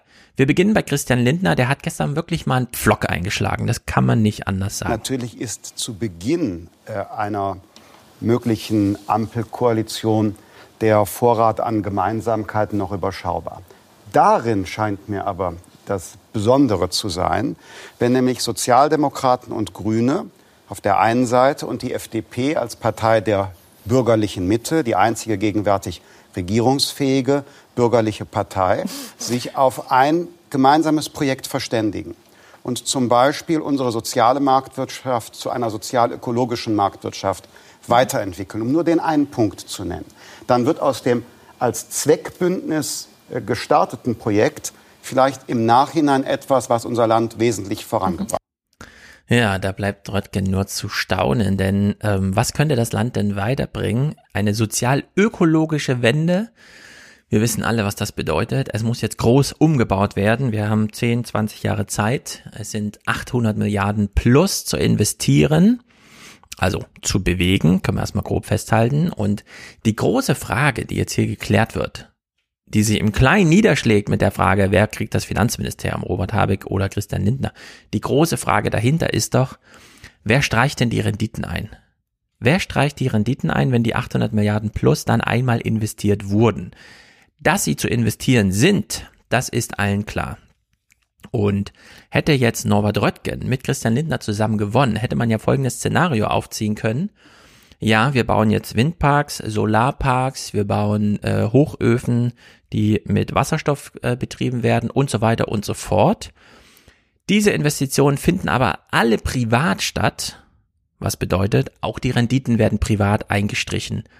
Es gibt keine öffentliche Infrastruktur, die man dann einfach nutzt, weil man hat sie ja schon von Steuergeldern oder als Staatsschulden oder wie auch immer bezahlt. Nein, überall wird nochmal abkassiert, denn die Pri äh, Renditen sind zu privatisieren. Das meint Christian Lindner mit einer sozial-ökologischen Wende. Das Gegenmodell von Annalena Baerbock, Robert Habeck vorangetrieben. Nein, der Staat investiert, schafft eine allgemein verfügbare Infrastruktur, die schon bezahlt ist oder über Steuern refinanziert wird oder über Schulden, je nachdem. Jedenfalls nicht auf privater Basis im Sinne von ein privater Mensch nutzt eine Straße und zahlt dann Geld an einen privaten Eigner, damit er dieses gezahlte Geld als private Rendite einstreichen kann. Nun kann man sagen, ja, äh, wenn das Finanzministerium an Christian Lindner geht, ist ziemlich viel verloren von äh, dieser Art öffentlicher Infrastruktur, sondern dann haben wir es wieder mit privater Infrastruktur zu tun. Ähm, zum Glück muss man trotzdem sagen, äh, hat die CDU hier nicht mitgespielt. Sie kann hier nicht mitspielen, denn an diesem kleinen Clip, den wir jetzt gucken, sieht man mal die große Einigkeit zwischen Christian Lindners FDP und Norbert Röttgens CDU, was das von mir gerade dargestellte Szenario private Investitionen führen zu privaten Renditen und die Öffentlichkeit ist mal wieder außen vor. Äh, zu welcher Einheit es hier eigentlich, zu welcher großen Koalition zwischen CDU und FDP es hier eigentlich kommt. Ich will nur sagen, dass dieses Instrument private Investitionen mit privatem Kapital zu ermöglichen, bislang in Deutschland nicht hinreichend genutzt worden ist. Nehmen wir etwa die Lebensversicherungen, mhm. die viele Milliarden Euro haben. Ja. Die dürfen mhm. ihr Kapital ja. für bestimmte Aufgaben nicht einsetzen, aufgrund von regulatorischen Vorgaben. Mhm. Und wenn es nun gelingt, mhm. diese Regulatorik mhm. zu verändern, mhm. indem vielleicht auch der Staat bestimmte Absicherungen, die gar kein Geld kosten, bereitstellt, dann fließt viel Geld. Und zwar nicht nur zum Vorteil etwa der wichtigen ökologischen Vorhaben, mhm. sondern auch um eine rentierlichere Verzinsung für die Altersversorgung der Menschen zu also erreichen. Also keine öffentlichen Mittel.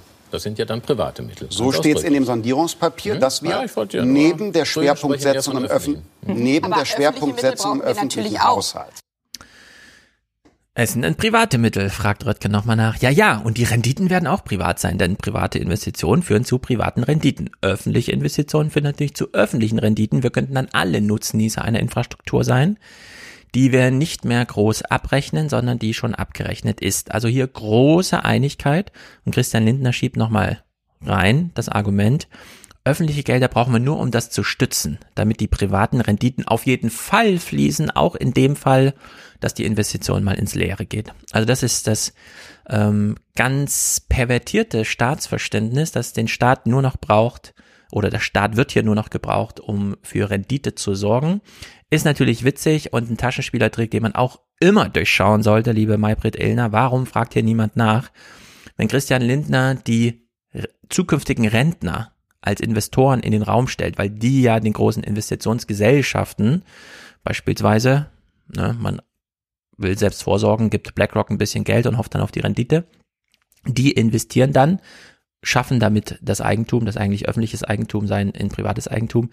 Wenn die Rentner, die zukünftigen Rentner da so profitieren, dann sind das doch alle anderen Eigner. Und wie hoch ist eigentlich der Anteil an Lebensversicherungen in Deutschland, wo man wirklich mal vom Zitat in Anführungszeichen, ja, kleinen Mann, der da auch Geld da innen drin hat. Nein, das sind natürlich die großen Kapitalisten, die hier wieder das große Geld abgreifen wollen. In der Hinsicht völlig Banane. Und was ich dann nicht verstehe im deutschen Journalismus ist, warum sich Annalena Baerbock für das von Lindner favorisierte Privatisierungsmodell rechtfertigen soll. Das könnte doch Lindner machen, aber sie muss es hier tun. Wir wollen Investitionen, wir wollen im Groben uns an der Schuldenbremse äh, orientieren und brauchen auf der anderen Seite aber eben keine Steuererhöhungen, die jetzt nicht in diesem Sondierungspapier sind. Ja, wir müssen geht das? Wie rechnet sich das? Das geht. Das wird nicht einfach und wir müssen jetzt klar trennen, weil ähm, es sind auf der einen Seite haben wir zum Beispiel gesagt, wir sollten äh, den Spitzensteuersatz erhöhen, um mittlere und niedrige Einkommen äh, zu entlasten. Das ist ja nicht dabei. Das ist nicht dabei. Deswegen können wir im unteren Bereich auch keine Entlastung vornehmen. Hätten wir uns anders gewünscht, aber wir haben uns jetzt so darauf verständigt. Ja. Auf die Rieseninvestitionen, die angesprochen worden sind, von 50 Milliarden, 60 Milliarden. Sagen Sie jetzt, die sind da schon drin und darüber haben Sie sich verständigt? Oder sagen Sie, das ist noch ein offener Punkt, ob wir auf diese in zehn Jahren 50 Milliarden jeweils kommen, oder Jährlich. Nicht? Wir brauchen die ja, ja mindestens jährlich. Jedes darauf, Jahr um 500 wir, wir Milliarden haben, Wir haben uns mindestens darauf verständigt. Ja, warum muss sie das erklären? Könnte doch genauso gut Lindner machen. Lindner kriegt stattdessen die Gelegenheit, sein Anliegen vorzutragen. Private Investitionen sind zu machen. Und jetzt ist unser Auftrag, wenn wir hören, den Begriff, den Terminus private Investition, immer mit einzuklammern, private Rendite. Denn darum geht's ja eigentlich.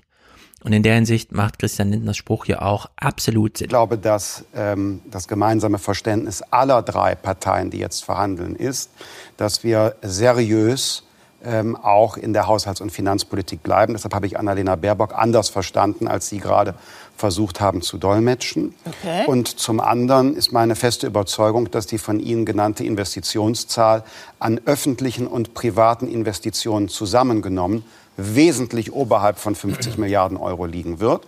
Und dazu wird eine zukünftige Bundesregierung ihren wichtigen Beitrag leisten, durch öffentliche Investitionen, aber auch durch neue, marktwirtschaftlich kompatible Instrumente, mit denen wichtige Vorhaben auch mit privatem Kapital unterstützt werden. Mhm. Und ich bin sicher, dass es gelingt, auch die Anliegen, die Bündnis 90 Die Grünen zu Recht öffentlich vortragen, sehr seriös und nachhaltig zu finanzieren seriös und nachhaltig finanzieren, so dass die Renditen gut privatisiert werden können. Im Grunde wird hier eine 800 Milliarden Euro schwere öffentlich zu nutzende und absolut notwendige Infrastruktur für den Klimawandel oder um ihn abzuwenden, ähm, wird hier verscherbelt, einfach an Privatleute übergeben, die dann da Preisschilder dranhängen und man fragt sich, wieso? Wir haben uns ja jetzt schon gefragt, okay, die Bahn haben wir so halb privatisiert. Äh, wir haben äh, beispielsweise den großen Umbruch Digitalisierung ja auch noch drin. In Skandinavien ist völlig klar, dass der Staat die Kabel legt, damit auch überall ein Kabel liegt und nicht nur da, wo es viel Rendite verspricht. Und dann mietet man sich auf diesem Kabel ein und bietet einen Service an, beispielsweise Internet. Man legt an das Kabel auf die einen Seite die großen Server an, und auf der anderen Seite ist der Nutzer und dann kassiert man ab. In Deutschland sind ja diese Kabel auch privatisiert, was bedeutet, da äh, nur in Ballungszentren äh, Rendite in Aussicht steht, gibt's überall sonst in Deutschland kein Internet so richtig. Und das ist das Modell, das Christian Lindner jetzt äh, präferiert für ganz Deutschland, den Klimawandel der nächsten zehn Jahre. Und Ilna fragt nicht einmal nach, ob das klug war, äh, bisher bei anderen Gebieten im Verkehr, im digitalen, äh, in der Wasserwirtschaft solche Privatisierung zu machen. Warum sollten wir jetzt die ökologische Infrastruktur auch noch in diesem Art und Weise äh, verscherbeln? Ähm, und da ist nicht mal das größte Argument, es sind dann private Renditen, sondern äh, wir wissen, es reicht nicht. Das wird nie dazu kommen. Die marktwirtschaftlichen Anreize sind einfach nicht da. Am Ende geht es ja darum, jedes Auto, jedes öffentliche Verkehrsmittel auf Klimaneutralität umzustellen. Und warum sollte irgendein Investor das für Altenburg machen? Oder für Greiz? Oder für Eisenhüttenstadt? Oder für Hoyerswerda? Es wird dort einfach nicht passieren und schon das ist ein Grund, äh, hier einfach absolut dagegen zu sein. In der Hinsicht, ja, es wird jetzt runtergebrochen auf diesen Widerstreit, wer kriegt das Finanzministerium? Und da rollen wir ja gleich die Woche von hinten auf. Ich fand es schon mal sehr gut, dass Annalena Baerbock dann gestern, zumindest bei Ilna, auch ihren Vlog eingeschlagen hat mit dem expliziten Zitat, ja, natürlich wollen wir das Finanzministerium haben. Es ist noch eine offene Sache. Das haben wir jetzt, glaube ich, mehrfach deutlich gemacht. Natürlich haben wir alle Interessen. Natürlich sagen wir, wir wollen gestalten.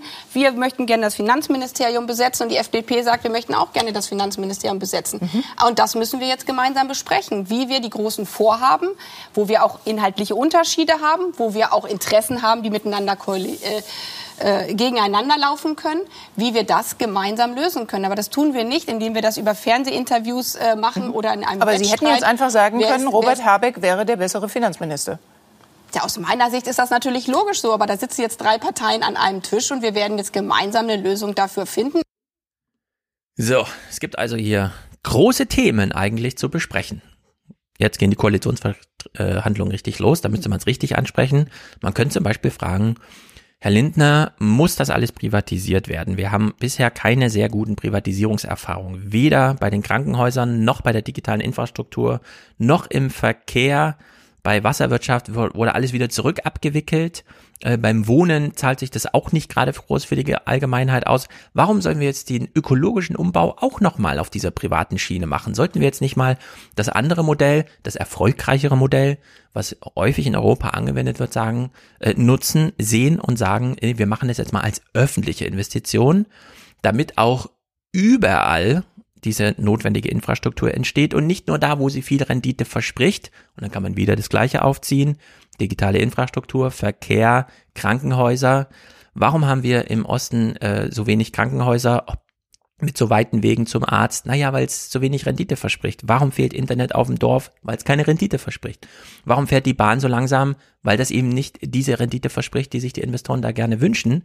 Wollen wir das beim Klima nochmal so machen? Ja, nochmal alles in den Sand setzen, und das ist der zweite große Punkt, damit einige Partikularinteressen bedient werden, Rendite, soll die große Allgemeinheit wieder geopfert werden, die dann Service, ja in der Servicewüste Deutschland rumsteht und kein Internet hat und keinen ordentlichen Verkehr und keine ordentliche medizinische Versorgung und dann als nächstes auch noch, ja das mit dem Klimawandel haben wir jetzt leider auch nicht geschafft. Wir müssen die alten Gasdinger, die alten Kohledinger doch noch ein bisschen weiterlaufen lassen. Das ist doch eigentlich der große, große Streit, um den es hier geht. In dieser Koalitionsverhandlung 2021. Eigentlich hätten wir das alle gesellschaftlich überall schon mal diskutieren müssen. Machen wir aber nicht. Nicht mal bei dem Anlass Koalitionsverhandlung, sondern wir fragen uns nur, wer gewinnt hier, wer verliert hier, äh, was passiert hier, wer sagt wem was und so weiter und so fort. Und dieser Journalismus die Woche war so unterirdisch. Fangen wir mal vorne an.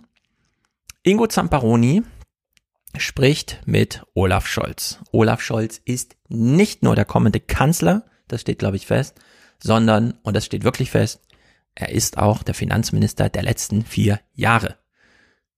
Oh, und es ist absolut Banane, wie sich dieses Gespräch entfaltete. Dabei haben alle ständig die Augenhöhe auch betont in diesen Gesprächen. Mich würde aber interessieren, spielt es wirklich keine Rolle, dass Sie ja mit der SPD die größte Fraktion sind und bis auf die Tatsache, dass Sie wohl den Kanzler dann stellen wollen, sind da wirklich alle gleichberechtigt, auch in den Forderungen? Oder wie muss man sich das vorstellen? Es geht darum, gute Lösungen zu finden, die von den unterschiedlichen Ausgangspunkten der miteinander sprechenden Parteien zusammengebracht werden müssen. Und das, glaube ich, gelingt auch. Ingo Zambaroni versucht ganz investigativ zu sein. Äh, glaub, glauben Sie das denn selber wirklich, dass hier alle auf Augenhöhe und so? Soll Scholz dann sagen, nee, glaube ich nicht. Ich bin natürlich hier der Chef im Ring.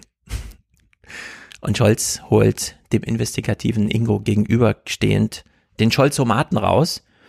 Und so ist das ganze Gespräch. Hier Teil 2. Aber bei all dieser Harmonie, das glauben Sie doch nicht wirklich selbst, dass das auch so bleibt, dass da jeder seine Punkte durchbringt. Diese Rechnung kann ja auch nicht aufgehen, nur weil Sie die Parteispitzen sich jetzt mögen. Ähm, gilt es ja noch lange nicht für die Parteibasis. Und wie gesagt, die Postenverteilung steht ja auch noch an.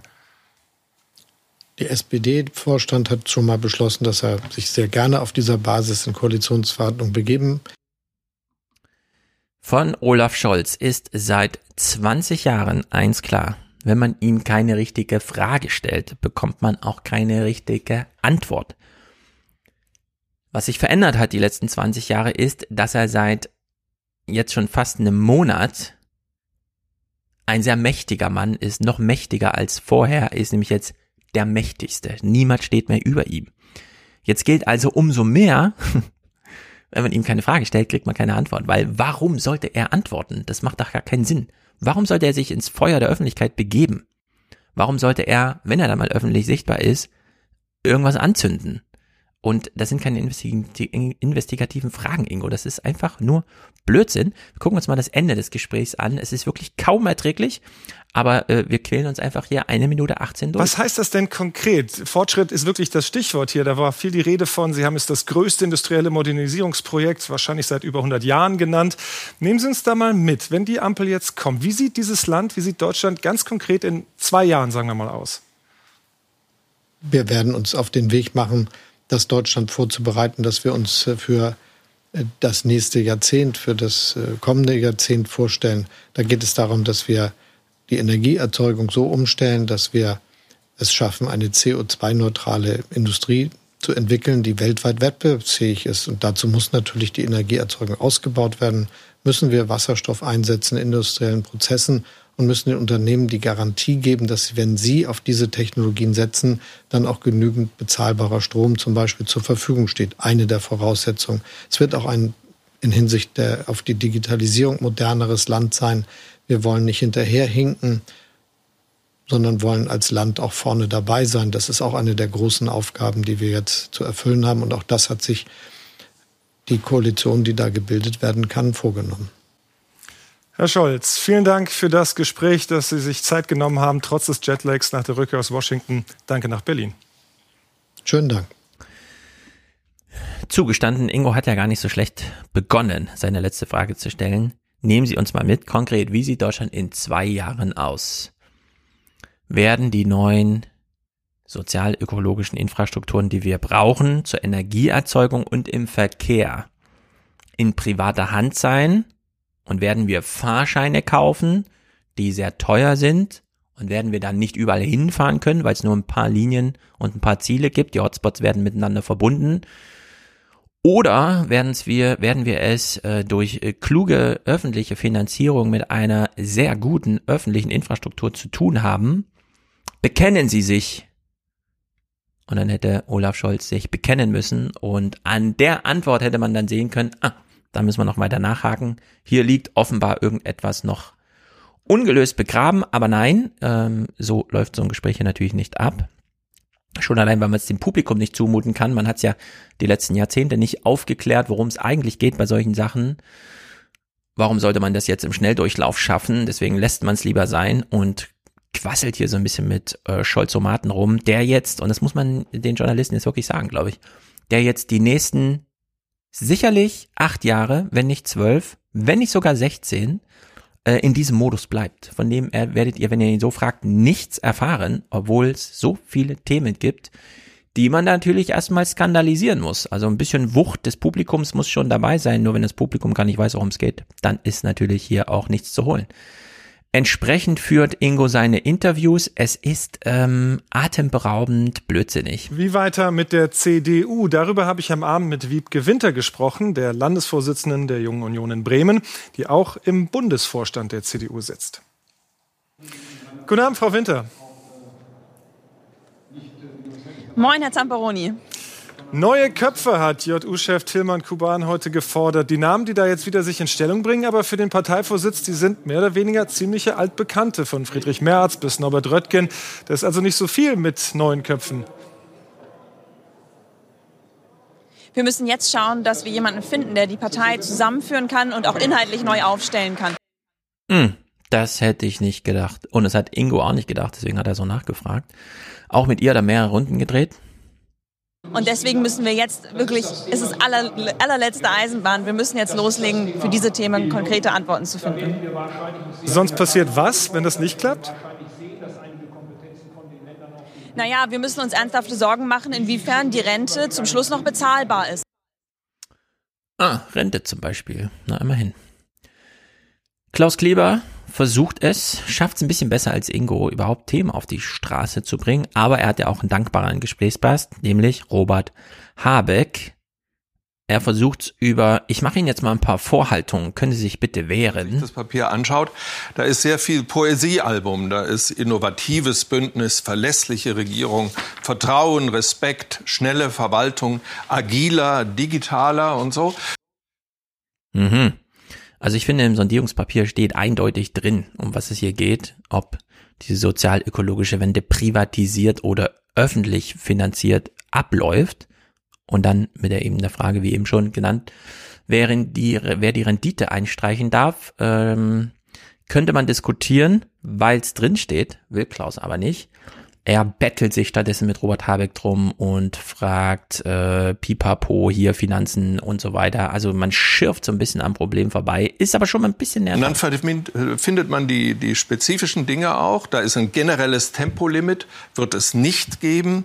Der Mindestlohn, das war der große Wunsch der SPD, wird einmal auf 12 Euro pro Stunde erhöht. Und es wird äh, Solardächer zur Pflicht geben. Ähm, und dann verschwindet so ein bisschen das Konkrete. Was habe ich da verpasst? Da wird viel, im Folgenden wird viel erzählt, was man alles anstrebt und will. Und äh, 1,5 Grad strebt man an. Früheren Kohleausstieg strebt man an. Die einen Leute kriegten, wie zum Beispiel bei Tempolimit und keine Steuererhöhungen, was Konkretes. Und die andere Seite kriegt relativ Wolkiges. Das habe ich jetzt nicht verstanden. Sie haben lauter konkrete Dinge aufgezählt. Also ich glaube, es ist ein sehr konkreter Text. Ich vermisse das Konkrete zum Beispiel zum Thema Finanzierung. Sehr gut nachgefragt und dadurch Klaus dazu provoziert, äh, mal spezifisch zu fragen. Ich frage nach der Finanzierung, wird allerdings anhand von Schuldenbremse, ohne dass man das eigentliche Problem, es ist ja nicht die Schuldenbremse, man kriegt ja auch mit Schuldenbremse das alles öffentlich finanziert, man muss es nur ordentlich organisieren. Dass Habeck hier überhaupt so zurückfragt, finde ich gut. Noch besser finde ich, dass er dieses Zugeständnis macht, was wir gleich hören. Ja, es ist noch nicht alles ausformuliert. Ich glaube, er meint hiermit auch, und das fände ich ziemlich gut, eine Einladung an die Journalisten. Ihr müsst jetzt hier genau hinschauen. Ähm, es ist nämlich tatsächlich noch nicht genau ausformuliert, weil noch viele offene Fragen da sind. Es geht nämlich wie eben schon gesagt, nicht nur um die Schuldenbremse, sondern auch um die Frage, wer streicht denn hier die Renditen ein? Was meint denn der Christian Lindner da immer? Wo ist eigentlich der sachliche Konflikt hinter dem Personalkonflikt? Wer kriegt das Finanzministerium? Und in diesem ganzen Komplex ist mir aufgefallen, und das ist aber nur eine Vermutung, aber äh, dem könnte man auch mal nachgehen, sind die Grünen hier in die Lehre von Olaf Scholz gegangen. Denn 2018 lief es ja so ab, dass alle überrascht waren, dass plötzlich Olaf Scholz das Finanzministerium bekommt. Äh, das war eigentlich immer CDU-Domäne, inklusive allen ähm, ideologischen Verbohrtheiten durch die Staatsschuldenkrise und so weiter und so fort, wo man ja recht viel kaputt gemacht hat, was die EZB dann nur gerettet hat durch das zur Verfügung stellen von Geld. Und es könnte durchaus sein, so lese ich es jedenfalls auch in dem Papier, habe, äh, ähm, Klaus hat es ja auch gerade gesagt, da steht ja dann doch relativ konkret drin, wie das mit der Schuldenbremse und der Investition und so weiter ist, nämlich keine Steuererhöhung und so weiter. Also sind alles Sätze, so wird's gemacht. Und ihr könnte durchaus die Taktik drinne stecken, dass man der FDP sagt, ähm, hört mal zu, wir die Grünen sind als Zweiter über die Ziellinie gegangen. Das heißt, wir haben das Recht, nachdem das Kanzleramt an Olaf Scholz ging, uns ein Ministerium auszusuchen und wir nehmen das der Finanzen, aber macht euch keine Sorgen, wir haben ja alles im Koalitionsvertrag reingeschrieben. Dass dann vier Jahre kommen, in denen niemand weiß, was passiert. Also Olaf Scholz hat sich ja auch äh, verpflichtet, die Schuldenbremse einzuhalten, schon allein, weil sie auch im Grundgesetz steht, nicht nur im Koalitionsvertrag. Und dann zack, trotzdem 450 Milliarden Miese wegen Pandemie. Wer weiß, was an Wetter demnächst ansteht. Wir haben ja gesehen, einmal drei Tage Regen im Ahrtal und zack, sind 30 Milliarden locker gemacht. In der Hinsicht ist alles möglich, wenn man Finanzminister ist. Man muss diesen Posten erobern, kann vorher aber eigentlich alles in den Koalitionsvertrag reinschreiben.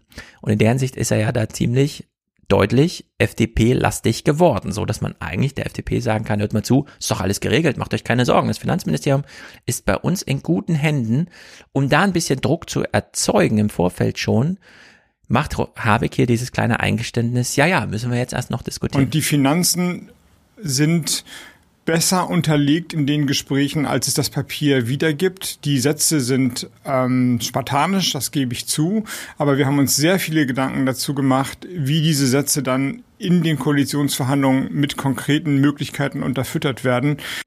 Ja, spartanische Sätze, aber Schuldenbremse bleibt, keine Steuererhöhung, keine neuen Steuern, das steht da eindeutig drin. Also in der Hinsicht große Zugeständnisse an die FDP mit dem Signal, Macht euch keine Sorgen, ihr könnt uns das Finanzministerium ruhig geben. Habeck legt noch ein bisschen die Finger in die Wunde, denn das ist auch mal eine Geschichte für die äh, Journalisten. Die FDP ist nicht die Schuldenbremse in der Hinsicht wichtig, dass sie eine schwarze Null anstrebt. Die FDP will das Geld raushauen, aber nicht an alle, sondern nur an die Superreichen. Es ging ja vorher die Grafik durch die Runde. Äh, die FDP sorgt für Erleichterungen von 80 Milliarden. Also der ganze Staatshaushalt wird um 80 Milliarden erleichtert. Dieses Geld bleibt bei denen, die es aufbringen, Reiche und Superreiche, vermögende, gute Einkommensklassen.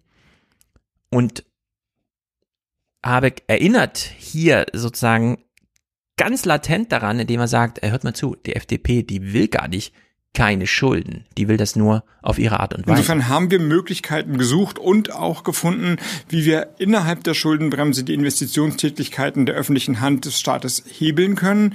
Die Möglichkeit, im nächsten Jahr nochmal deutlich mehr Schulden aufzunehmen, gehören nicht dazu, mit einem, mit einer Ausnahme, dass ähm, die FDP auf ein neues Rentensystem gedrungen hat und dafür werden 10 Milliarden im nächsten Jahr kreditfinanziert bereitgestellt. Also insofern hat die FDP, die sagt ja immer, Schulden schaffen keine Zukunft. Bei der Rente hat sie da offensichtlich eine andere Meinung und äh, dieser Meinung sind wir dann testhalber gefolgt. Ja, testhalber. Es ist auch grotesk und ziemlich paradox, dass, oder sagen wir mal so, es ist eigentlich ziemlich offensichtlich, wenn die FDP sagt, wir steigen jetzt in den Aktienmarkt, in den Börsenhandel ein, äh, um Rentenrendite zu erwirtschaften, machen das aber auf Pump wir machen mal 10 Milliarden staatsweise locker. Wo fließt denn dieses Geld hin? Ah, die Kapitalerhöhung von den Unternehmen, die ja, dafür Aktien ausgeben. Also in der Hinsicht liegt hier eine groteske, paradoxe Inkonsistenz der FDP-Argumentation vor und kein Journalist geht dem nach. Ich verstehe das einfach nicht. Robert Habeck spricht hier mal über die Verschattung öffentlicher Haushalte mit Investitionsgesellschaften und so weiter und so fort bei denen man dann genau hinschauen, äh, hinschauen muss, wie sind die Eigentumsrechte geregelt? Wer fährt hier die Renditen ein? Wir haben ja gesehen, dass man zur Veränderung der Schuldenbremse eine verfassungsändernde Mehrheit braucht, also in diesem Fall die Union. Und das war nicht sicher, dass wir in einem Bündnis mit der Union landen und die es dann machen würden. Insofern gibt es andere Möglichkeiten. Nämlich? Investitionsgesellschaften beispielsweise. Also man schafft ähm, staatlich gehaltene Gesellschaften, die einen Fonds auflegen für all die Dinge, die Geld wieder reinbringen. Also sagen wir Ladesäulen beispielsweise, da wo sie nicht von alleine wirtschaftlich entstehen, könnten geschaffen werden, weil man ja dann auch wieder Strom verkauft und so wird der Fonds dann wieder gespeist. Und das kann man auf die verschiedenen Bereiche öffentlicher Infrastruktur dann äh, runterbrechen. Ja, Ladesäulen hat er hier mal explizit genannt. Das ist ja eine Infrastruktur, bei der völlig unklar ist, sollte man sie öffentlich organisieren oder reicht das hier privat? Hat ja mit Tankstellen bisher auch ganz gut funktioniert. Also ganz gut im Sinne von, wie es halt so, ich bin ja selbst kein Autofahrer, weiß nicht, wie gut Tankstellen funktionieren. Hier jedenfalls funktionieren sie, in England und so sieht es ja auch wieder ein bisschen anders aus. Olaf Scholz ist ja auch mal im Gespräch im Heute-Journal oder äh, zu sehen. Er spricht jedenfalls ganz offen von dieser Art öffentlichen Anführungszeichen Investitionen. Die Wege dahin sind noch offen. Wir werden auch zusätzlich Mittel mit öffentlichen Investitionen bereitstellen müssen. Das ist auch geplant und ist auch in der Finanzplanung jetzt schon vorgesehen. Es geht also darum, die Dinge richtig zu kombinieren. Ah, ein Ausschnitt des Heute-Journals, wo Sie selber wiederum Berlin direkt äh, sich angeschaut haben.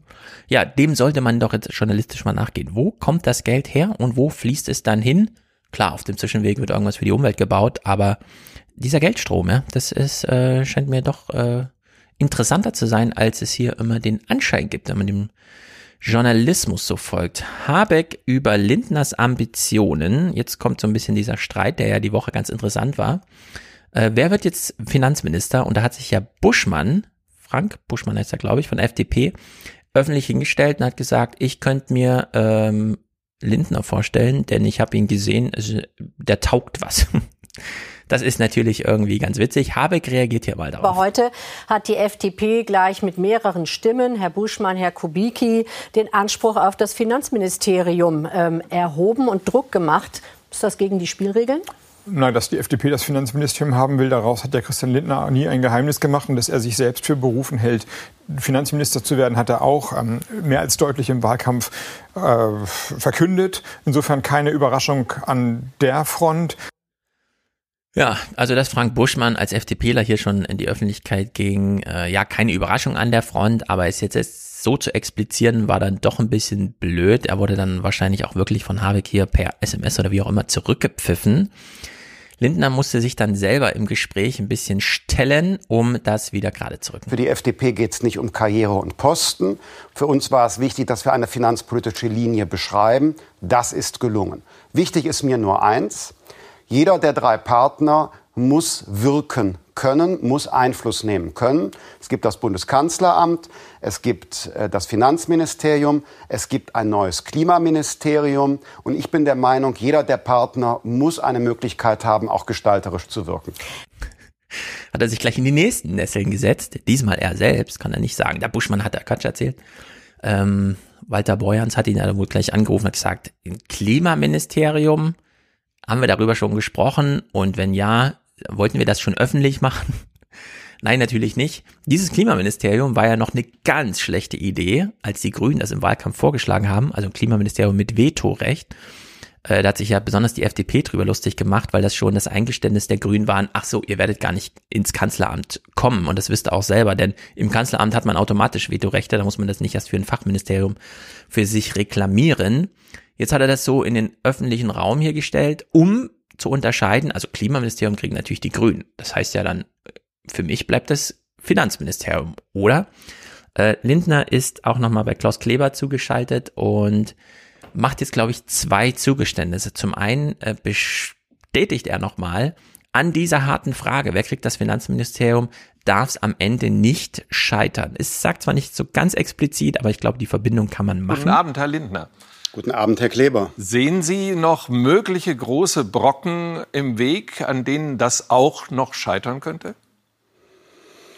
Scheitern ist hier keine Option. Wir brauchen eine stabile Regierung in Deutschland. Sie sollte auch schnell gebildet werden. So, Scheitern ist keine Option. Am liebsten würden wir alle überrumpeln und einfach Finanzministerium für uns beanspruchen. Weiter Lindner bei Kleber äh, als zweiten Punkt, der ihm hier ganz wichtig ist. Er wird natürlich nochmal auf das Klimaministerium angesprochen. Es ist doch noch gar nicht vereinbart, steht auch nicht im Sondierungspapier. Was soll das denn? Weil Sie ja. bei unseren Freunden in der ARD heute Abend gesagt haben, es wird ein Klimaministerium geben, das auf Augenhöhe ist mit dem Finanzministerium, fast mit dem Kanzleramt, so haben Sie es genannt. Davon sehe ich in den zwölf Seiten nichts. Ist das tatsächlich vereinbart worden? Nein, es ist meine Erwartung. Ich habe doch nur eine Erwartung geäußert, dass wir mit den Grünen jetzt ein Klimaministerium kriegen. Hey, wir haben doch schon ein Umweltministerium. Warum brauchen wir jetzt nochmal ein Klimaministerium? Also in der Hinsicht wird hier schon gepokert, denn angenommen, das Klimaministerium kommt nicht, sondern wir haben ein neues Umweltministerium, das beispielsweise mh, hm, Landwirtschaft so ein bisschen sich unterordnet, statt es andersrum zu machen, wäre ja alles möglich. Die Zuschnitte sind ja frei wählbar jetzt, ähm, dann ist das Finanzministerium weiter solitär erster Zugriffsort für die Parteien und die Grünen sind nun mal vor der FDP über die Ziellinie gelaufen. In der Hinsicht, äh, vielleicht hat sich, äh, also wenn, wenn Lindner nicht Finanzminister wird, hat es in dieser Woche verspielt, würde ich sagen. Er musste sich dann auch, die Woche begann, äh, gleich auf der ersten Pressekonferenz nochmal dazu verhalten. Wir hatten gestern in der ARD ja äh, von einem äh, Klimaministerium gesprochen. Äh, das wussten wir so noch nicht. Das stand, glaube ich, auch nicht im Sondierungspapier. War das ein Versehen oder gibt das einfach Ihren Eindruck wieder, wie die Arbeitsverteilung in der neuen Regierung sein muss? Also Grüne Klima, FDP Finanzen, Kanzleramt SPD. Das war ein Versehen. Man merkt Christian Lindner heute auf der Pressekonferenz an, wie sehr er jedes Wort wägt. Es war ein Versehen. Äh, Karin Mösker fragt mal Baerbock, wie haben Sie das denn intern so geregelt? Christian Lindner hat ja aus Versehen schon gesagt, dass es drei Machtzentren geben soll in einer künftigen Koalition. Das Kanzleramt, das Finanzministerium und ein großes Klimaministerium, in welchem Zuschnitt auch immer. Was übersetzt aber vor allem heißen sollte, dass er im Finanzministerium Platz nimmt. Haben Sie ihn da eigentlich angerufen und gesagt, Freundchen, so nicht? Wir haben viel miteinander in den letzten Tagen gesprochen, telefoniert äh, und äh, gesimst äh, und uns gemeinsam darauf äh, verständigt, dass wir erstmal die inhaltlichen Leitplanken jetzt festziehen.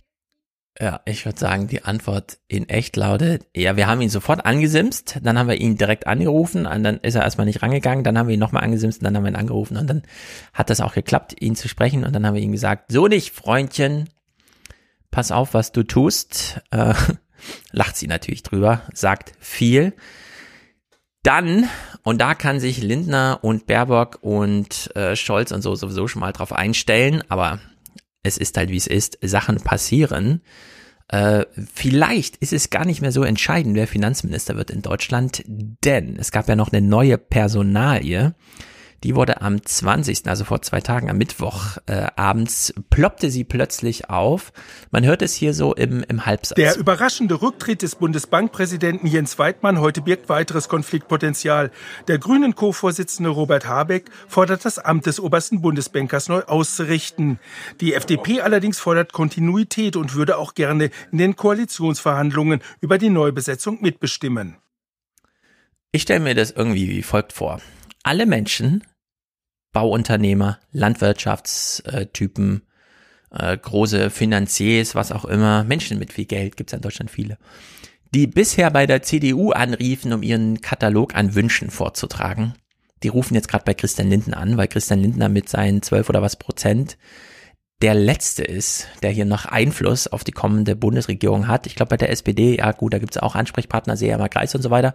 Aber so richtig trinkt man da nicht durch und bei den Grünen erst recht nicht. Die sind im Grunde, wenn man sich den Kellner und Habeck selbst anguckt, was diese Art angeht, unkorrumpierbar. Ähm, und jetzt rufen die alle bei Lindner an. Und Lindner versucht, wie so ein Klempner, an dem jetzt gerade das fünfte Ro äh, Loch ins Rohr äh, reingeflogen ist, der also gar keine Extremität mehr hat, um das auch noch abzudichten, äh, äh, kriegt jetzt abends die Nachricht, Weidmann tritt zurück. und mit Weidmann als Bundesbankchef äh, und eben auch EZB-Ratsmitglied und so weiter, fällt ja nun hier wirklich eine große Phalanx derjenigen, die dieses CDU-FDP-Privatisierungs plus keine öffentlichen Gelder, denn die Renditen sollen privat sein und so weiter, aufrecht erhält, bis hin zur Zerstörung Europas. So deutlich muss man sagen, seit 2008. Und jetzt geht Weidmann. Und wir stellen uns dieselbe Frage wie schon äh, bei der Neubesetzung äh, der Europäischen Kommission. Ist es nicht eigentlich wichtiger, die EZB Spitze zu bestimmen als die Kommissionsposten, denn während der Kommissionsposten natürlich mega mächtig ist und ja, 750 Milliarden locker gemacht hat über aufwendige Prozeduren und dann musste Merkel noch Ziemjagd nach Polen schicken, damit das da irgendwie und so weiter, damit es überhaupt zu Ursula von der Leyen kommt und dann ewig lange äh, prozessieren gegen die Benelux-Staaten, um dann so 750 Milliarden Pandemiehilfe locker zu machen. In dem Moment hatte ja ähm, Christine Lagarde von der EZB schon 1,8 Billionen überwiesen. Ohne, dass das irgendwo politisch diskutiert wurde. Nicht mal dafür, um das aufzuhalten, hat der Widerstand Weidmanns gebraucht, äh, gereicht. Und jetzt gibt's nicht mal mehr diesen Widerstand von Weidmann. Äh, also Italien hat jetzt schon 200 Milliarden ausgezahlt bekommen, um beispielsweise allen Privatleuten eine Solaranlage auf dem Dach zu schenken, während es in Deutschland noch nicht mal verpflichtend ist, draufzubauen. Nicht mal jetzt mit der neuen, steht ja im Sortierungsprogramm drin, verpflichtend nur für äh, gewerbliche äh, Gebäude, aber nicht ähm, für äh, private und selbst wenn es mal Pflicht würde, müsste man es trotzdem noch selber bezahlen. In Italien kriegt man die einfach geschenkt. 200 Milliarden ähm, hat Italien geschenkt bekommen. Viele dieser Gelder werden da direkt so ausgezahlt. In Deutschland sehen wir nichts davon.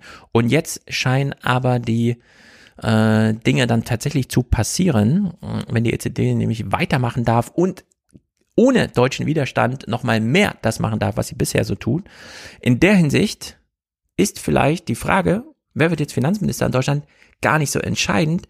In diesem Bericht der Tagesthemen hier äh, wurde schon aufgezeigt zumindest, man kann als FDP nur über eine Sache entscheiden.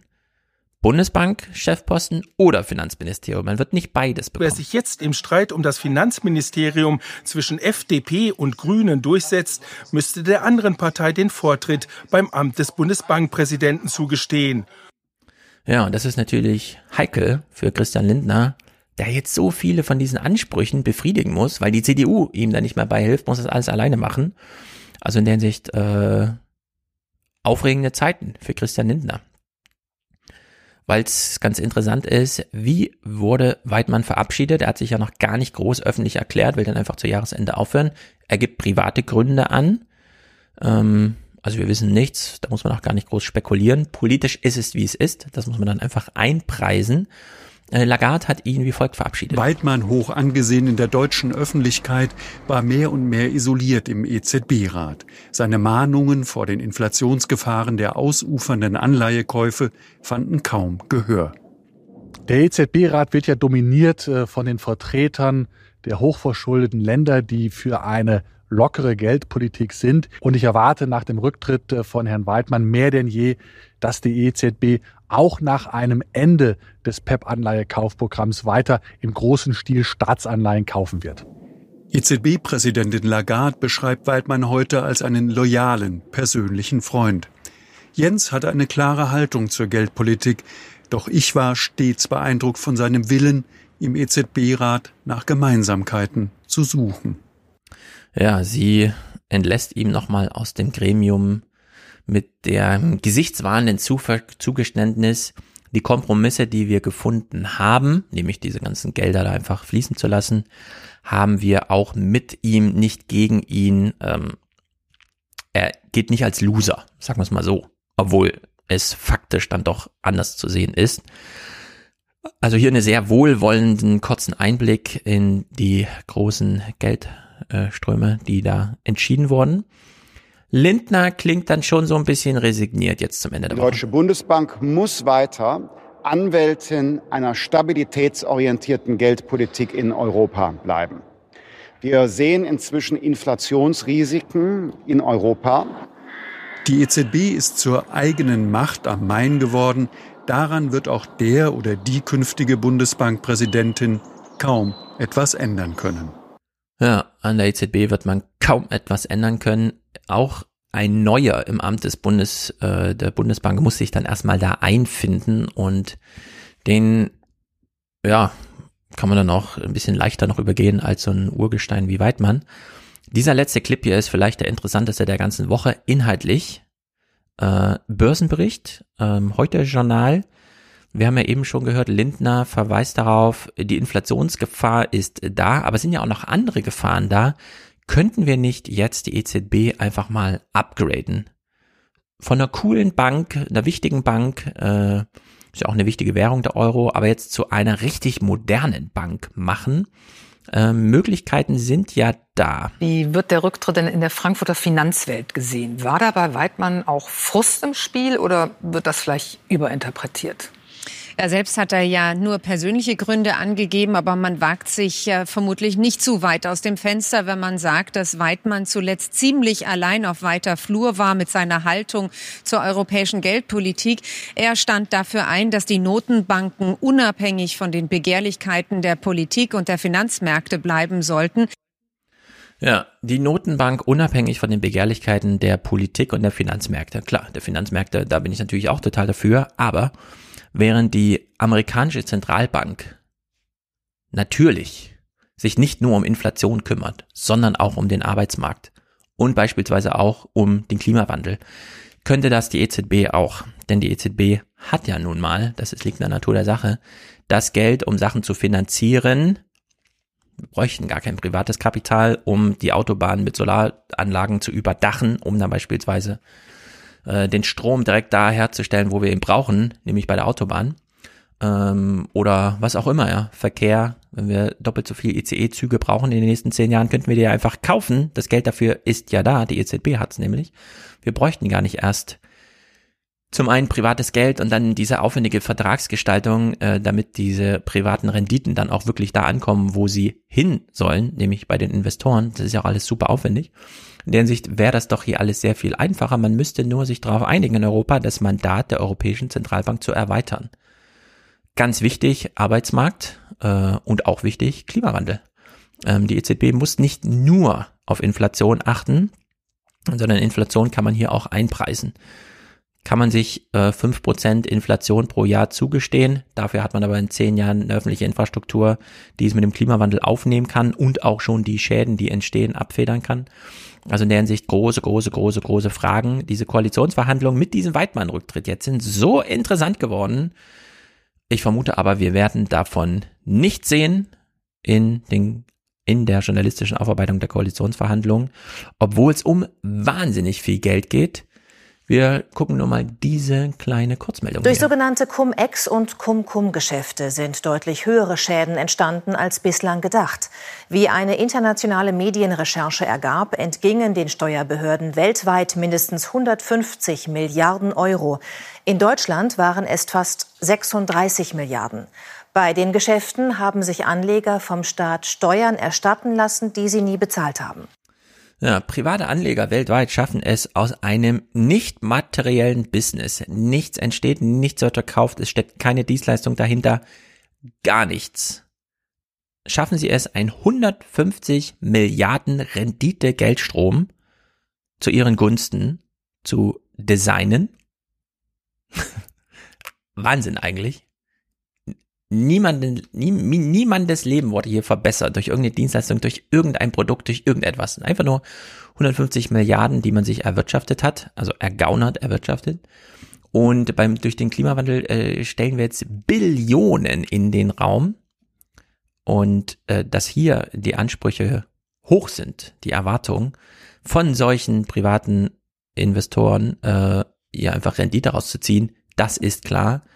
Dem muss man jetzt widersprechen, denn wir brauchen eine breite öffentliche und dann nicht so teuer im Betrieb seiende Infrastruktur, die uns durch diesen Klima-Hitze-Sommer der nächsten 30 Jahre bringt. Und in der Hinsicht ist hier einiges zu tun. Liebe Journalisten, schaut euch das doch mal genau an. Es geht hier ums Geld, es sind große Konflikte, es gibt neue Personen vorzustellen. So viel zu verhandeln und stattdessen ergötzt man sich daran, nichts berichten zu können, weil Journalisten mit O-Ton sparen, es äh, Politiker mit O-Ton sparen. Es ist ganz traurig, was wir hier erleben. Naja.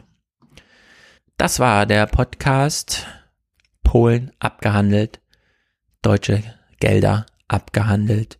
Matthias Musik, ich bin gespannt, was ich aussuche oder vielleicht was er noch liefert und danach Audiokommentare, sofern vorhanden.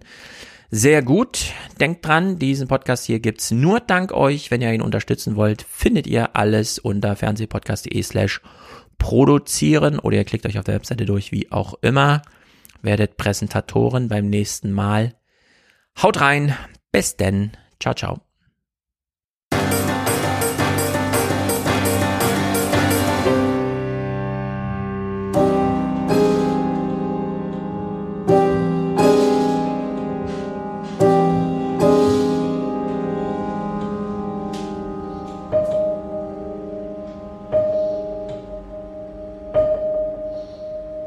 Herbsttag. Herr, es ist Zeit. Der Sommer war sehr groß. Legt einen Schatten auf die Sonnenuhren und auf den Fluren lasst die Winde los. Befiehl den letzten Früchten voll zu sein. Es ist Zeit.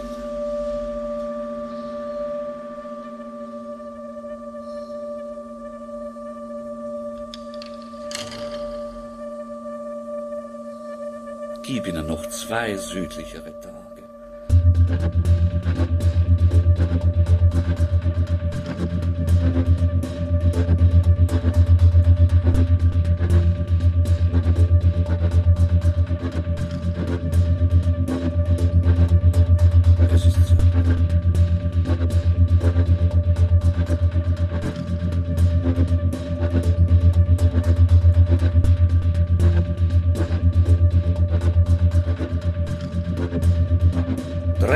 Zur Vollendung hin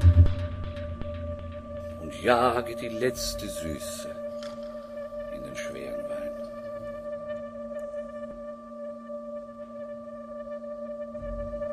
Wer jetzt kein Haus hat, baut sich keines mehr. Wer jetzt allein ist, wird es lange bleiben. Wird wachen, lesen,